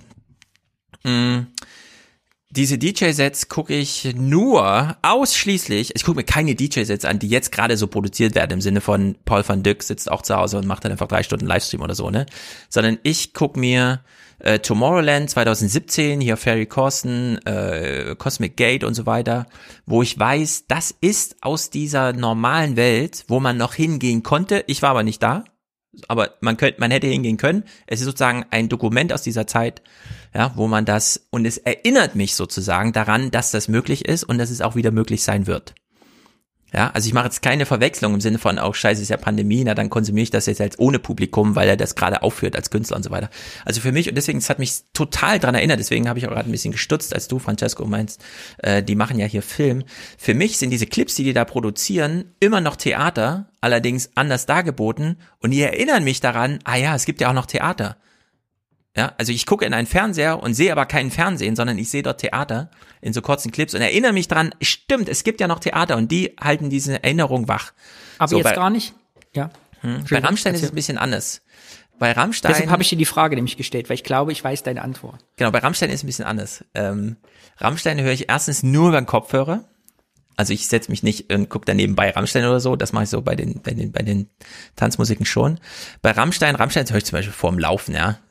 Und da kann ich auch wirklich, da bin ich schon in meinen Laufsachen, habe die Schuhe schon an, laufe mich zu Hause noch ein bisschen warm, bevor ich dann aus der Tür rausgehe. Und dann fühle ich mich aber auch wirklich wie auf einem Rammstein-Konzert. Das ist dann laut. Genau, und das so ist das, was ich meine. Ich halt glaube, und das ist das, was Francesco meint. Ich glaube, das ist die Realität. Du würdest nur ein Rammstein-Konzert mit Spaß gucken, zu Hause vom Fernseher, auf dem du selbst warst. Zum Beispiel. Weil du das genau. Gefühl wieder kriegst ja. und sagst, oh, ich war auf diesem Konzert, dann ist die mhm. genau. Aufzeichnung. Genau. Und ich weiß noch, wie wir da standen, da ging dieses Feuer hoch und auf einmal dachte ich, meine Haare brennen, dann wurde es heiß in der 38. Reihe, weil Ganz das genau. So Ganz genau. Und dort bei Theater auch, ich glaube, Richtig. Ich fand jetzt zum Beispiel diese Ausschnitte total überspielt. Du hast immer, und das ist auch die Leute, die nicht ins Theater gehen, sagen, ach, ich mag Theater nicht, das ist ja viel zu übertrieben und das, wie die immer sich so artikulieren und ich sitze hier und ich fühle nichts und es passiert nichts. Aber dieses Gefühl hast du halt im Theater nicht. Wenn du das live erlebst, ja. ist das eine andere Atmosphäre und Stimmung. Deshalb, ne, Francesco, gebe ich dir vollkommen recht, du kannst das, ist es Aktionismus, das zu versuchen, auf ein Video zu übertragen, weil du wirst Georg Büchner nur gerne gucken, wenn ja. du dieses Theaterstück schon mal gesehen hast oder in diesem Theater gesessen hast oder die Schauspielerin kennst. Dann macht das Spaß. Sonst ist es nur wir müssen was tun. Und das ja. ist schade. Francesca? Ja, also das kann ich äh, also Rammstein, muss ich mal sagen, ist ein schlechtes Beispiel, weil die Inszenierung von Rammstein an sich ist schon äh, Werk, äh, das eigenständig funktioniert. Achso, ja, ähm, genau. Ja, ja. Aber das, ja, das ist es halt. Also beim Theater ist, ich, ich habe auch, ich, ich habe auch äh, Schauspiel ähm, so ein bisschen, im, also im, im Zuge einer, einer ähm, Synchron Sprechausbildung gehabt und so ein Kram. Und es ist einfach dieser, dieser Vibe, den du halt beim direkten Live-Spielen im Theater hast, diese ganze Körperspannung und so. Das mhm. verwischt A erstmal über die Kamera ein Stück weit. Ja. Und es ist ähm, tatsächlich so die Nähe, du bist ja quasi eher drin.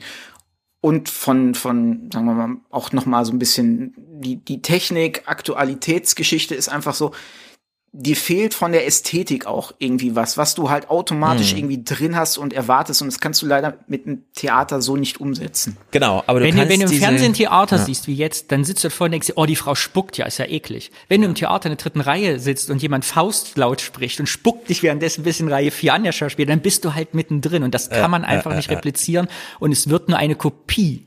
Und das ist, das dürfen, und da sind wir gleich der Rückgriff zum Anfang dieses Podcasts, wo wir, wo wir gesagt haben, es wird normal, dass Leute bei Minecraft, wir gewöhnen die Leute dran, alleine zu feiern, dass ihnen das genauso Spaß macht. Das ist die größte mhm. kulturelle Sorge, die ich habe, dass wir in den anderthalb Jahren, zwei Jahren, wer weiß, was dann kommt, die Leute so daran gewöhnen, dass sie das Original nicht mehr kennen, sondern noch die Kopie mögen. Und deswegen ja, finde ich das halt schlecht. Mh, aber ah, ich würde nicht so ganz von Kopie. Ich würde sagen, das, was sie da bei diesem im Resi in München probieren, ist dieser Versuch, die Erinnerung wachzuhalten über die Pandemie. Und ich glaube, das wird funktionieren.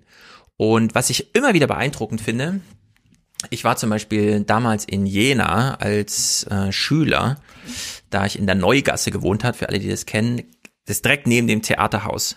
Und dadurch hatten wir zum Beispiel, weil man als lärmbelästigt galt, immer Freikarten für die Kulturarena, also zwei Monate im Sommer, mega Ding, immer mit einer großen Theaterpremiere gestartet, Open Air und so weiter. Deswegen hatten wir da immer Freikarten und deswegen war ich relativ häufig im Theater und habe damals auch, ich glaube, jedes Stück, das dieses äh, Reinhard Grebe René Marek Ensemble gespielt hat, gesehen. So, und dann bin ich nach Bielefeld gezogen, habe studiert und war dann nicht mehr ganz so oft, da war man vielleicht mal im klassischen Konzert oder so. Und ich war so ein bisschen theaterabstinent und dann äh, habe ich angefangen, die Kinder zu Ausflügen zu begleiten, wenn die ins Theater gehen. Weil nämlich immer alle anderen Eltern so, hm, ja, keine Zeit, keine Ahnung und so, ist ja mal elf Uhr morgens.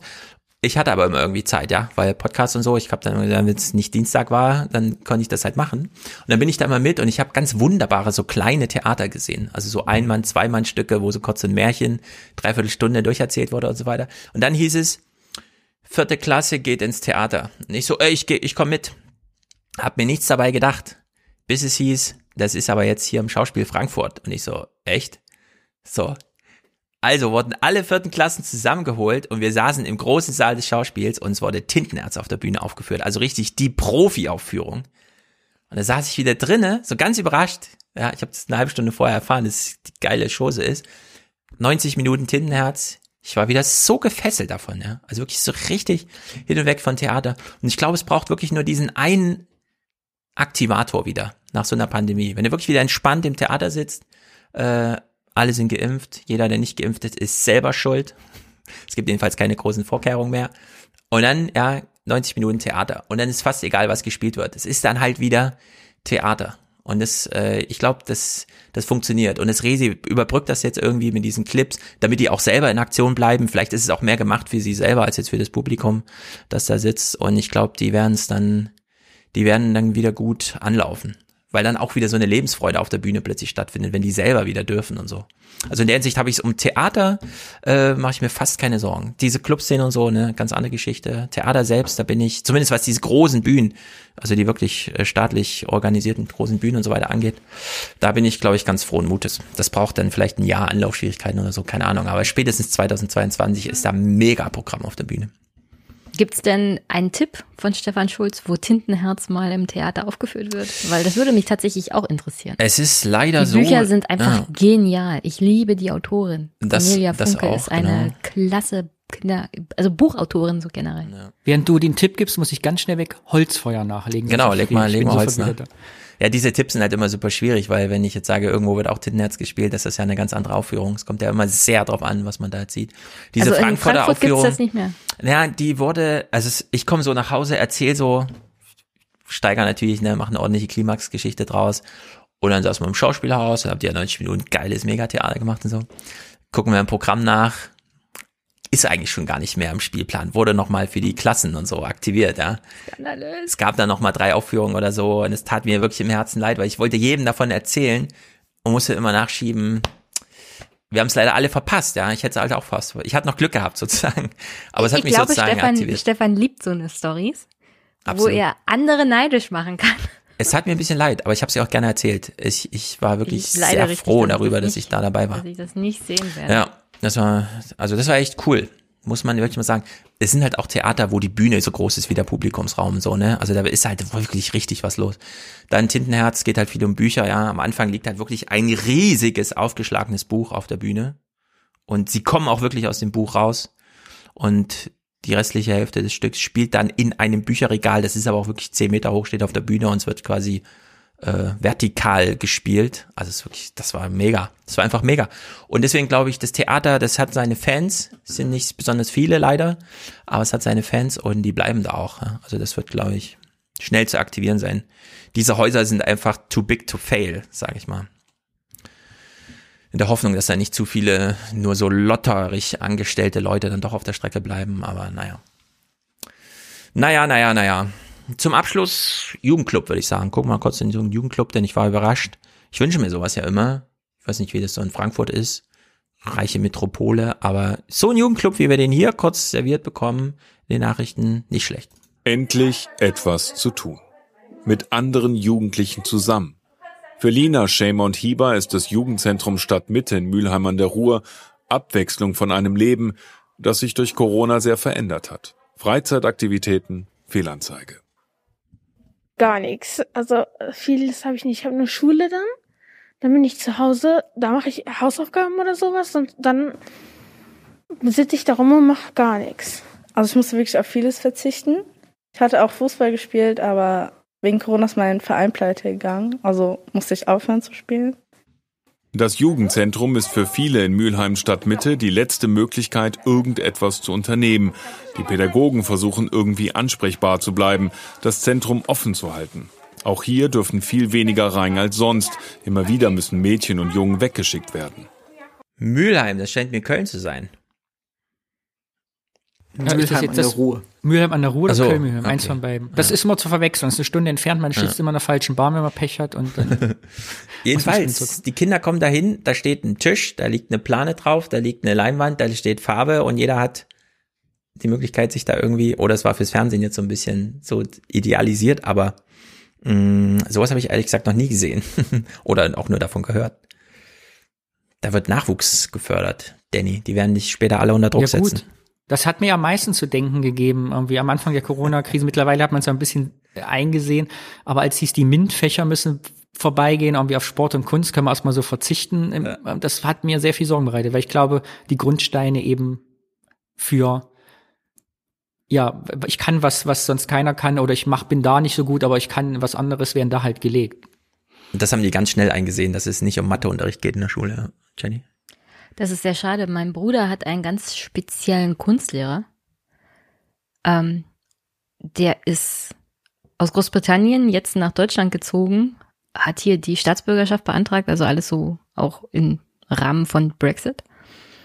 Und der macht so Internetvideos über die Arbeit seiner Schülerinnen und Schüler. Natürlich Mhm. ohne zu sagen, wer diese Schüler sind, sondern über die Arbeit und bewertet die da.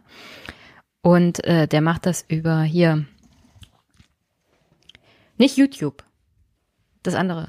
Vimeo oder Nein. Twitch? Twitch. Twitch. Twitch. Der macht da Twitch-Videos und die Schülerinnen und Schüler können sich das angucken. Und mein Bruder findet das ganz toll. Mhm. Also das ist auch so eine ganz neue Herangehensweise unter anderem an Kunstunterricht, wo die Schüler sich mitgenommen fühlen. Und das ist natürlich sehr schade, wenn das wegen Ja, und- Corona und so alles wieder Und natürlich auch das Gegenteil, was natürlich an diesem ganzen Homeoffice, Homeschooling, Schooling, so Thüringisch, Homeschooling. und was ich auch merke, dass ich keine Ausstellung mehr habe und so irgendwie für mich selbst produziere, auch im Erwachsenenalter. Du machst im Moment eben auch keine negativen Erfahrungen. Also ein künstlerischer Antrieb für mich war jahrelang, dass ich wusste, ich hatte eine 3 und 4 in Kunst immer gekriegt, weil ich mich mit meiner Kunstlehrerin ein bisschen gestritten habe und dachte, dir Mhm. zeige ich Das war auch, also dieses Mhm. Scheitern, auch zu sagen, man macht was, Ja, ja. was nicht so gut funktioniert. Das kann ein fehlt halt unglaublicher auch im persönlichen Ja. Kontakt, ja. Ich hatte auch immer keine guten Deutschnoten, selbst als ich im Vorabi ein fünf mal vierzeiliges, sich reimendes Gedicht als Einleitung schrieb, ja, kam ich nicht über irgendeine, so ich weiß nicht mehr genau, welche Punktzahl hinaus. Vielleicht war das auch mein Antrieb, wer weiß, muss man mal tiefenpsychologisch hier nachgehen. Ja, du so warst bestimmt schlecht in Musik, Francesco, und hast gesagt, komm, ich zeig's euch allen, ich mache jetzt hier einen auf DJ. Ich schlaf in der Disco. Jein. Siehst du? Jein. Jein. Okay. Jein, das Jein ist jetzt sehr interessant. Also ich spiele kein Instrument leider. Das, ah, ja. äh, Aber hast du schon mal in der Disco geschlafen? Das ist die Frage, die mich quält. Ähm, also technisch gesehen ja, mein Vater hat ja eine besessen, von daher ist es, aber da mhm. war ich mit Sicherheit auch noch mal ein ganzes Stück äh, jünger, was das angeht. Aber ja. Hast du nie im Club übernachtet? Ich fand es immer, als, als ich Theater gemacht habe, das Geilste irgendwie da überlegen, oh, jetzt kannst du eigentlich schön auf der Hinterbühne übernachten. Das war, fand ich immer, da fand ich mich so eins gefühlt mit dem Theater. Ich weiß ja, ich, also ich bin eher so der Typ, der dann als letztes ähm, so. übrig bleibt und eigentlich auch abschließen könnte, ne, mit den Leuten, die dann noch irgendwie arbeiten, so ungefähr. Ach so, ihr seid ja anders, also. ihr zieht ja immer noch weiter, ne? Die Clubleute ziehen ja immer noch weiter. Äh, ja, in heutzutage ist das ja möglich, weil wie Stefan das schon äh, so schön äh, betonte, die ja nur noch einen USB-Stick haben, aber wenn du halt irgendwie so zwei dicke Plattentaschen mit dir rumträgst, mhm. äh, da ist auch ist nicht viel mit weiterzieht und auch nichts mit dem Klischee, man würde ja irgendwie so viele Leute mit nach Hause nehmen anschließen. Die kriegst du gar nicht, also wenn du halt so dann da lang gehst ja. mit den Plantentaschen. Siehst du, das ist heute besser. Ja, die kann man nicht alleine lassen, ne? Das denkt man, denkt man auch nicht dran. Man muss die ja immer hüten wie ein Augapfel. Ja, das, das sowieso. Stimmt, also das, das stimmt. Ist, das ich gehe mal kurz auf ne? Toilette und dann sind die Dinger weg. Das ist natürlich, das ist dann wie im ICE, ja, mit der Re mit dem größten Koffer, den man hat, muss man dann in dieses kleine Klo gehen. So, dann haben wir, glaube ich, dieses ganze Kunstkram hier mal gut behandelt.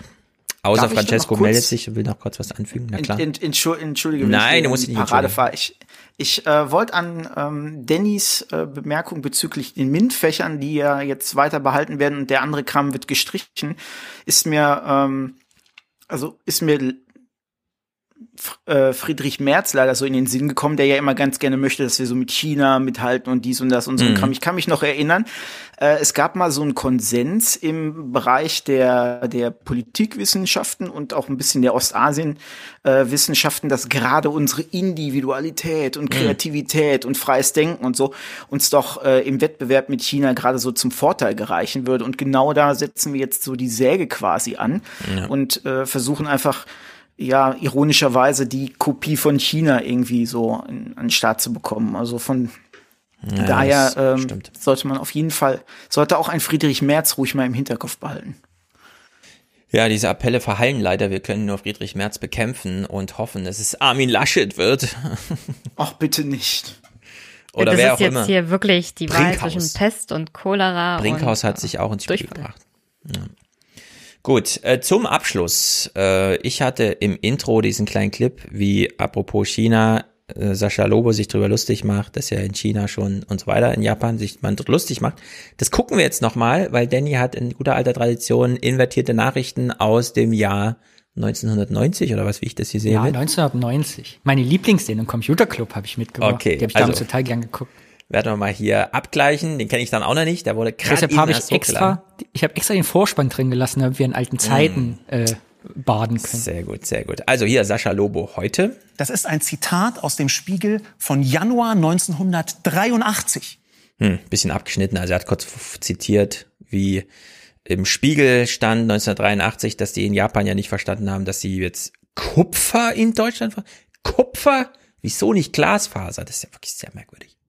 Januar 1983 wundert sich Japan, dass man in Deutschland immer noch Kupfer vergräbt und nicht Glasfaser macht. Warum? Seit so? 38 Jahren schauen die Industrieländer der Welt auf Deutschland mhm. und können gar nicht mehr fassen, was hier mit der Infrastruktur für ein Schindluder getrieben wird. In der Sicht Daumen drücken, dass es mit der Impfung klappt. Ja, wir wissen nicht, was jetzt gerade wieder in den Köpfen verbuddelt wird von den Leuten, die das machen. Computer. Bevor du meinen Clip hm. spielst, hm. ah, du willst ein eine machen. Frage an euch alle. Hm. Also keine richtige Quizfrage, okay. aber beantwortet für euch die Frage, wenn der Mann von der Telekom interviewt wird, der Wissenschaftler, dort ist wissenschaftlicher Sprecher oder was ähnliches, mhm. wie genervt ist er wohl innerlich, dass er in jedem zweiten Satz sagen muss, es dauert noch lang und es dauert länger, als man denkt, es dauert und dauert. Ich glaube, ja, er ist wahrscheinlich äh, super genervt, weil 1990 denkt er sich, scheiße, nur noch zehn Jahre bis 2000 und dann versprechen wir uns doch alle alles.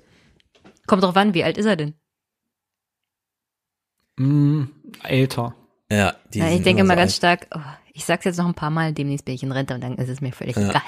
Ist nicht mehr meine Aufgabe, genau. müssen Sie sich einen anderen Idioten suchen. Okay. Ich glaube, er hat schon Bock. Er ist ja in einer Nerd-Sendung eingeladen. Ich glaube, mhm. der ist schon einer von den Leuten, die das gerne schneller hätten. Schauen okay, wir, wir gucken mal. Mit Vorspann natürlich.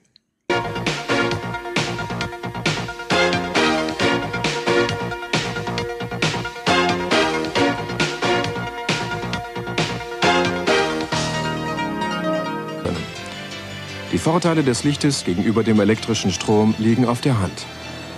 Man kann mit Licht äh, eine sehr große Bandbreite der Glasfaser ausnutzen. Das heißt, man kann sehr viele Informationen über eine einzelne Glasfaser übertragen. Das hat natürlich Kostenvorteile. Man braucht nicht so viel Fasern zu verlegen, wie man äh, an Kupferleitungen verlegen muss. Ähm, und es hat äh, ja, nachher dann bei der Verarbeitung, Signalverarbeitung Vorteile. Man kann eben dieses Licht dann direkt weiterverarbeiten, also auch mit diesen hohen Datenraten weiterarbeiten. Die Beschränkung bei der Signalverarbeitung allgemein im elektronischen ist, ähm, dass man nicht über 40 Gigabit oder sowas hinausgehen kann. Und das große Ziel, was wir hier haben, ist eine sehr schnelle Signalverarbeitung, also bis in den Bereich von 100 Gigabit. Und das lässt sich nur bisher nur auf und weil das von 1990, als er von 100 Gigabit spricht, da, die man an so einem Knotenpunkt da verarbeitet. Okay, gut. Wege erreichen. Mhm. Und das können wir eben zum Beispiel auch mit, diesem, äh, mit diesen schnellen Effekten im Halbleiter-Laserverstärker erreichen. Wir haben im Studio einen Gast, vom FTZ, Herr Dr. Sporleder, Forschung und Entwicklung bei der Telekom. Sie beschäftigen sich hauptberuflich damit, mit Übertragungswegen, nicht nur Glas, sondern auch Kupfer. Wo geht's denn hin? Ins Glas hinein? Es geht natürlich zunehmend ins Glas. Gerade für die Übertragung ist das Glas fantastisch, hat sich sehr schnell durchgesetzt gegenüber Kupfer hat allerdings seine Eigenheiten und deswegen gehen manche Dinge leider nicht so schnell, wie wir sie jedenfalls gerne hätten. Und die Eigenheiten immer noch Auch in, in 40 der, in der, Jahren. In einem Anschluss? Ähm, Kupf, äh, Glas ist eigentlich nur dann sinnvoll, wenn die Glasfaser wirklich genutzt wird. Wenn also die fantastische Transparenz genutzt wird für lange Übertragungsstrecken und wenn die fantastische Bandbreite genutzt wird für möglichst hohe Bitraten. Äh, es müssen nicht unbedingt 40 äh, Gigabit pro Sekunde oder 100 Gigabit pro Sekunde sein, wie es eben im Film angesprochen wurde. Aber bei niedrigeren Bitraten ist Kupfer halt nach wie vor eine Konkurrenz. Nun, wenn man doch schneller kann, will man es doch auch schneller machen. Das ist doch ganz klar der Trend dahin. Äh, Im Prinzip natürlich schon.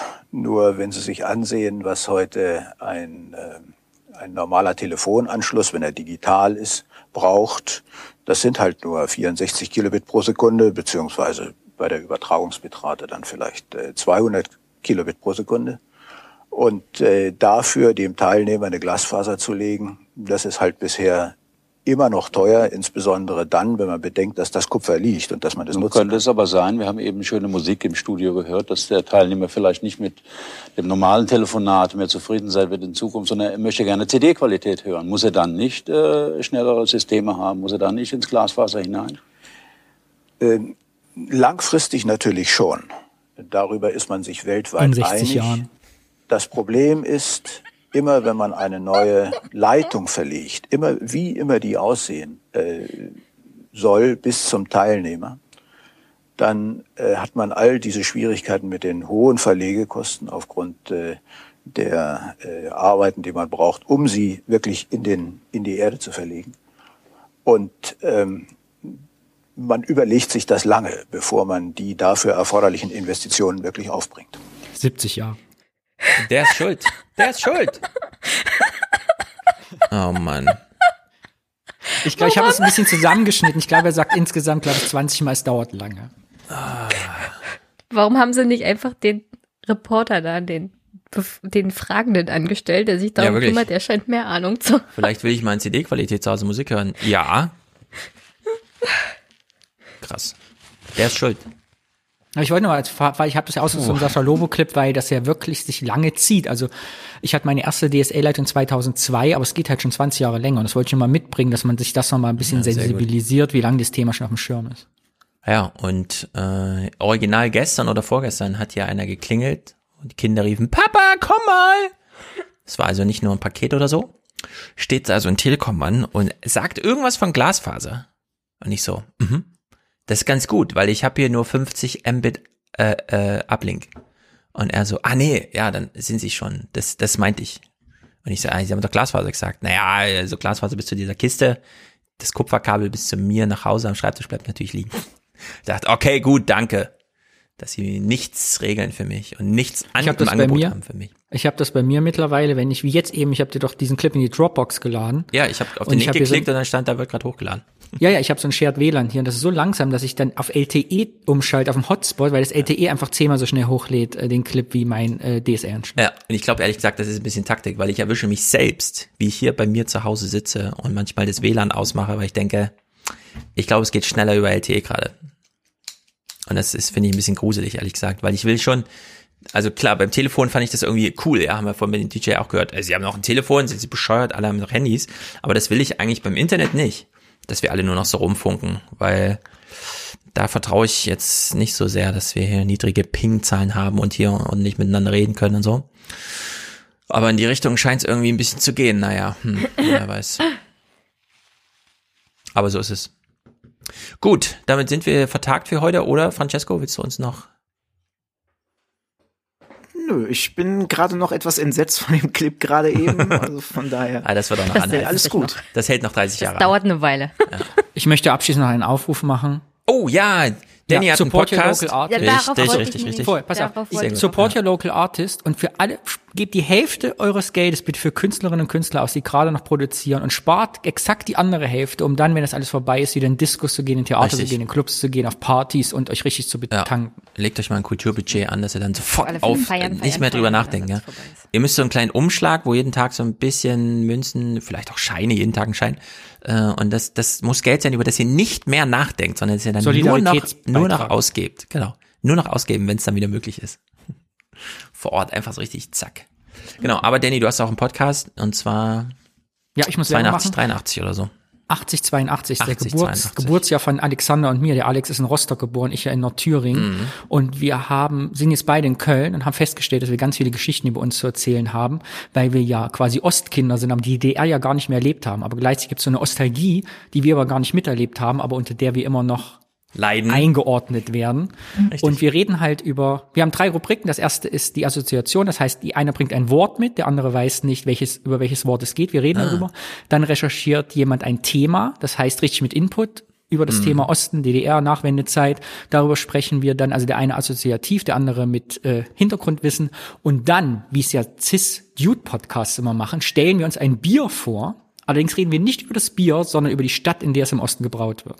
Also wir stellen quasi kleine Städte im Osten vor und was sie so für Besonderheiten haben. Programm-Podcast jetzt, wo es Ja, wir haben schon zwei Folgen, also ist dennoch sehr heiter. Also sehr hört rein, bitte, bitte. Wir brauchen Abonnenten, weil ich mache das ja hier nicht für Geld, sondern für Aufmerksamkeit. Genau. Okay, das wird natürlich direkt verlinkt. Der Link heißt äh, Dannys Podcast. Genau, sehr gut. Dannys neuer Podcast. Du machst ja auch noch Audiophil, das kann ich auch sehr ja, empfehlen. Ja, läuft. Jenny? Also, dann habe ich hier noch eine Podcast-Empfehlung und zwar Gegenwartsgeplapper von Christina Bachmann. Das findet ihr. Wer heißt Gegenwartsgeplapper? Gegenwartsgeplapper. Aha. Findet ihr, wenn ihr in euren Podcatcher das mal eingebt. Christina Bachmann findet ihr auf Twitter, indem ihr Christina Bachmann eingebt. Wer ist sie denn? Weil da war ich nämlich zu Gast. Christina so. ist ah. in Berlin unterwegs, macht verschiedene Podcasts, politische Podcasts, unter anderem Begleitung aktuell des Untersuchungsausschusses für Wirecard. Und Christina und ich haben uns mal auf die Treppen des Bundestages gesetzt, also wirklich ganz real, haben uns direkt getroffen. Ja, so podcastet man da. Das hatten ja hier zum NSU-Dings auch, äh, nicht NSU, NSA. Nee, wie heißt er? Und da haben wir ah, dann über eine Stunde gequatscht über alles Mögliche. Und äh, dann empfehle ich mal den Podcast von mir, Jennys Podcast, morgen. Ah. Da ah. ist spontan die Stahlknecht-Sache reingeflogen. Ja. Und ich habe mit dem Roman Grabolla ähm, mal über die CDU Sachsen gesprochen. Sachsen genau, wir, wir wollen es heute nicht so politisch machen, deswegen habe ich dir nicht gefragt, äh, müssen wir irgendwas zu Hassknecht machen, weil ich hatte keinen Clip, aber ich fand es als Thema mega. Stahlknecht, nein, morgen, äh, Stahlknecht, richtig. Sieht so ein bisschen aus. Nee, keine Ahnung, Stahlknecht, richtig. Und äh, der Typ ist ja tatsächlich an einem Tag morgens erst gefeuert worden aus seinem Ministeramt und abends von seinem CDU-Landeschef zurückgetreten, also sozusagen doppelte Grätsche hingelegt. Und für was eigentlich, ja? Rundfunkbeitrag 68 Cent mehr oder was? Also in der Hinsicht äh, grandios. Ich bin sehr gespannt. Ich werde es morgen gleich mal hören, denn ich muss mich auch noch ein bisschen über Politik lustig machen. Und ich hoffe, ihr bietet da einige Vorlagen für. Sehr gut. Jo. Noch was vergessen? Ach ja, es gibt 114 Likes. Ähm, aber ja. da ich gesagt habe, bei 111, sage ja. ich 11, 11, 11, 11, 11. Dankeschön. Hast du was versprochen dafür? Ja, ja, ich habe versprochen, 11 zu sagen. Ach so, 11. 11, 11, 11, 11, 11, 11, 11. Okay, dann sind wir Dankeschön fürs Liken. 11. Abonniert den Podcast äh, hier bei YouTube. Drückt auf die Glocke. Mhm. Weil manchmal macht Stefan auch spontan unter der Woche. Das stimmt. Ich muss jetzt mal gucken, wie ich, ich muss noch mal ähm, auch ein Update zum Thema Rentenrepublik machen, denn Weihnachten wird's leider nicht, Leute. Dafür war einfach Aufwachenende, Corona-Scheiß und so. Das war ein bisschen viel dieses Jahr. Aber Kopf ist wieder frei und verzieht sich, verzögert sich ein bisschen, aber rechtzeitig, rechtzeitig wird alles fertig. Wir Gut. haben die ganze Zeit hier im Video mhm. noch den Mann von der Telekom als Standbild und ja, ich gucke mir das so an und denke mir, es könnte auch Loriot sein. Und mit diesem Gedanke des ganzen Jahres verabschiede ich mich jetzt. Schön. Sehr gut, sehr guter letzter Gedanke, Danny. Herzlichen Dank. Wir wechseln jetzt in den Unterstützerdank, sagen hier Tschüssi, Jenny, Tschüssi, Francesco, Tschüssi, Danny. Wir sehen uns nächste Woche wieder. Genau. Bis demnächst. Rinja hauen. Also jetzt zum Unterstützerdank. Wer ist hier zugestiegen? Stefan und Jonathan schon genannt. Hier nochmal der Dank, die beiden Präsentatoren. Stefan hat sich gleich das Jahresticket 2020 geschickt und Jonathan gar nichts kommentiert, aber ich weiß natürlich, wie das gemeint ist. Sehr gut, ihr beiden. Ole dankt für Aufwachen und Alias 2020. Sehr gut, Grüße an dich. 90 Euro, damit hier auch fett in der Produzentenschaft. Silvana schickt 55 und schreibt einfach nur top. Ich hoffe, wir konnten heute wieder top sein für dich, Silvana. Marius schickt 50 Euro Weihnachtsgeld und ist damit auch Produzent. Tobias hat einen Dauerauftrag angepasst von Aufwachen hierher. Sehr gut. Ein monatliches Danke gibt es für Dominik. Tino ist dabei. Yannick, Till, Jonas. Weiter so. May the longest watch continue. Wie auch immer das gemeint ist. Daniel, anteilig ehemalige Spende für den Aufwachen-Podcast. Tolle neue Formate habt ihr jetzt. Solidarische Grüße. Werd mir nicht so neoliberal. Smiley Face. Nein, nein, natürlich nicht. Björn macht hier zivilen Ungehorsam. Johanna steigt für ihren Platz mit ins Raumschiff. Sven hat ein Ticket-Abo. Anton, ein Dauerauftrag. Selbst aufgestellte Abo-Falle. Ah ja, genau, sehr gut. Julian macht monatlichen Alias-Support. Tanja, Grüße nach Österreich. Sie dankt für jahrelangen Hörgenuss. Ich danke für das Zuhören. Wir sehen uns leider nicht in Leipzig dieses Jahr. Was für ein Drama. Christian ist dabei. Johann schiebt Liebesgrüße aus Köln. Timo weist auf den Fernsehpodcast hin, den er unterstützt. Sehr gut. Hans-Jörg unterstützt per Dauerauftrag. Spektakulär. N und A unterstützen. Und ich weiß auch nicht, wer dahinter steckt, denn es sind Abkürzungen, die mir die Bank nicht aufschlüsselt. Mit Grüßen aus Hamburg. Franz schickt Saluti von Francesco. Okay. Julian, Fernsehen gut nur betreut. Ja, ich hoffe, wir konnten ihn wieder gut betreuen. Philipp sagt Danke Stefan, ich sage Danke Philipp. Valentin ist hier dabei. Er verzichtet auf zwei Döner im Monat für dieses fantastische Projekt. Das ist natürlich spektakulär. Thomas und Susanna haben ihn Dauerauftrag umgezogen zum Fernsehpodcast. Sehr gut. Jan ist dabei. Jens, Michael, der will einer von 3000 sein. Ist er damit auch. Frank, herzlichen Dank. Charlotte, Simon, Vitali, Monatsticket zum Outer Space, genau. Im Raumschiff kriegen alle Kleinkinder eine Rolle Backpapier zum Spielen. Genau. Ich hoffe, alle, die das interessiert, nutzen diesen Tipp. Backpapier für die Babys. Kann man nicht verschlucken und weicht nicht auf. Und macht sehr viel Spaß, darauf rumzuknabbern und damit rumzurascheln. Ronny, herzlichen Dank. Jakob sagt Merci und ich sage auch Merci, Jakob. Marcel ist dabei. Thomas, Julian, Marcel, Michael, Franz, super treu. Ich grüße nach Hamburg an dieser Stelle. Martin für den Podcast, den ich wieder erwarten regelmäßig gut finde. Das heißt, nie wieder erwarten. Mario, Tommy, so long and thanks for all the fish. genau.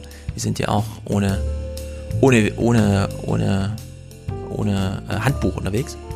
Sebastian, Grüße. Ernst Otto ist dabei. Britta, Philipp, Nitasan.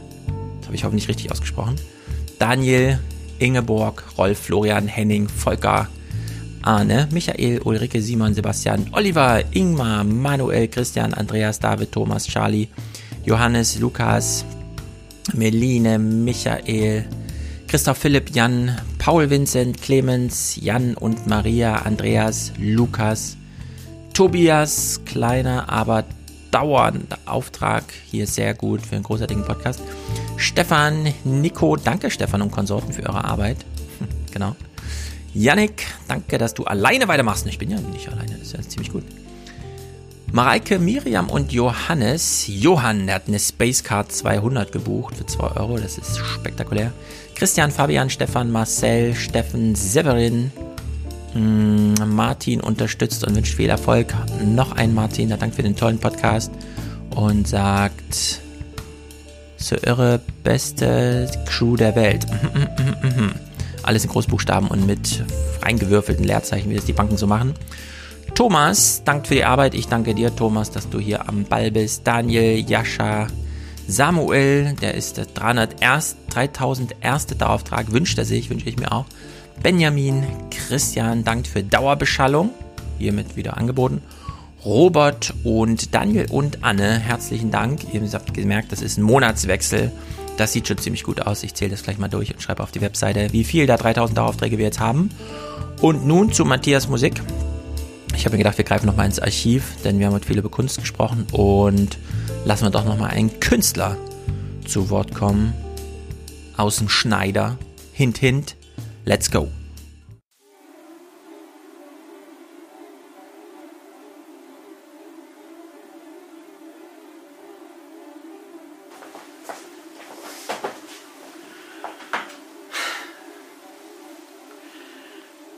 Guten Tag, mein Name ist Helge Schneider. Ich bin Komiker, Entertainer, Musiker, Komponist. Habe auch schon Filme gedreht, Bücher geschrieben. Angefangen habe ich als Zeichner, schon als Kind. Also mit anderen Worten, ich bin Künstler. Und meine Kunst lebt davon, dass ich ein Publikum habe. Das seid ihr. Und in letzter Zeit ist es für mich nicht möglich gewesen, vor euch aufzutreten. Und es soll auch noch sehr lange so gehen. Ich wollte einmal klarstellen, mir geht's gut, ich habe genug zu tun, ich räume auf, ich mache Schallplatte und ich äh, denke nach. Ich könnte nächstes Jahr in Rente gehen, weil dieses Jahr werde ich 65. Ich habe früh angefangen, Rentenversicherung einzuzahlen schon 1969, als ich 14 Jahre alt war. Also habe ich mich irgendwie schon ganz gut durchgefummelt. Aber mein Leben ist auch meine Musik und meine Auftritte. Ich bin Auftreter. Ich sehe mich als Arbeiter. In der nächsten Zeit,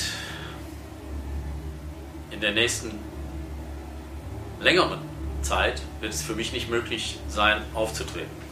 Denn ich muss eins schon mal klarstellen, ich trete nicht auf vor Autos, ich trete nicht auf vor Menschen, die anderthalb Meter auseinandersitzen müssen und Mund-Nasenschutz tragen. Ich trete auch nicht auf im Internet in einem Streamen, gestreamten Programm, in einem Streaming-Dings da, Bums da. Ich habe da sowieso keine Ahnung von. Ich weiß gar nicht, wie man da so reinkommt. Ich kann nur eins sagen, ich will mich damit auch nicht anfreuen. Denn äh, beim Streamen, da fehlt ja mir ein ganz, ganz wichtiger Teil für meine Arbeit. Das seid ihr ja ganz klar. Das funktioniert dann nicht. Damit ist also meine Arbeit schon mal erstmal für die nächste längere Zeit in Frage gestellt. Ich komme damit klar. Meine Idee ist, erst wieder aufzutreten, wenn alle Freiheiten wieder da sind. Also wirklich alles. Ansonsten geht das nicht. Da muss ich konsequent, konsequent bleiben. Und jetzt mache ich mir was zu essen. Kochen muss man ja auch selber immer, ist sowieso besser. Ich kann ja schon Hefeklöße, Pizza, äh, Kartoffelbrei mit Blumenkohl und so, das kann man ja alles auch selber machen. Also ich wünsche euch alles Gute und vielen Dank für eure Zuwendung über die ganze lange Zeit. Ich werde mich öfter mal über Facebook melden, aber Wenn das so weitergeht, war es das. Tschüss.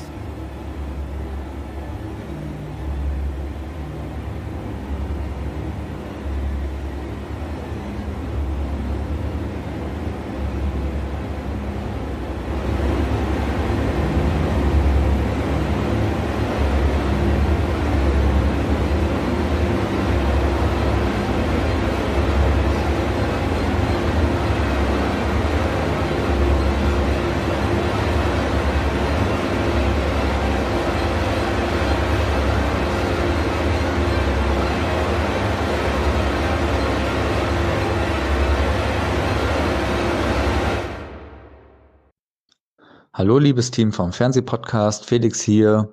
Ich möchte etwas zu den FFP2-Masken sagen. Ich äh, sehe einige Maßnahmen zur Eindämmung der Pandemie recht kritisch und habe mich deswegen auch gefragt, kann man nicht möglichst vielen Menschen diese FFP2-Masken äh, äh, zur Verfügung stellen? Seit einigen Wochen. Ich arbeite in einem Pflegeheim. Als externe Kraft müssen wir dort äh, eben diese FFP2-Masken tragen. Und da gibt es arbeitsrechtliche Vorsch äh, Vorschriften, die dürfen nur 75 Minuten getragen werden. Danach muss man eine halbstündige Maskenpause einlegen, also darf auch keine andere Maske tragen.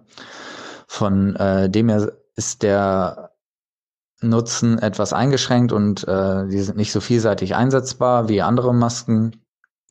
Genau. Und ich kann auch so aus persönlicher Erfahrung sagen, dass diese Pausen durchaus Sinn machen. Unter den Masken, gerade unter körperlicher Belastung, kann man schon wesentlich schwerer atmen. Ähm, genau. Vielen Dank und äh, einen schönen Podcast. Hallo lieber Fernsehpodcast Alex hier aus München. Ich habe noch ein paar Kommentare zu eurem Impfoptimismus von der letzten Folge. Also ich glaube so einige Aspekte, die da nicht so richtig diskutiert worden sind, ist erstmal, ob die Impfung eine sterile Immunität hervorruft, also ob man zum Beispiel äh, infektiös werden kann, obwohl man geimpft äh, wurde. Er hat, glaube ich, Lauterbach auch oft betont, dass man doch gar noch nicht weiß, ob man äh, ja einfach nur keinen Krankheitsverlauf hat, aber trotzdem infektiös ist. Das eigentlich, glaube ich, wichtig ist.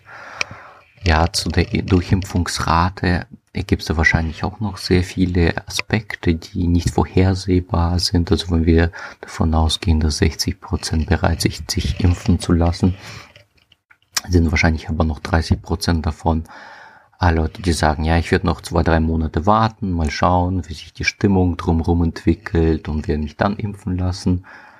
Ja, und wenn dann ein paar Millionen Leute geimpft sind, passieren halt irgendwelche statistisch erwartbaren Dinge, also da bekommen irgendwelche Leute Allergien oder Krankheiten oder was weiß ich, werden vom Auto überfahren und so lauter Zeugs, was nichts mit der Impfung zu tun hat. Und die Impfskeptiker werden das natürlich öffentlich wirksam auf die Impfung schieben, äh, wodurch dann die Impfbereitschaft wieder abnehmen wird. Ja, man kennt das. Also glaube ich äh, nicht so vorhersehbar, welche Durchimpfung man dann am Ende erreichen wird. Und drittens, ähm, denke ich, der wichtigste Punkt ist einfach die statistische Signifikanz äh, unter Älteren. Also wenn man zum Beispiel die BioNTech-Studie anschaut, da wurden mehr als 41.000 Leute ähm, geimpft und die statistischen Daten zur Wirksamkeit äh, aus 170 Infektionen sozusagen rausgerechnet, haben sich 162 Leute in der Placebo-Gruppe infiziert und acht mit der Impfung. Ähm, und die spannende Frage ist jetzt, wie viele von diesen acht sind denn in der Altersgruppe 75 plus? Also da, wo es wirklich interessant ist. Da, wo wirklich äh, Covid richtig reinkickt und die, die man besonders schützen muss. Ja, wenn man Glück hat, ist da vielleicht einer von diesen acht. Ja, und anhand von ein oder zwei Leuten eine statistische Signifikanz äh, zu äh, oder eine Wirksamkeit zu berechnen, ist ja totaler Käse. Und ein weiterer Aspekt ist ja, wie repräsentativ sind denn die freiwilligen Teilnehmer in der Altersgruppe? Also wenn du 75 Jahre alt bist, nimmst du doch nur an der Studie teil, wenn du super gesund bist und wenn du irgendwie Haufen Vorerkrankungen hast, wie 95% aller Menschen, in der Altersgruppe wirst du da nicht teilnehmen oder wahrscheinlich gar nicht teilnehmen dürfen aufgrund der Zulassungsvoraussetzungen. Wir wissen ja zum Beispiel von der Grippeimpfung auch, dass sie super, super uneffektiv ist, je älter man ist. Ja. Also ich glaube, ob die Pandemie wirklich äh, nach der Impfung äh, mehr oder weniger gegessen ist, ist noch ein großes Fragezeichen dahinter. Und äh, die Frage halt, ob man selber schuld ist oder nicht, äh, nachdem es die Impfung gibt, wenn man sich infiziert, ist, glaube ich, sehr zu weit vor, vorausgegriffen. Also ich glaube, das ist noch sehr, sehr fern von einer ähm, sinnvollen, objektiven Einschätzung. Ja, soweit von mir. Vielen Dank für den Podcast und macht weiter so. Tschüss.